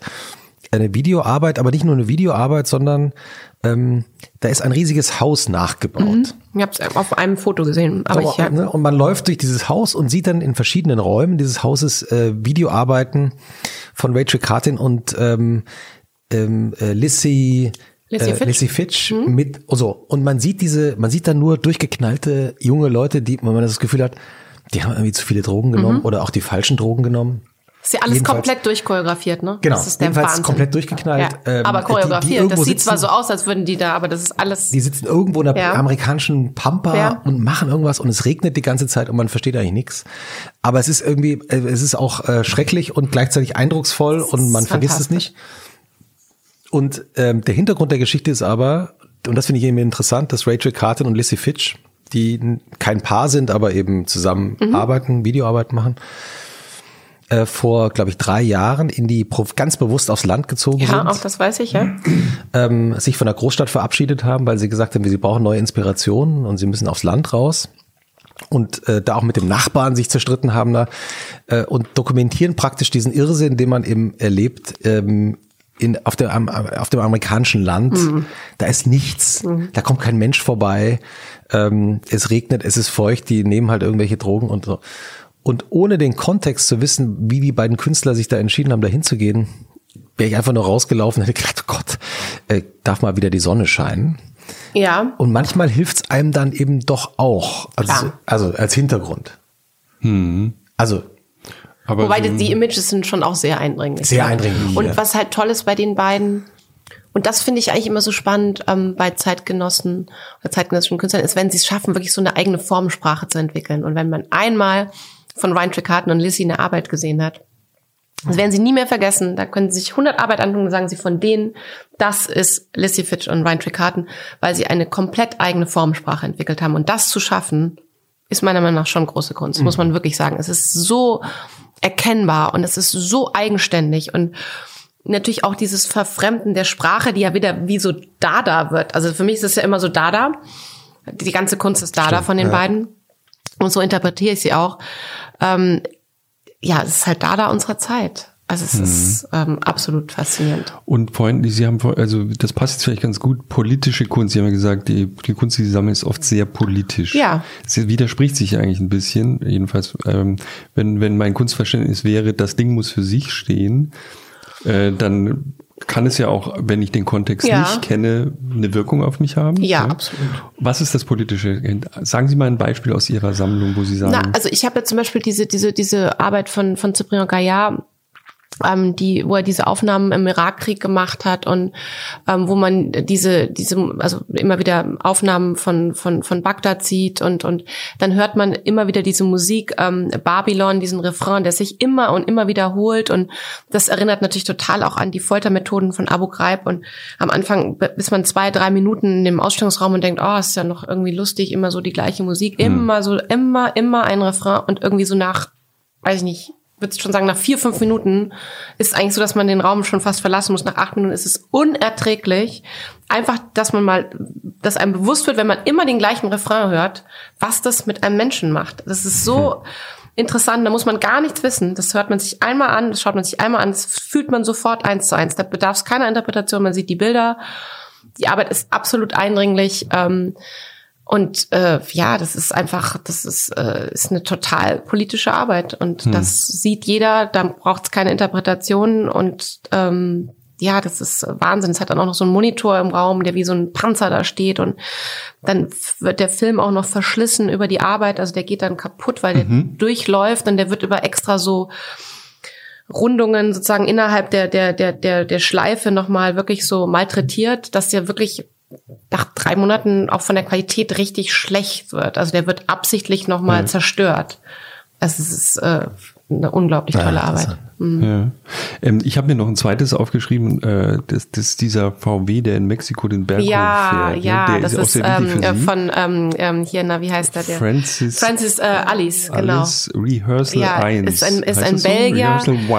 Ist ein, äh, äh, Francis Alice ist ein Belgier, der ähm, in, in Belgien Architektur studiert hat und ähm, nach der Erdbebenkatastrophe nach Mexiko gegangen ist zum Wiederaufbau und eigentlich als Autodidakt ähm, sich zum Künstler entwickelt hat und auch ähm, ähnlich so wie die Land Art Artists rausgegangen ist und immer Performances ähm, in der Stadt oder auf, der, auf dem Land oder immer draußen mhm. auch gemacht hat mhm. und dann wiederholt hat. Und der Käfer symbolisiert natürlich ähm, Mexiko sozusagen ein, ein Land, was immer versucht, nach oben zu kommen, aber eben nie diesen Hügel erreicht, weil es gibt mhm. immer eine Mariachi-Musik, die spielt sozusagen zu diesem Käfer und der kommt immer also auch ein Stück höher und zeitgleich gibt es eben diese Probe von den Mariachis und wenn die dann aber aufhören zu spielen, dann rollt dieser Rollt Käfer diese Sanddüne wieder runter und, nicht, und erreicht total, aber eben nie, lustig. erreicht aber eben nie diese Spitze und mhm. dann sagen wir mal dieses, dieses Streben, nach einem sozialen Aufstieg, ähm, nach einer sozialen Gerechtigkeit, ähm, ein gesellschaftlicher Aufstieg. Das symbolisiert einfach diese, diese, diese Hilflosigkeit und aber dieses wie so ein moderner Sisyphus.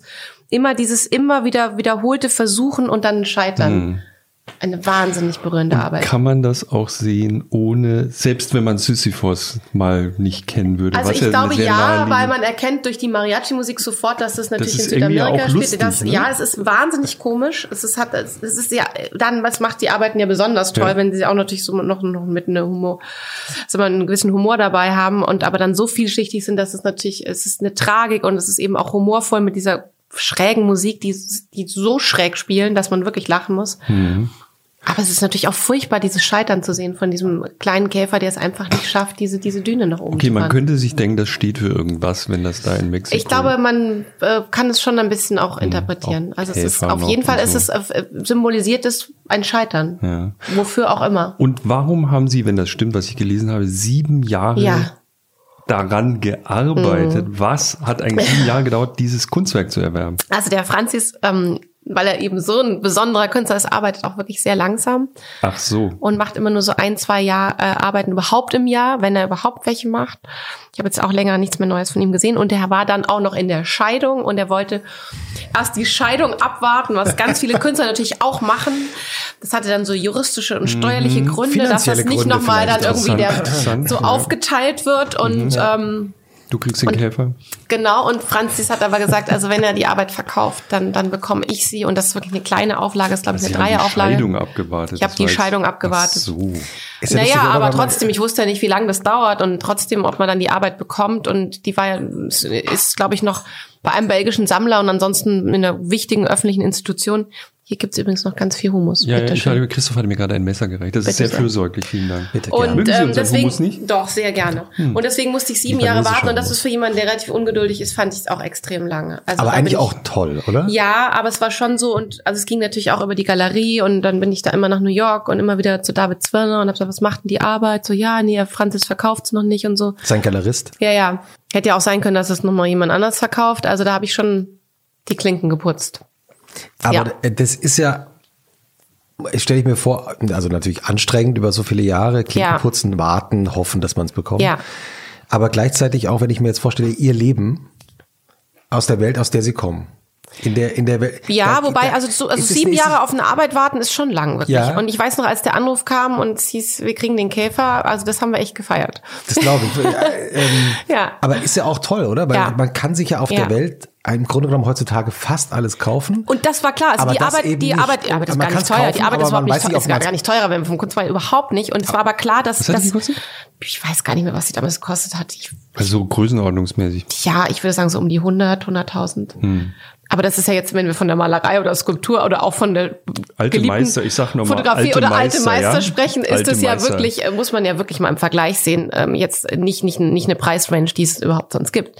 Ähm, und, ähm, und für so ein Masterpiece, also da gibt es doch wirklich sehr viele Leute, die das, glaube ich, sehr gerne gehabt hätten. Und da war es dann einfach toll, dass, dass wir das bekommen haben. Und ich glaube, das war dann auch wichtig, weil in der Zeit haben wir uns auch etabliert und haben uns gut aufgebaut. Und, ähm, und für Franzis ist es einfach auch total wichtig, dass, dass diese Arbeit einfach in einer ordentlichen Sammlung ist. So würde ich das jetzt mal sagen. Ja.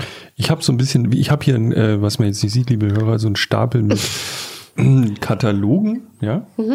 Die sind, also es sind Ausgeliehen, richtig tolle sie Bücher. an der Seite, an der Seite. Sind die ausgeliehen? Äh, die Aus sind der- ausgeliehen Stabi? aus der Stabi. Ach, und einen habe ich jetzt noch mitgebracht. Weil die waren Den- schneller den nicht zu Zehnjährigen. Wir haben ja, Ja, ja, ja, Ja. Oh, ich muss vorhin reingucken. Ich habe die nämlich äh, signiert, hol- dass das auch jeder oh, den? Richtigen hat. Moment. Ja. Okay, wir holen jetzt mal Ja. die, Tote, die meine Tote Bag raus und den Gott, ist echt schon. zum Zehnjährigen. Ja, ich nehme das jetzt. Ich weiß nicht. Generation Lost 10 Years Mhm. steht hier vorne drauf. So, jetzt schlage ich mal auf hier. Ich weiß nicht. Ob Äh, Ich ja, genau, wir haben getauscht. Christoph, Ja. ich habe so eine JSC Tote Bag jetzt ja. bekommen. Die Jetzt sind sehr die begehrt, habe ich Die gelesen. sind wirklich begehrt. Ja. Ich bin auch sehr froh. Das sind gute Einkaufstaschen. Sollte Ja, ich jemals auf Aber- der Straße dem Herausgeber der Weltkunst begegnen, Ja. würde er sofort sagen, der Wegner, der hat echt Der kennt Ahnung, sich der aus. weiß, Der kennt sich aus. Guck mal, der hat Ja. Aber ich habe vor allen Dingen, Jochen, ich habe ich hab dein Buch. Darf ich, Ja. dir, darf ich dir dein Buch überreichen? Verdammt, Axt. Ja? Warte, Ja. Wollen wir tauschen? Nehme ich mal an, ja. Bitte schön. Sehr schön. Also, wir machen es mal auf. Oh, das ist Das wirklich für, meinst du, für mich ist schweres Papier. Gut gedruckt. Oh, äh, für mich ist Da habe ich, glaube ich, noch geschrieben, ich freue mich auf den Talk oder sowas. Ja, ne? genau. Ja, Ja. das war, Das war ja auch vorher. War Vorgespräch. Das, ja, tut uns leid. Das ist natürlich jetzt schrecklich, schön. aber da müssen Sie jetzt durch. Ja. Vielen Dank. nochmal. Sehr cool. Was ich, was ich lustig fand, weil ich habe tatsächlich ein bisschen in diesem riesigen Stapel mit äh, sehr aufwendig produzierten Büchern, die ihre Ausstellungskataloge sind, gelesen. Man kann das ja letztlich nicht in so einen Ausstellungskatalog drucken. Nee, ne? werde ich auch immer ja gefragt. Bescheuert Videokunst und Ausstellungskatalog. Hm? eigentlich. Geht ja eigentlich nicht. Also dann gibt's ja diese Essays und das Ja. genau das, was ich so, Entschuldigung, also was, da wird dann so erklärt. Ja, furchtbar.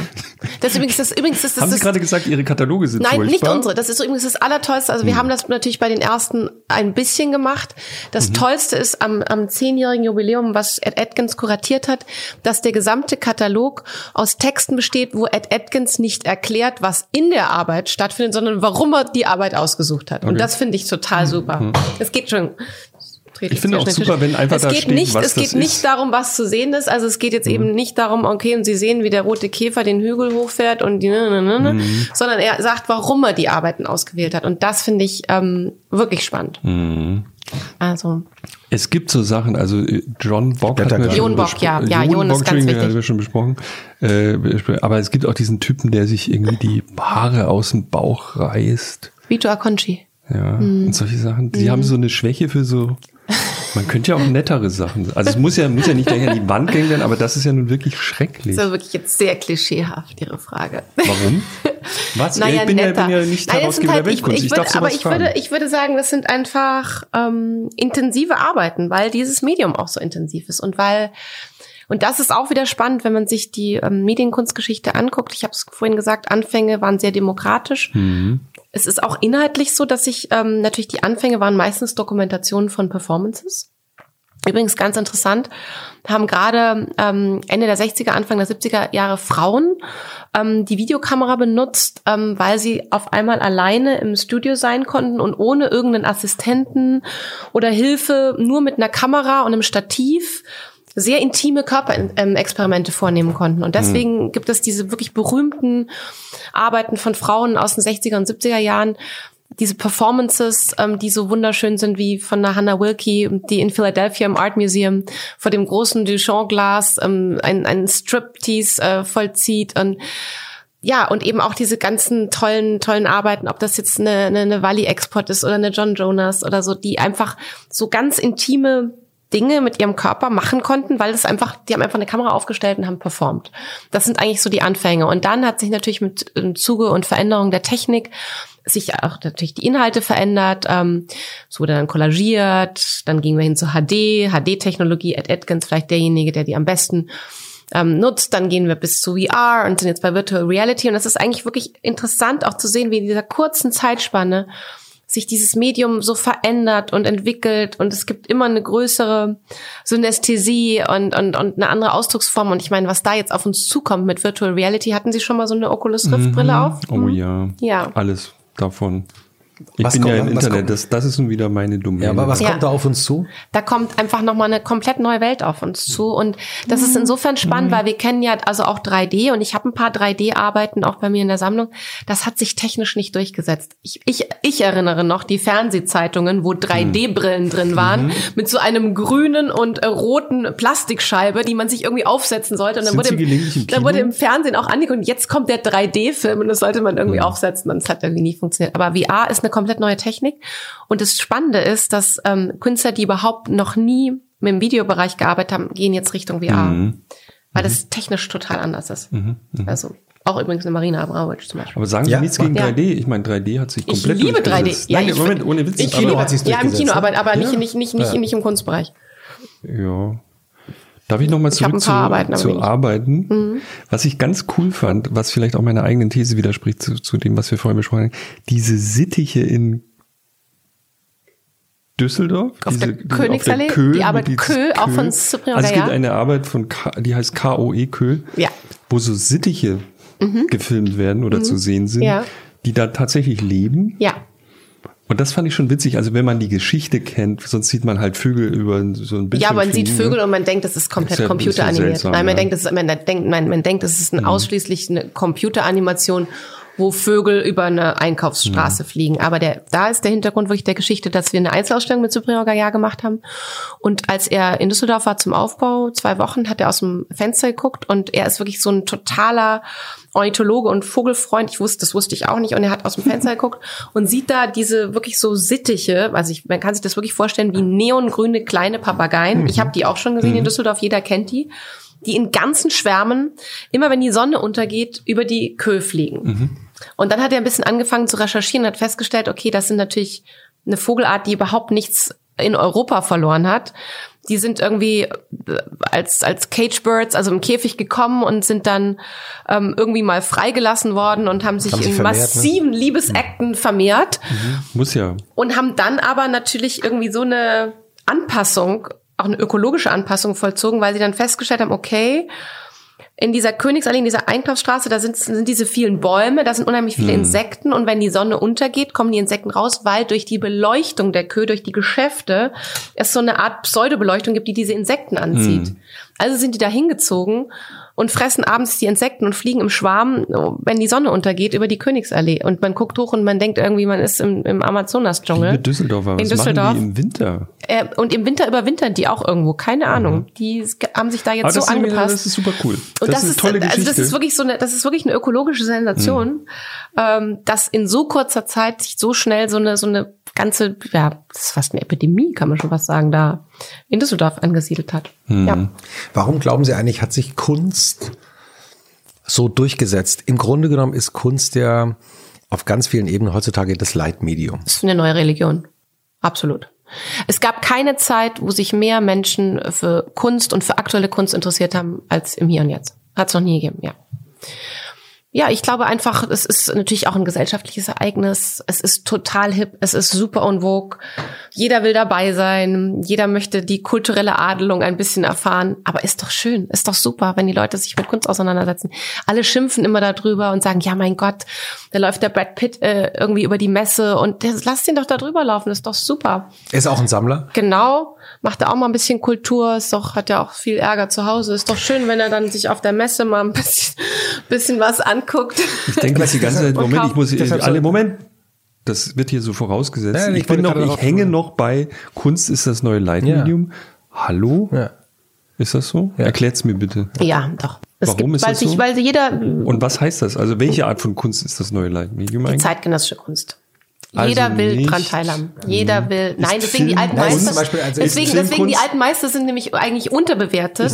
Und deswegen ist es viel cleverer, Film die jetzt zusammen. äh, Vor kurzem, ist- vor kurzem hat mir jemand Ja. ein kluger Kopf mal die Ja. These aufgestellt, Ja. dass äh, in den 80er Jahren wollten alle ins Kino genau. und Ja. heute wollen alle in die Kunst. Ja. Es ist absolut richtig. Das stimmt total. Und man sieht es auch in der von, Und es wollen auch alle sammeln. Deswegen sehen wir doch auch diese Explosion bei der Zeit, bei der wirklich Contemporary Art. Jedes, jede Auktion übertrifft die nächste und äh, es ist ein Markt da, wo man einfach sieht, das kann doch gar nicht sein. Ma- Marina Ab Da wird ein Damien Hirst aufgerufen mit irgendwelchen alten, aufgeklebten Schmetterlingen, wo man einfach denkt, wer kauft es noch? Und es wird verkauft. Es, und zwar für Beträge, wo man, wo einem schwindlig wird. Jeder will sind- dabei sein. Das ist kein Beleg. Ja, aber ist auch Ein verrückter Markt von wenigen Leuten ist ja jetzt kein Beleg, dass Doch, das es ist- Mainstream, doch, es das ist schon ein großer Leitmedium- Markt. Mainstream ist zum Beispiel interessant. Letzte Woche äh, auf der ist ein großer Markt. Unlock. Art Konferenz äh, Unlock Art, was ist das vom nochmal genau? Zeitmagazin und der Mhm, Weltkunst äh, war auch Hans-Ulrich Obrist zu Gast, Mhm. der Den kenne ich zufällig. Der ist nämlich auf allen Digitalkonferenzen, hängt der auch ab. Daher Der schläft ja auch nur zwei Stunden lang. ja, den kenne ich gut.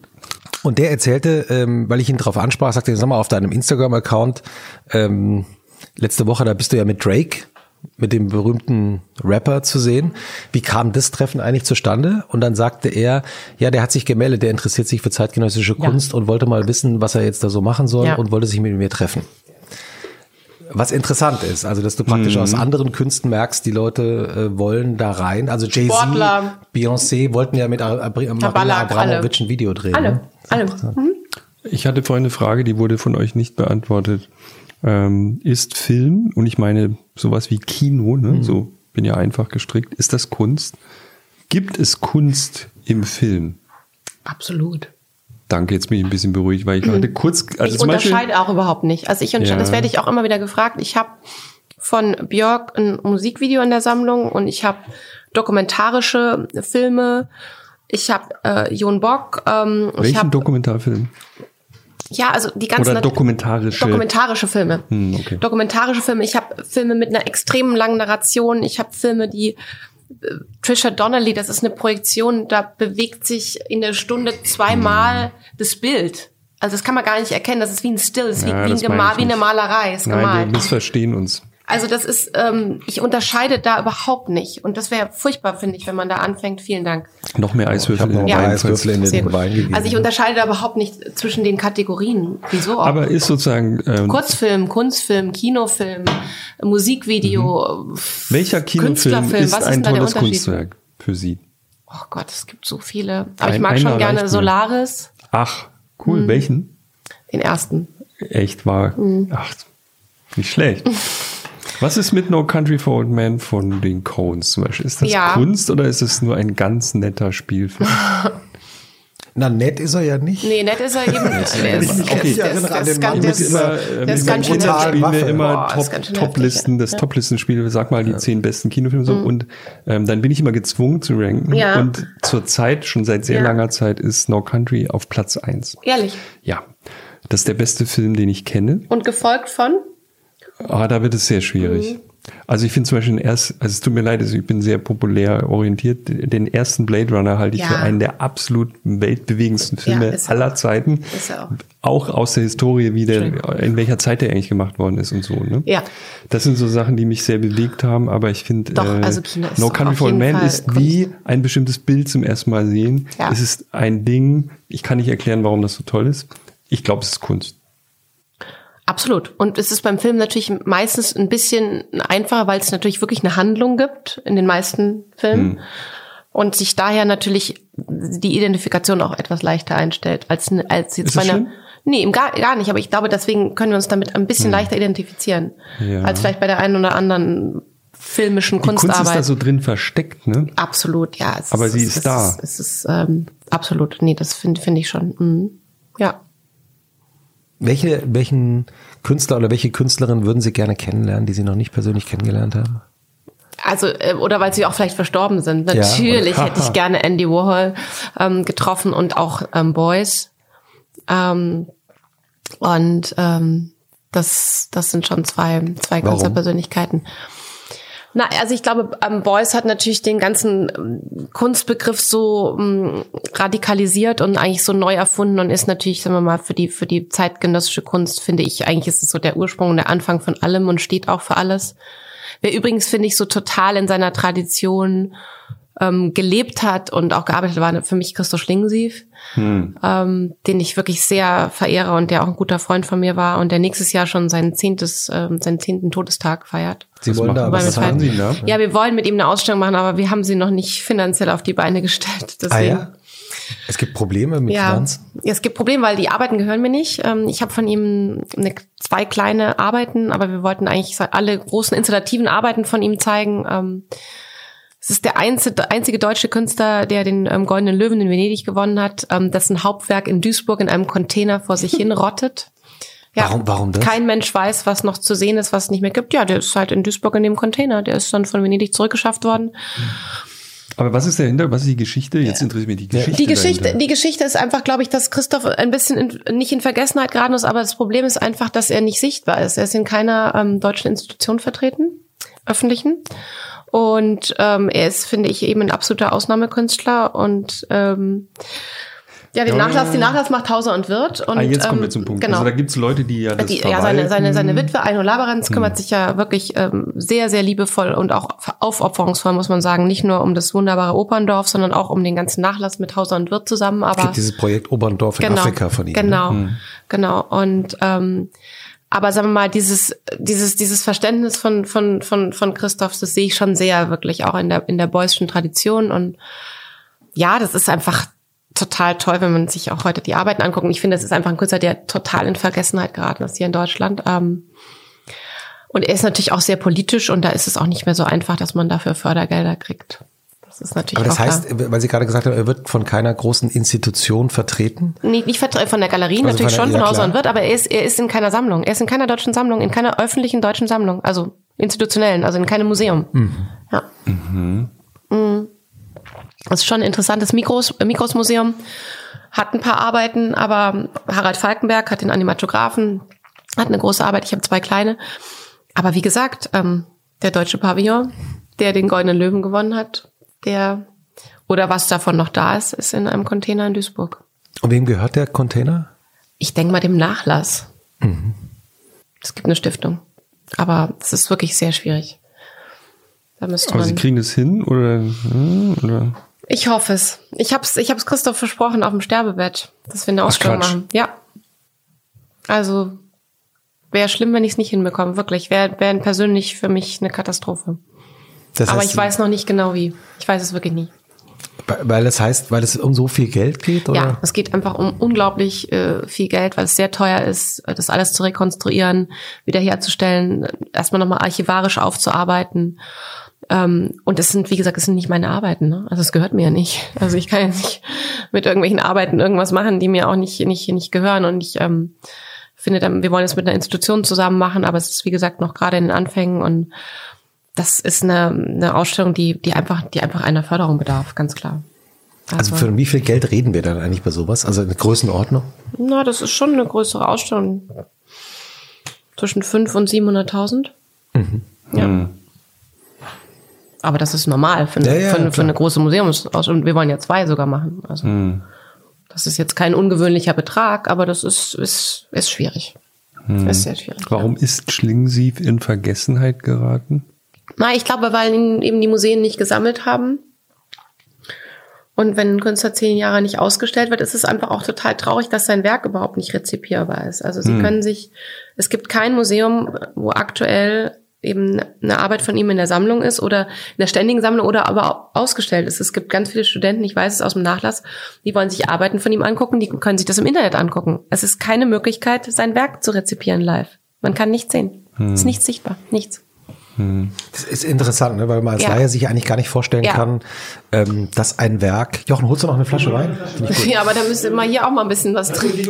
Ähm, das, äh, also aber Christoph Schlingensief ist ja jemand, den jeder, also den doch viele Leute kennen. Ja. Und dass sein Werk eben nicht sichtbar ist nach Ja, so es ist wenigen nicht Jahren. Sichtbar. Es ist nicht sichtbar und es ist, es ist ein Künstler, der, und das kann man jetzt wirklich sagen, nach dem zehnten Todesjahr als Artist, Artist fungiert, der die nächste Generation so beeinflusst hat, der so wichtig ist. Nochmal, der hat den, den, den Goldenen Löwen in Venedig gewonnen. Das ist die einzige Arbeit, die in Deutschland den Goldenen Venedig in, gewonnen hat, äh, den Goldenen Venedig, den Goldenen Goldenen Löwen in ja. Venedig. Ihr seid beim Goldenen Venedig. Genau, man merkt den Wein. Was? Ähm, und eben, äh, und diese Arbeit existiert nicht und gibt es nicht. Das muss man sich mal vorstellen. Das ist schon ähm, wirklich sehr belastend. Also wir hoffen, Soll, dass wir etwas machen können. Soll die Ausstellung in Berlin zu sehen sein? Es soll ein Teil in Berlin und ein Teil in Düsseldorf sein, ja. Aber wie gesagt, wir sind gerade in den Kinderschuhen und ob wir das bis nächstes Jahr hinkriegen, ich, ich weiß es nicht. Ja. Wa- Was bedeutet Ihnen eigentlich Berlin? Sie leben ja seit drei Jahren Mhm. hier, waren vorher natürlich auch immer wieder mal hier. Was bedeutet die Stadt für Sie? Also es ist ganz lustig, ich bin ja freiwillig hier, sage ich immer. Sind, wir das, sind das nicht die meisten? Das oder? weiß ich gar Nee? nicht. Nee, das weiß ich gar nicht. Nein, und ich ähm, äh, fühle mich eigentlich wirklich sehr wohl hier und ich, und ich mag Berlin auch sehr. Es, ein oder andere Mal stößt man in Berlin natürlich auch gerne mal an seine Grenzen. Ähm, aber ich, ich mag die Stadt. Es ist eine sehr spezielle Stadt. Fangen wir mal mit, den, mit der Verwaltung äh, Berlins Genau, an. Ja? mit der Verwaltung. Da bin Da ich geht's schon verwirrt. los. Stopp, ich bin total verwirrt. Ja. Ich glaube, da gibt es eine heimliche Strategie. Sie haben sich neulich relativ öffentlich beschwert in Tageszeitungen Berlins, Ja. wie schlecht Sammler Ja. und äh, Menschen, die Ausstellungen machen wollen, von Berlin behandelt Mhm. werden. Dasselbe haben Sie Düsseldorf aber auch mal neulich vor zehn Jahren gesagt. Ja, das eine schließt ja das andere Ja, ja. nicht aus. Und es Leider. oszilliert, glaube ich, so, wo man gerade ein bisschen Ärger hat und man versucht so ein Nee, bisschen. also, nee, also das muss ich ähm, sagen. Also in, in Berlin mache ich mir natürlich ein bisschen Sorgen. Dass Warum? Berlin Ist das große, neu? Früher- große, früher nicht so ja? Mhm. schon. Also Berlin hat jetzt ähm, drei große Sammlungen verloren. Die Sammlung von Erika Hoffmann ist nach Dresden gegangen. Von Egidio Mazzona äh, wissen wir auch nach Dresden. Und äh, das Hauburg, ähm, ich meine, die Fahrbereitschaft schließen musste. Es ist, ist, ist, ist, ist der absolute Witz.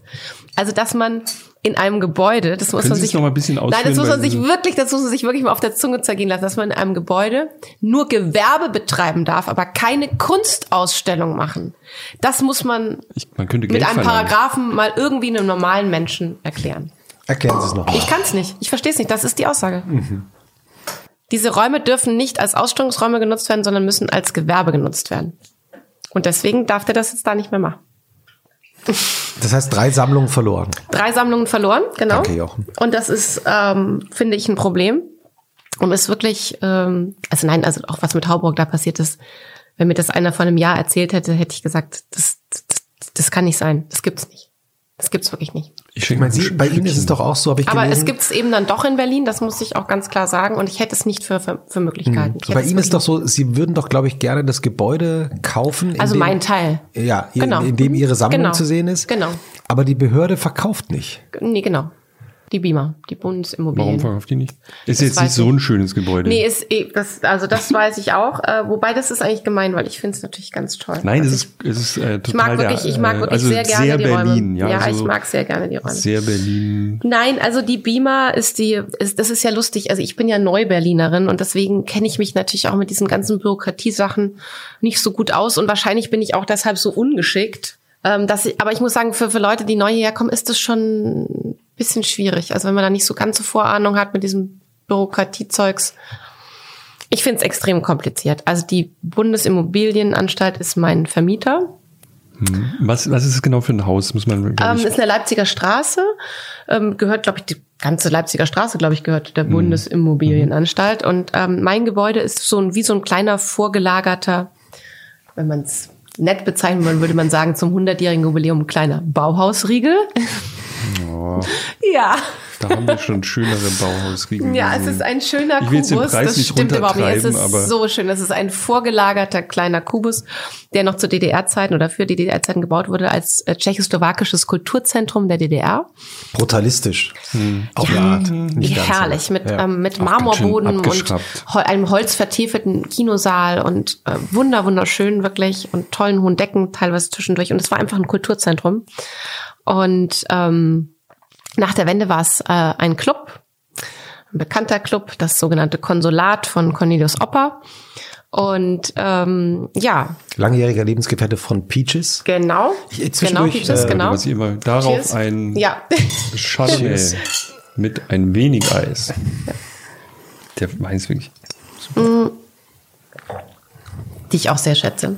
Ja. Ja. Tolle Künstler. Und ähm, naja, und dann ähm, hat damals Tim Renner mir noch geholfen, die Räume Wer zu ist nochmal finden. dieser Tim Renner, von dem jetzt alle immer reden?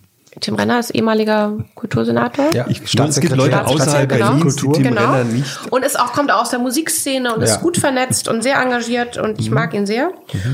Und Hat dieses ganze Schlamassel mit den Theatern in Berlin angerichtet. Das kann, das kann gut sein, ja. Mhm. Das ist jetzt ein bisschen anderer Bereich, aber jedenfalls, ich kann nur sagen, mir hat er geholfen damals. Ich habe fast drei Jahre gesucht und das Problem ist nicht in Berlin ähm, Space zu finden, weil es gibt sehr viel Platz. Aber es gibt dann so Plätze, da war eben dann vorher mal eine Galerie drin oder irgendwie so ein Pop-up-Restaurant oder ja, Ich oder Van Gogh 3D wie in der Münze. Also da, wo Sie jetzt sind, war früher ein Ah, So, da Pop-up-Restaurant. kann man ja da, also Unser das Gast sind, schlägt die Hände über ja, den Kopf zusammen. Entschuldigung. Ja, nee, nein, ich bitte, finde es so es ist schlimm. wunderbar. Aber das sind Räume, die haben alle ihre Berechtigung, aber die kann ich nicht nutzen für mich. Das, das kann ich nicht und das geht nicht. Und als ich diesen Raum gefunden und gesehen habe, habe ich sofort gesagt, das ist perfekt. Das ist in der Mitte Berlins. Das bietet vom Keller bis zum Dach wirklich eine tolle Ausstellungsfläche. Und ähm, dann haben wir es sehr aufwendig renoviert. Nochmal, ich bin da ja Mieter und nicht Eigentümer. Naja, und jetzt, das ist jetzt Also Sie haben Brot- hoffentlich einen guten Mietvertrag. Also ich jetzt Eben, ich als habe gar keinen guten Mietvertrag. Und jetzt kriege ich natürlich Mieterhöhungen und sowas. Aber das Und, war ein Fehler. und ich sage immer, wir sind jetzt kein Fingernagelstudio und auch kein Fitnessstudio. Und ähm, wenn die Beamer das jetzt unter Rendite-Gesichtspunkten ähm, durchrechnet, sind wir vielleicht der falsche Mieter dort, ja. Das heißt, Sie überlegen rauszugehen? Äh, Das weiß ich nicht, aber vielleicht hm, werde ich gezwungen. Ich möchte da gerne bleiben. Sehr wenn gerne. Berlin diesen Podcast hört, Ja. da sind schon krasse Sachen passiert, nachdem dieser Podcast Ja. ausgestrahlt wurde. Deswegen bin ich da guter Hoffnung. Ist vielleicht doch Berlins Also ich Herz. möchte sehr, sehr gerne da bleiben. Ich liebe die Räume, ich finde sie fantastisch. Die haben sich so gut etabliert. Wir hatten letztes Jahr 50.000 Besucher. Und ähm, wenn wir Eröffnung haben, haben wir Open House. Wir sind die einzige Sammlung, die Open House macht, weil ich finde, es soll jeder kommen. Vielleicht muss man ein bisschen anstehen. Es gibt einen Food Truck ähm, vor der Tür, man kann was essen, man kann was trinken und es kann jeder rein. Ich finde das total schön. Das habe ich in Düsseldorf gelernt bei der Kunsthalle. Das fand ich immer so lässig und cool, dass das einfach so open ist. Und da gibt's ja nicht irgendwie so eine VIP-Preview äh, sondern unser Haus ist offen. Man kann kommen, kann kommen ohne Vorabanmeldung und ähm, ja, ich finde, das hat sich total, total gut etabliert. Wir wollen da bleiben. Was hat ein Düsseldorf, was Berlin nicht hat? Äh, Düsseldorf hat ein gewachsenes Bürgertum. Was ist das denn? Also das sind Leute, die über Jahrhunderte mit Kunst gelebt haben. Also das erkenne ich in Berlin jetzt nicht so. Das gibt's natürlich in so kleinen elitären Bereichen, wahrscheinlich in Dahlem und Grunewald. Aber in Düsseldorf muss man sagen, ist die Stadt so klein und durch die Akademie Gerade auch jetzt in Oberkassel, wo ja auch mein Ausstellungshaus steht, ist übrigens lustig, hatten früher Blinky Palermo und Katharina Sieverding auch ihre Studios und Ateliers und Andreas Kurski ist ja da auch mein Nachbar, so haben wir uns ja auch mal kennengelernt.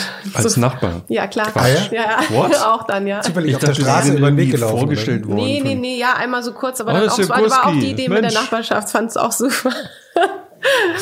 Und es ist bis heute sehr, sehr schön. Jetzt Entschuldigen Sie, Herr Gurski, Ihr Hund hat in meinen Vorgarten gepinkelt. Ist, nein, so war's Sie- nicht. Wie war's? Ich habe schon geklingelt, ich wollte mir mal den Boden anschauen. Sie haben bei Gurskis geklingelt, Ja. um sich den Boden anzuschauen? Ja. Weil da steht ja nichts drauf. An der Tür, wenn ich mich richtig erinnere, steht nichts, ne? Man muss suchen nach der Klingel. Naja, ich wusste schon, wo er wohnt. Ja, ja. Das ist ja nicht so, ein jetzt mein bisschen Nachbar ist, ist ja nicht so schwer, ja, die Klingel zu finden. Ich, ich will mal ihren, haben Sie, ich, ich wollte mir, wollte mir mal Ihren Boden anschauen. Sagen Sie Ja. mal, das ist aber ja? ein schöner Das Boden. heißt, Sie sind auf ihn Ja, also wir haben, sind uns schon mal begegnet, aber dann habe ich gedacht, das ist doch jetzt mal eine gute Gelegenheit, zumal ich ja gerade im Umbau war und ein Industrieestrich auf eine größere Verstehe. Fläche verlegt, muss man sich ja vor Das Ort mal angucken Ja, und da dachte ich. ich, das macht doch Sinn, das mal bei dem Nachbarn zu tun. Quatsch. Ja, Nee, habe ich gemacht. nee. Sind, sind Sie, so- sind Das Sie, ist so profan, das finde ich großartig. Sie, sind Sie jemand, der oder die auf, auf äh, Männer zugeht oder eher auf zugegangen wird? Beides. Ja? Aber das, das heißt, Also, ich spreche an und werde auch angesprochen, Ja. würde ich so sagen. Schöner Estrich. Ja, so ging's los. Das ist der. Das ist, Ja, das ist aber ein schöner Estrich, den Sie da haben. Wie, wie haben Sie das echt gemacht? naja, so, wie sind wir jetzt eigentlich da drauf gekommen? Das haben wir komplett vergessen. Über Düsseldorf. Über. Düsseldorf, also mit dem du? gewachsenen, Ja. mit dem gewachsenen Bürgertum. Und, Ah, ja, und, genau. und, und das, Estrich. dass die alle ihre Studios und Ateliers da hatten. Also über 100 Jahre angefangen von der Malerschule. Düsseldorf war natürlich über die großen Bernd und Hiller Becher und natürlich dann diese berühmte Fotografieklasse. Ähm, Die berühmte Fotografieklasse müssen wir einmal kurz erklären. Andreas Gurski, Thomas Ruff, Struth. Thomas Struth, Ja. die damals auch ähm, bei, Herrn, bei zusammengefasst Bernd wurden. und Hiller Becher studiert haben. Das sind doch die, die immer diese Industriebauten fotografiert haben. Eine Million davon, immer gleich, ne? Immer, immer bei so diffusem Licht. Ich finde Wurden, total wurden zu Beginn ihrer übrigens. Karriere unter dem Begriff Strufski Strufski, das zusammengefasst. stimmt, genau. Geniale, geniale Ja. Sachen. Naja, und insofern hat das Bürgertum, deswegen meine ich ja mit so einem kunstgewachsenen, kunst ähm, ausgebildeten Bürgertum über 100 Jahre in Düsseldorf immer mit Kunst gelebt, natürlich auch vor allen Dingen durch diese Akademie, die ja so sehr demonstrativ auch am Rhein dort steht und auch wirklich groß und, und imposant ist. Und ähm, also die Leute haben in Düsseldorf ein extremes Wissen, Kunstwissen, ähm, Vorwissen, kunstgeschichtliches Wissen. Und ähm, aber es ist natürlich von der Besucherzahl viel geringer als in Berlin. Und stehen Sie jetzt nicht eigentlich für dieses neue Bürgertum in Berlin? Na, das weiß ich gar nicht, wofür ich stehe. Ich möchte einfach da bleiben, wo ich bin. Das würde, würde mir schon Nee, ich meine aus, jetzt auch, also jetzt nicht nur Sie persönlich, aber jetzt auch Aus- Sie und Christian Boros, da gibt's ja eine ganze... genau, ja. also ich, das weiß ich gar nicht. Also ich, ich habe einfach festgestellt, dass ähm, das war ja wirklich ein Experiment und ich habe ja zehn Jahre auch die Sammlung in Düsseldorf aufgebaut, als alle nach Berlin gegangen sind. Also wirklich vor zehn Jahren, als ich in Düsseldorf eröffnet habe, sind alle nach Berlin gegangen. Das war hip, man musste nach Berlin gehen und ich habe gesagt, nee, ich würde gerne in Düsseldorf bleiben. Das ist ein toller Ort, um eine Sammlung aufzubauen. Übrigens nach wie vor, ich finde es ist eine großartige Kunststadt. Aber nach zehn Jahren war dann irgendwie auch klar, es wäre schon gut, ähm, auch in der Hauptstadt eben eine Dependance zu haben, zumal eben viele, weil viele Künstler von uns, die in Europa leben und arbeiten, in Berlin sind und wir wollten den Künstlern näher sein. Es ist die äh, Stadt der Startups, eine große Blogger- und Medienszene. Das ist natürlich für das, was wir ausstellen, zeitbasierte Medienkunst schon was, was einfach auch ankommt und gut passt. Ähm, dann bin ich ja jetzt auch in den Kunstwerken im Vorstand und ähm, ja, und privat fand ich es auch eine gute Stadt. Also da gab es dann schon viele Argumente. Und so habe ich mich sehr gefreut, dass das dann 2016 geklappt hat in diesen wunderschönen Räumen an der Leipziger Straße. Sie haben ja beklagt, dass Berlin für junge Künstler jetzt langsam zu teuer ja, wird schon es wird wieder. zu ne? teuer. Das sehen wir ja mit, den, mit der ganzen Wohnraumdebatte. Und wenn das passiert, dann verliert halt Berlin das kreative Potenzial. Hm. Und wenn das passiert, ist es eine absolute Katastrophe. Berlin hat äh, keine Industrie. Gut, wir haben jetzt eine junge Startup-Szene und alles, aber trotzdem, was Berlin ausmacht, ist doch auch die Kunst und Kultur und übrigens auch natürlich die Musik und gerade da eben auch die Elektroszene. Und wenn das verloren geht ähm, in Berlin, dann verliert Berlin seine Identität. Deswegen sind Künstler aus der ganzen Welt nach Berlin zu kommen, weil man hier arbeiten konnte. Und wir sehen das in London. In London gibt es keinen kreativen Menschen, der leben und arbeiten kann. Die Stadt ist tot, sie ist leer, sie besteht aus Investmentbankern. Es gibt nichts, es nichts. Es gibt nur noch äh, Christie's und Sotheby's und ein paar äh, Auktionshäuser, wie gesagt, und Galerien. äh, Aber es gibt keinen Künstler, nichts.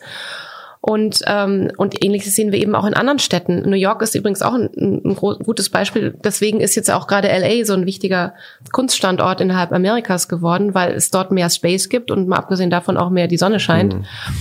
Und wenn ich es mir jetzt als Künstler aussuchen kann, ob ich irgendwie ein Dreivierteljahr Sonne habe und ein bisschen niedrigere Mieten und mehr Platz, dann gehe ich nach Los Angeles. John Raffman, den Sie auch sammelt, Ja. lebt in LA. Ja, ich habe ihn da getroffen, ja. Ja. Ja. Wie, wie ist der? Sehr, sehr nett.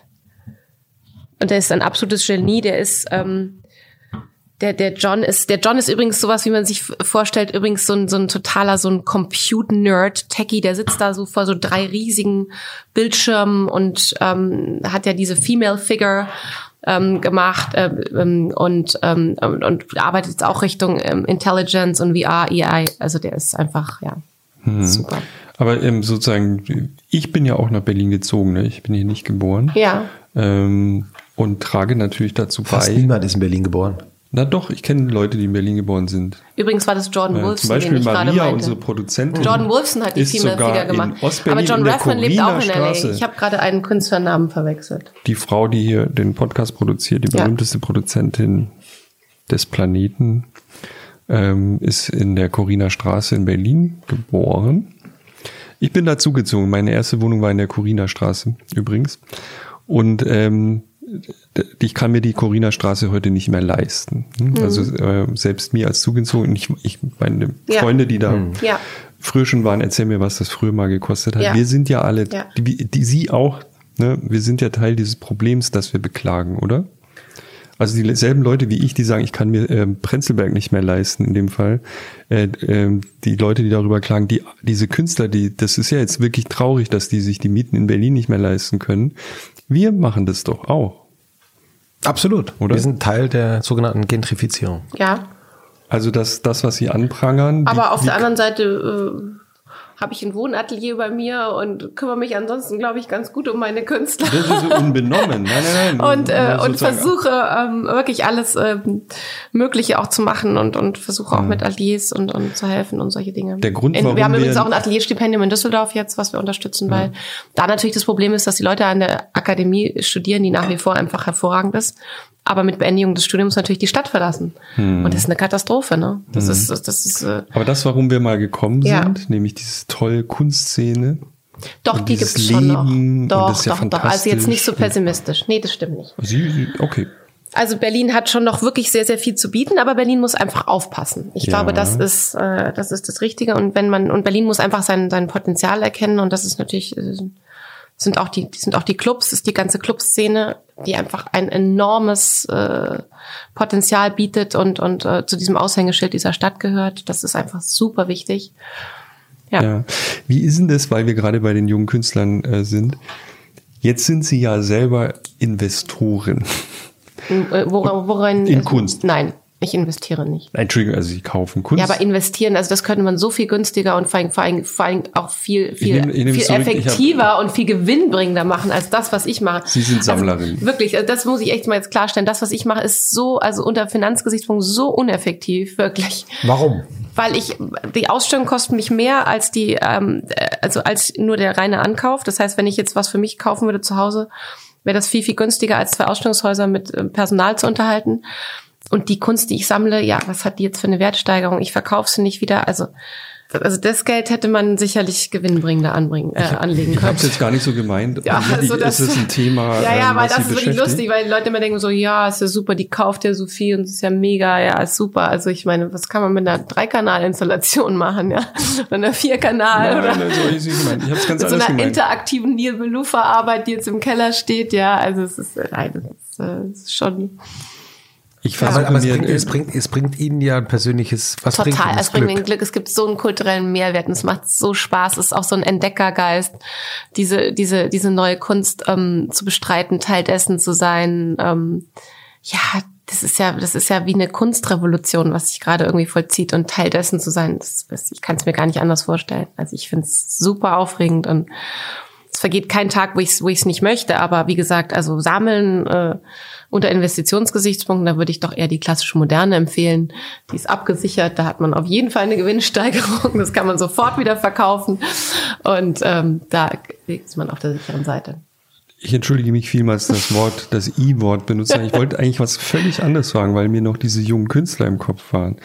Es wird doch die Situation geben, dass sie Ateliers von jungen Künstlern besuchen. Ja, sie auf jeden kennen Fall. viele so. Ja. Wie machen sie denn das? Weil, also, äh, wenn ich mir das vorstelle, ich komme gerade von der Akademie, bin vielleicht noch da und jetzt kommt diese extrem wichtige Frau. Wie, ent, wie führen Sie eine Entspannung dieser Situation herbei? Gute Ist das Frage. eine bescheuerte Frage? Oder Nee, gar nicht, weil so also ich bin mir natürlich dessen schon, also bewusst, wobei das kann auch umgekehrt sein. Also ich habe mir, jetzt fangen wir mit der Frage einmal ganz kurz andersrum an. Ich war in LA und habe Paul McCarthy besucht. Okay. Ähm, und äh, Wie hat er sie entspannt? ja, und da war ich so aufgeregt, weil ich meine, Paul, der große Paul McCarthy, der da wirklich zwei Fußballfelder große Filmstudios hat. Und ich meine, wir kennen ihn von früher, wo es ja wirklich nur um Trash und Splatter und die schlimmsten pornografischen Sexszenen geht und so. Jetzt ist er irgendwie, ist er über 80, ich glaube so knapp davor, dahinter, keine Ahnung. Es ist auch völlig uninteressant. Und jetzt hat er an einem 20-Stunden-Film mitgearbeitet, wo er wieder selber mitspielt. Und es ist noch so viel krasser. Man kann sich das fast überhaupt nicht angucken. Es gibt kein amerikanisches Museum, was die Arbeiten überhaupt noch zeigen kann. Wirklich, man kann es nicht in Worte fassen. Ich hatte meine Freunde dabei, die kommen nicht aus dem Kunstbereich, die hatten es dann in sein Kino eingeladen. Wir haben vier Stunden diesen Splatter-Porn angeguckt, ja. Und es ist wirklich. Wirklich von Fäkalien, mit denen um sich geworfen wird, über jegliche Formen, die man sich überhaupt nur imaginieren kann, ist wirklich alles zu sehen.